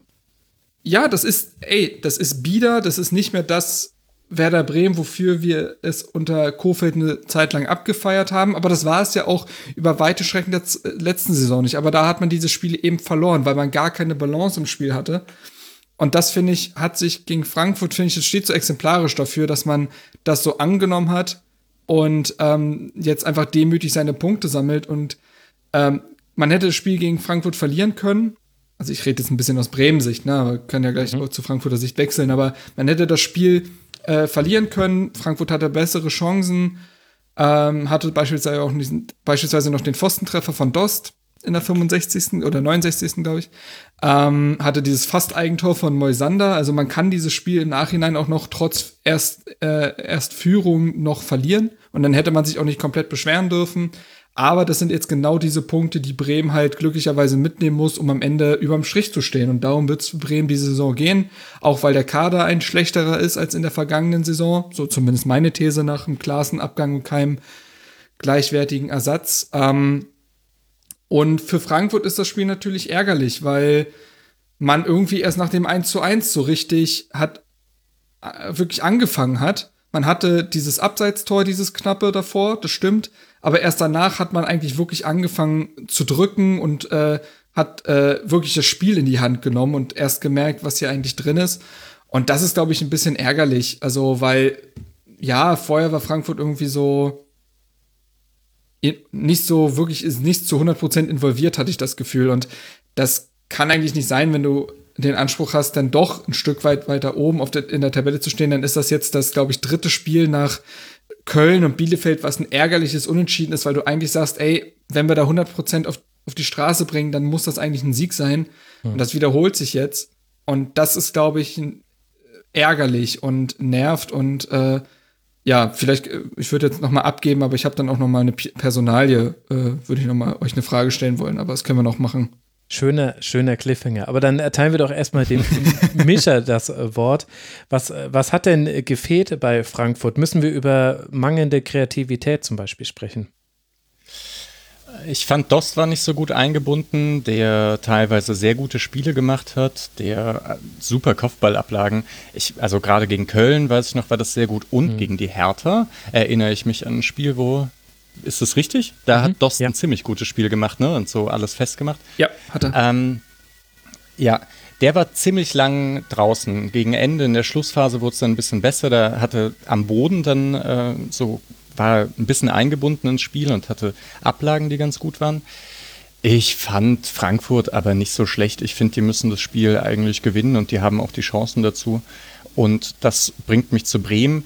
Ich hoffe, ich trete Bremen-Fans nicht zu nahe, aber die gehen mir ziemlich auf den Keks, weil, also Die Fans oder Werder? Nee, nee, nee, nicht die Fans, Werder. Also ich habe jetzt nämlich drei Spiele von Werder gesehen, gegen Freiburg, gegen Hoffenheim und äh, gegen jetzt das Spiel gegen Frankfurt. Und alle drei Spiele gehen 1 zu 1 aus. Und in allen dreien ist es ja nicht so, dass sich Bremen einen verdienten Punkt ermauert hätte und nichts zugelassen hat, sondern also irgendwie auch schon, aber eigentlich waren sie in allen drei Spielen ziemlich glücklich, dass sie dann einen Punkt geholt haben. Und waren in all drei Spielen, haben die vor allem nach vorne, vielleicht gegen Freiburg noch am ehesten, würde ich sagen, irgend große Chancen gehabt. Also auch das, ja, das ist dann so das eine, dieses Gefühlte, ich finde, die ergaunern sich gerade Punkte.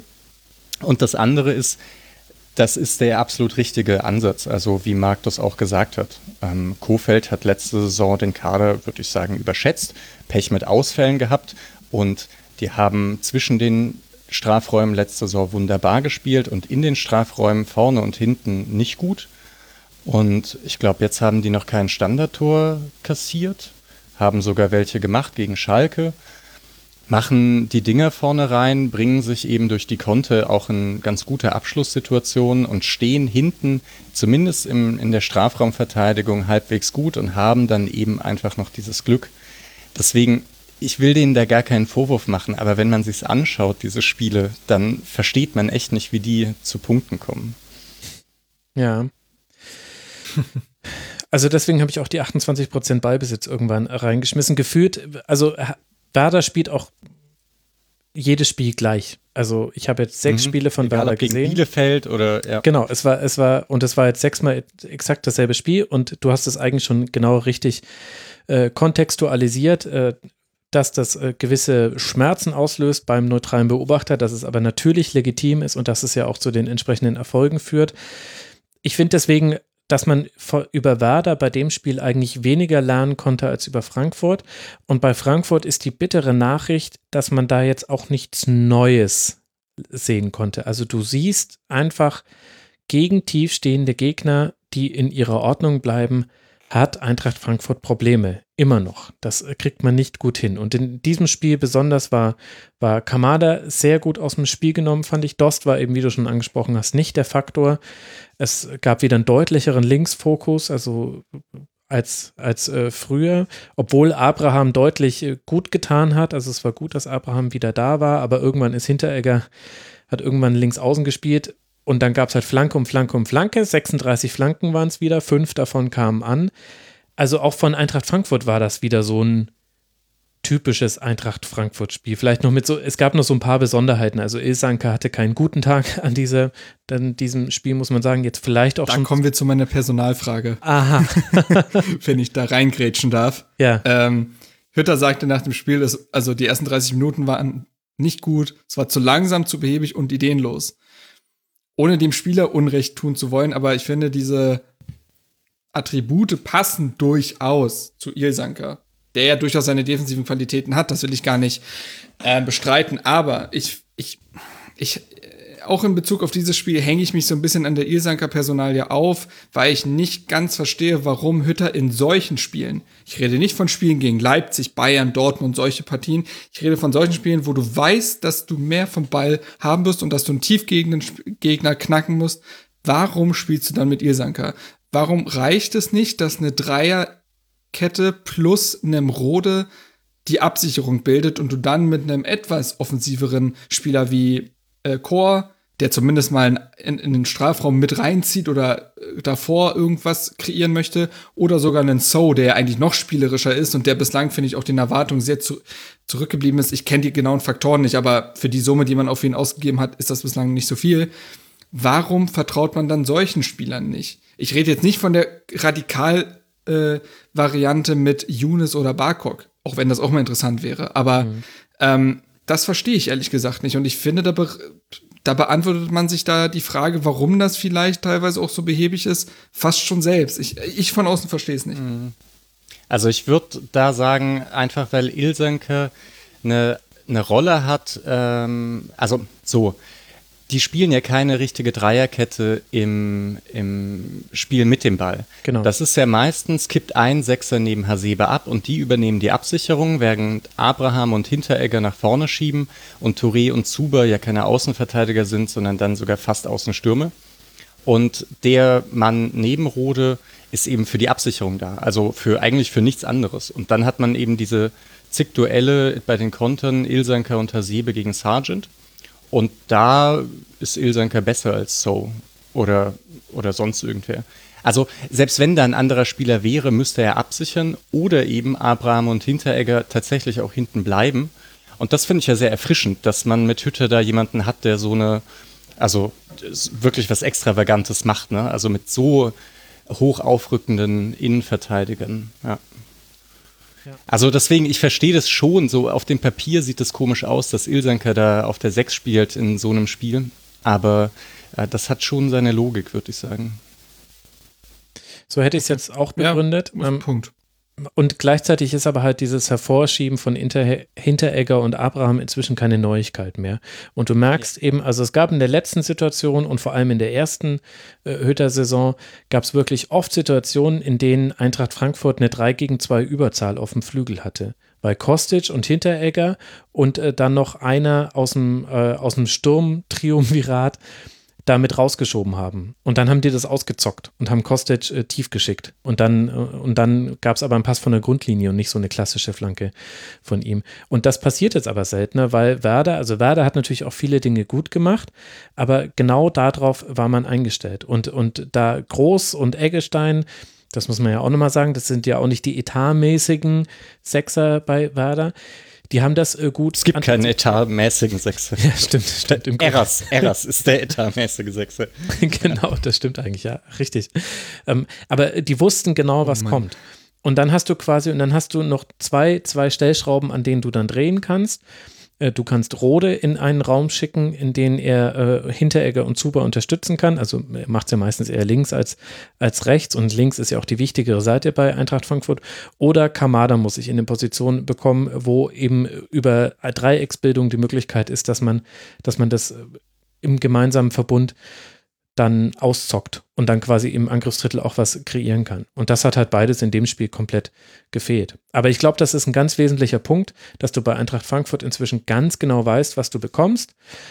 Das äh, schaffen trotzdem ganz viele Bundesligisten sich nicht, sich dagegen zu wehren, weil es gut ist, was Eintracht Frankfurt macht und weil man da auch eine Qualität hat und auch eine gewisse Wucht, gegen die es schwer ist, über 90 Minuten zu bestehen. Also eine gute Halbzeit gegen Eintracht Frankfurt haben schon viele gespielt, aber ein ein gutes Spiel über 90 Minuten noch gar nicht, so viele Erstligisten, muss man sagen, weil irgendwann dann zum Beispiel in Dost, irgendwann hatte er in der 80. auf einmal einen guten Moment, selbst wenn er vorher nicht so wirklich im Spiel war.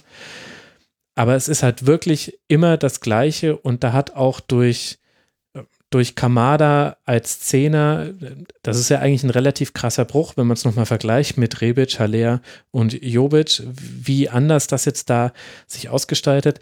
Aber es hat sich nicht so wirklich etwas verändert. Und Kamada ich weiß nicht, habe ich das in der letzten Woche gesagt oder habe ich mir das nur gedacht? Also für mich ist Kamada ein 80%-Spieler. 80% der Sachen macht er gut, 20% sind aber zum Haare raufen und zu 20% gehört ganz oft der letzte Pass, der Abschluss oder die Entscheidungsfindung einfach, ob er jetzt selber schießt oder ob er nochmal querlegt. Und das ist halt schwierig in der, in der Position. Ich würde sagen, es gibt noch Potenzial auf den Außen, so Touré und Zuber, die sind dann etwas defensiv gedacht. Und das hat man dann ja auch gesehen, als Barcock und Younes ja, die stimmt. beiden reinkamen. Mhm. Da wurde es dann ein bisschen besser, weil sonst ist das schon sehr auf dieses Trio da vorne ausgerichtet, die äh, teilweise ganz gute Sachen machen, auch zu dritt, aber manchmal fehlt die Abstimmung. Also auch in den Spielen, in denen Dost sehr viele Bälle festgemacht hat gegen Köln, da hatten Kamada, das Sil äh, Silva und Dost waren ganz oft in dem Zwischenlinienraum zwischen Abwehrkette und Mittelfeldkette und hatten da sogar Platz, auch weil Köln es nicht so gut gemacht hat in dem Spiel noch. Und dann kamen aber nicht so diese Läufe in die Tiefe. Und Da hat aber vielleicht auch gefehlt, dass auf Außen dann nochmal jemand durchstartet, eben wie Kostic, der dann mhm. aus dem Halbraum, dass es dann nach außen geht und von außen dann wieder nach innen und dort stehen dann Silver und Dost.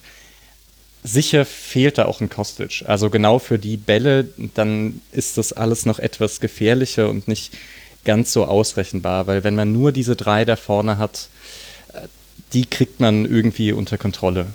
So, wenn Dost keinen Supertag in der Luft hat. Ja, guter Punkt. Mit um noch was zu Bremen vielleicht kurz zu ergänzen, wenn das okay ist. Natürlich. ähm, ich finde, dass äh, Kofeld schon einen legitimen Punkt zumindest genannt hat, der ja eigentlich auch durchaus auf die letzten Spiele zutrifft, weil wir Bremen auch kritisiert haben, insofern, dass man nicht genau weiß, warum sie die Punkte holen, beziehungsweise es auch in vielen Spielen hätte anders ausgehen können. Bremen hat halt wirklich Kaderprobleme und Bremen spielt mit einem wirklich jungen Kader. Also gegen Frankfurt stand Sargent in der Startelf, Chong, ein Bomb musste den links, äh, linken Schienenspieler geben, Friedel in der Innenverteidigung. Ähm, so. Und Eggestein ist jetzt auch nicht super alt, aber zumindest der hat ja wirklich schon ein paar Bundesligaspiele auf, auf dem Buckel, so ist nicht. Aber das hast du dann auch gesehen bei dem äh, Ausgleich, wo dann Bomb sich da den Ball viel zu leicht von Barcock da in ja. der gefährlichen Zone abluchsen lässt. Das sind halt eben Fehler, die solchen jungen Spielern passieren und ähm, Sargent hat sein Tor gemacht, ansonsten kann ich ihn nicht so genau einschätzen, wie er jetzt im Spiel war, aber Chong zum Beispiel, boah, also das, das siehst du jetzt in fast allen Auftritten bei ihm der hat wahnsinnige Probleme, sich an die Bundesliga zu gewöhnen und äh, sich vom Jugendfußball quasi endgültig zu verabschieden. Der an Spielern mit etwas Bundesliga-Erfahrung prallt der Mann einfach ab. Der hat so ein bis zwei Dribblings äh, brauchbare äh, im Spiel. Ansonsten finde ich das ehrlich gesagt noch extrem dünn. Also ich will ihn jetzt gar nicht in die Mangel nehmen. aber auch ein harter Gegner. Also das muss man sagen. Ja, also an stimmt, keiner Mannschaft preist du besser aber das als war auch Martin schon, Hinteregger. Das stimmt, aber das äh, war auch, ich habe es äh, auch gegen, also gegen Hertha war das so und mhm. ich habe auch in anderen Spielen, wo er eingewechselt wurde, zumindest von außen mitbekommen, dass es wohl so war. Ähm, dafür, dass man ja dachte, oh, wenn jetzt Rashica geht, dann ist das äh, unser Ersatz.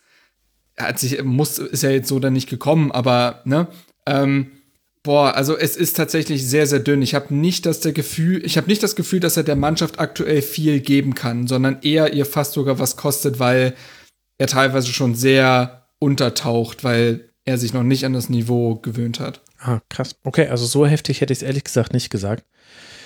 Ähm, aber ja, interessante Beobachtung. Und das gleichzeitig Interessante ist, man möchte es nicht glauben, aber wir sprechen über zwei Mannschaften, die die identische Bilanz haben. Zwei Siege, drei Unentschieden, eine Niederlage. Also dann ja vielleicht dann äh, das, was wir kritisiert haben bei Werder, dann gar nicht so kritikfähig und äh, das, was bei Eintracht Frankfurt fehlt, fehlt dann äh, vielleicht noch, wobei da ja auch noch kein, äh, kein großer Abstand ist zu den Rängen, zu denen man dann doch hochschielt. Deswegen würde ich sagen, lasst an dieser Stelle den Spieltag zumachen. Noch mit der Info abschließen, dass Eintracht Frankfurt als nächstes beim VfB aus Stuttgart spielt und Werder Bremen zu Hause den ersten FC Köln empfängt. Das sind die nächsten beiden Partien dieser beiden Mannschaften. Und dann haben wir es tatsächlich geschafft, über drei Stunden über einen Spieltag mit nur acht Spielen zu reden. Man fragt sich, wo wir gelandet wären, wenn wir noch das letzte Spiel mit reingenommen hätten. Zwischen Hoffenheim und den ersten FC Union Berlin, das wir ja nicht äh, besprechen werden. Aber umso mehr danke ich euch, dass ihr euch die Zeit genommen habt, dass ihr euch diesen Spieltag reingezogen habt mit allen Höhen und den vielen Tiefen, die es leider auch gab an diesem Spieltag. Ganz, ganz herzlichen Dank an Marc Schwitzky von herterbase.de. Er schreibt auch für den Tagesspiegel. Er ist auf Twitter als junger-herr- Danke dir, Marc, dass du mal wieder mit dabei warst im Rasenfunk. Sehr, sehr gerne. Hat viel Spaß gemacht und ich habe auch was gelernt. das ist doch schön. Und spannend war es. Und es gab noch was Süßes. Wir sind das Überraschungsei der Podcast-Szene. Und ich danke. Oh, habe ich jetzt Werbung gemacht? Oh nein! Jetzt muss ich schnell Schluss machen. Ich danke ebenfalls Micha Tschirwer von Verstreuung, Zerstreuung-fußball.de und vom Spotcast Freiburg, einem sehr empfehlenswerten SC Freiburg Podcast, at Zerstreuung Fuß auf Twitter. Da kann man dir folgen und das sollte man tun. Dann sieht man, dass du auch viele, viele Spiele guckst, die nicht mit dem SC zu tun haben. Und das hat man auch heute gemerkt. Danke dir, Mischa, dass du mal wieder mit dabei warst. Danke für die Einladung und gute Nacht. Sehr schön. Da ist schon so ein gewisses Säuseln in der Stimme. Da möchte ich dann auch direkt in die Abmoderation übergehen. Ich empfehle euch nochmal, hört euch den Podcast zu Zukunft Profifußball an und dann gibt es noch einen zweiten Podcast, den ich euch empfehlen möchte. Holger ruft an von den Übermedien und da gibt es ein hochinteressantes Gespräch zu den Geschichten rund um Robert Lewandowski und wie Raphael Buschmann vom Spiegel da ein bisschen seine Finger im Spiel hat. Holger ruft an von Übermedien. Ein sehr empfehlenswerter Podcast. Und diese Folge, Holger ruft an wegen Sportreportern, möchte ich euch ans Ohr legen. Und nächste Woche hört ihr an dieser Stelle Tobias Escher. Ist es nicht fantastisch? Ich freue mich. Bis dann, macht's gut. Ciao.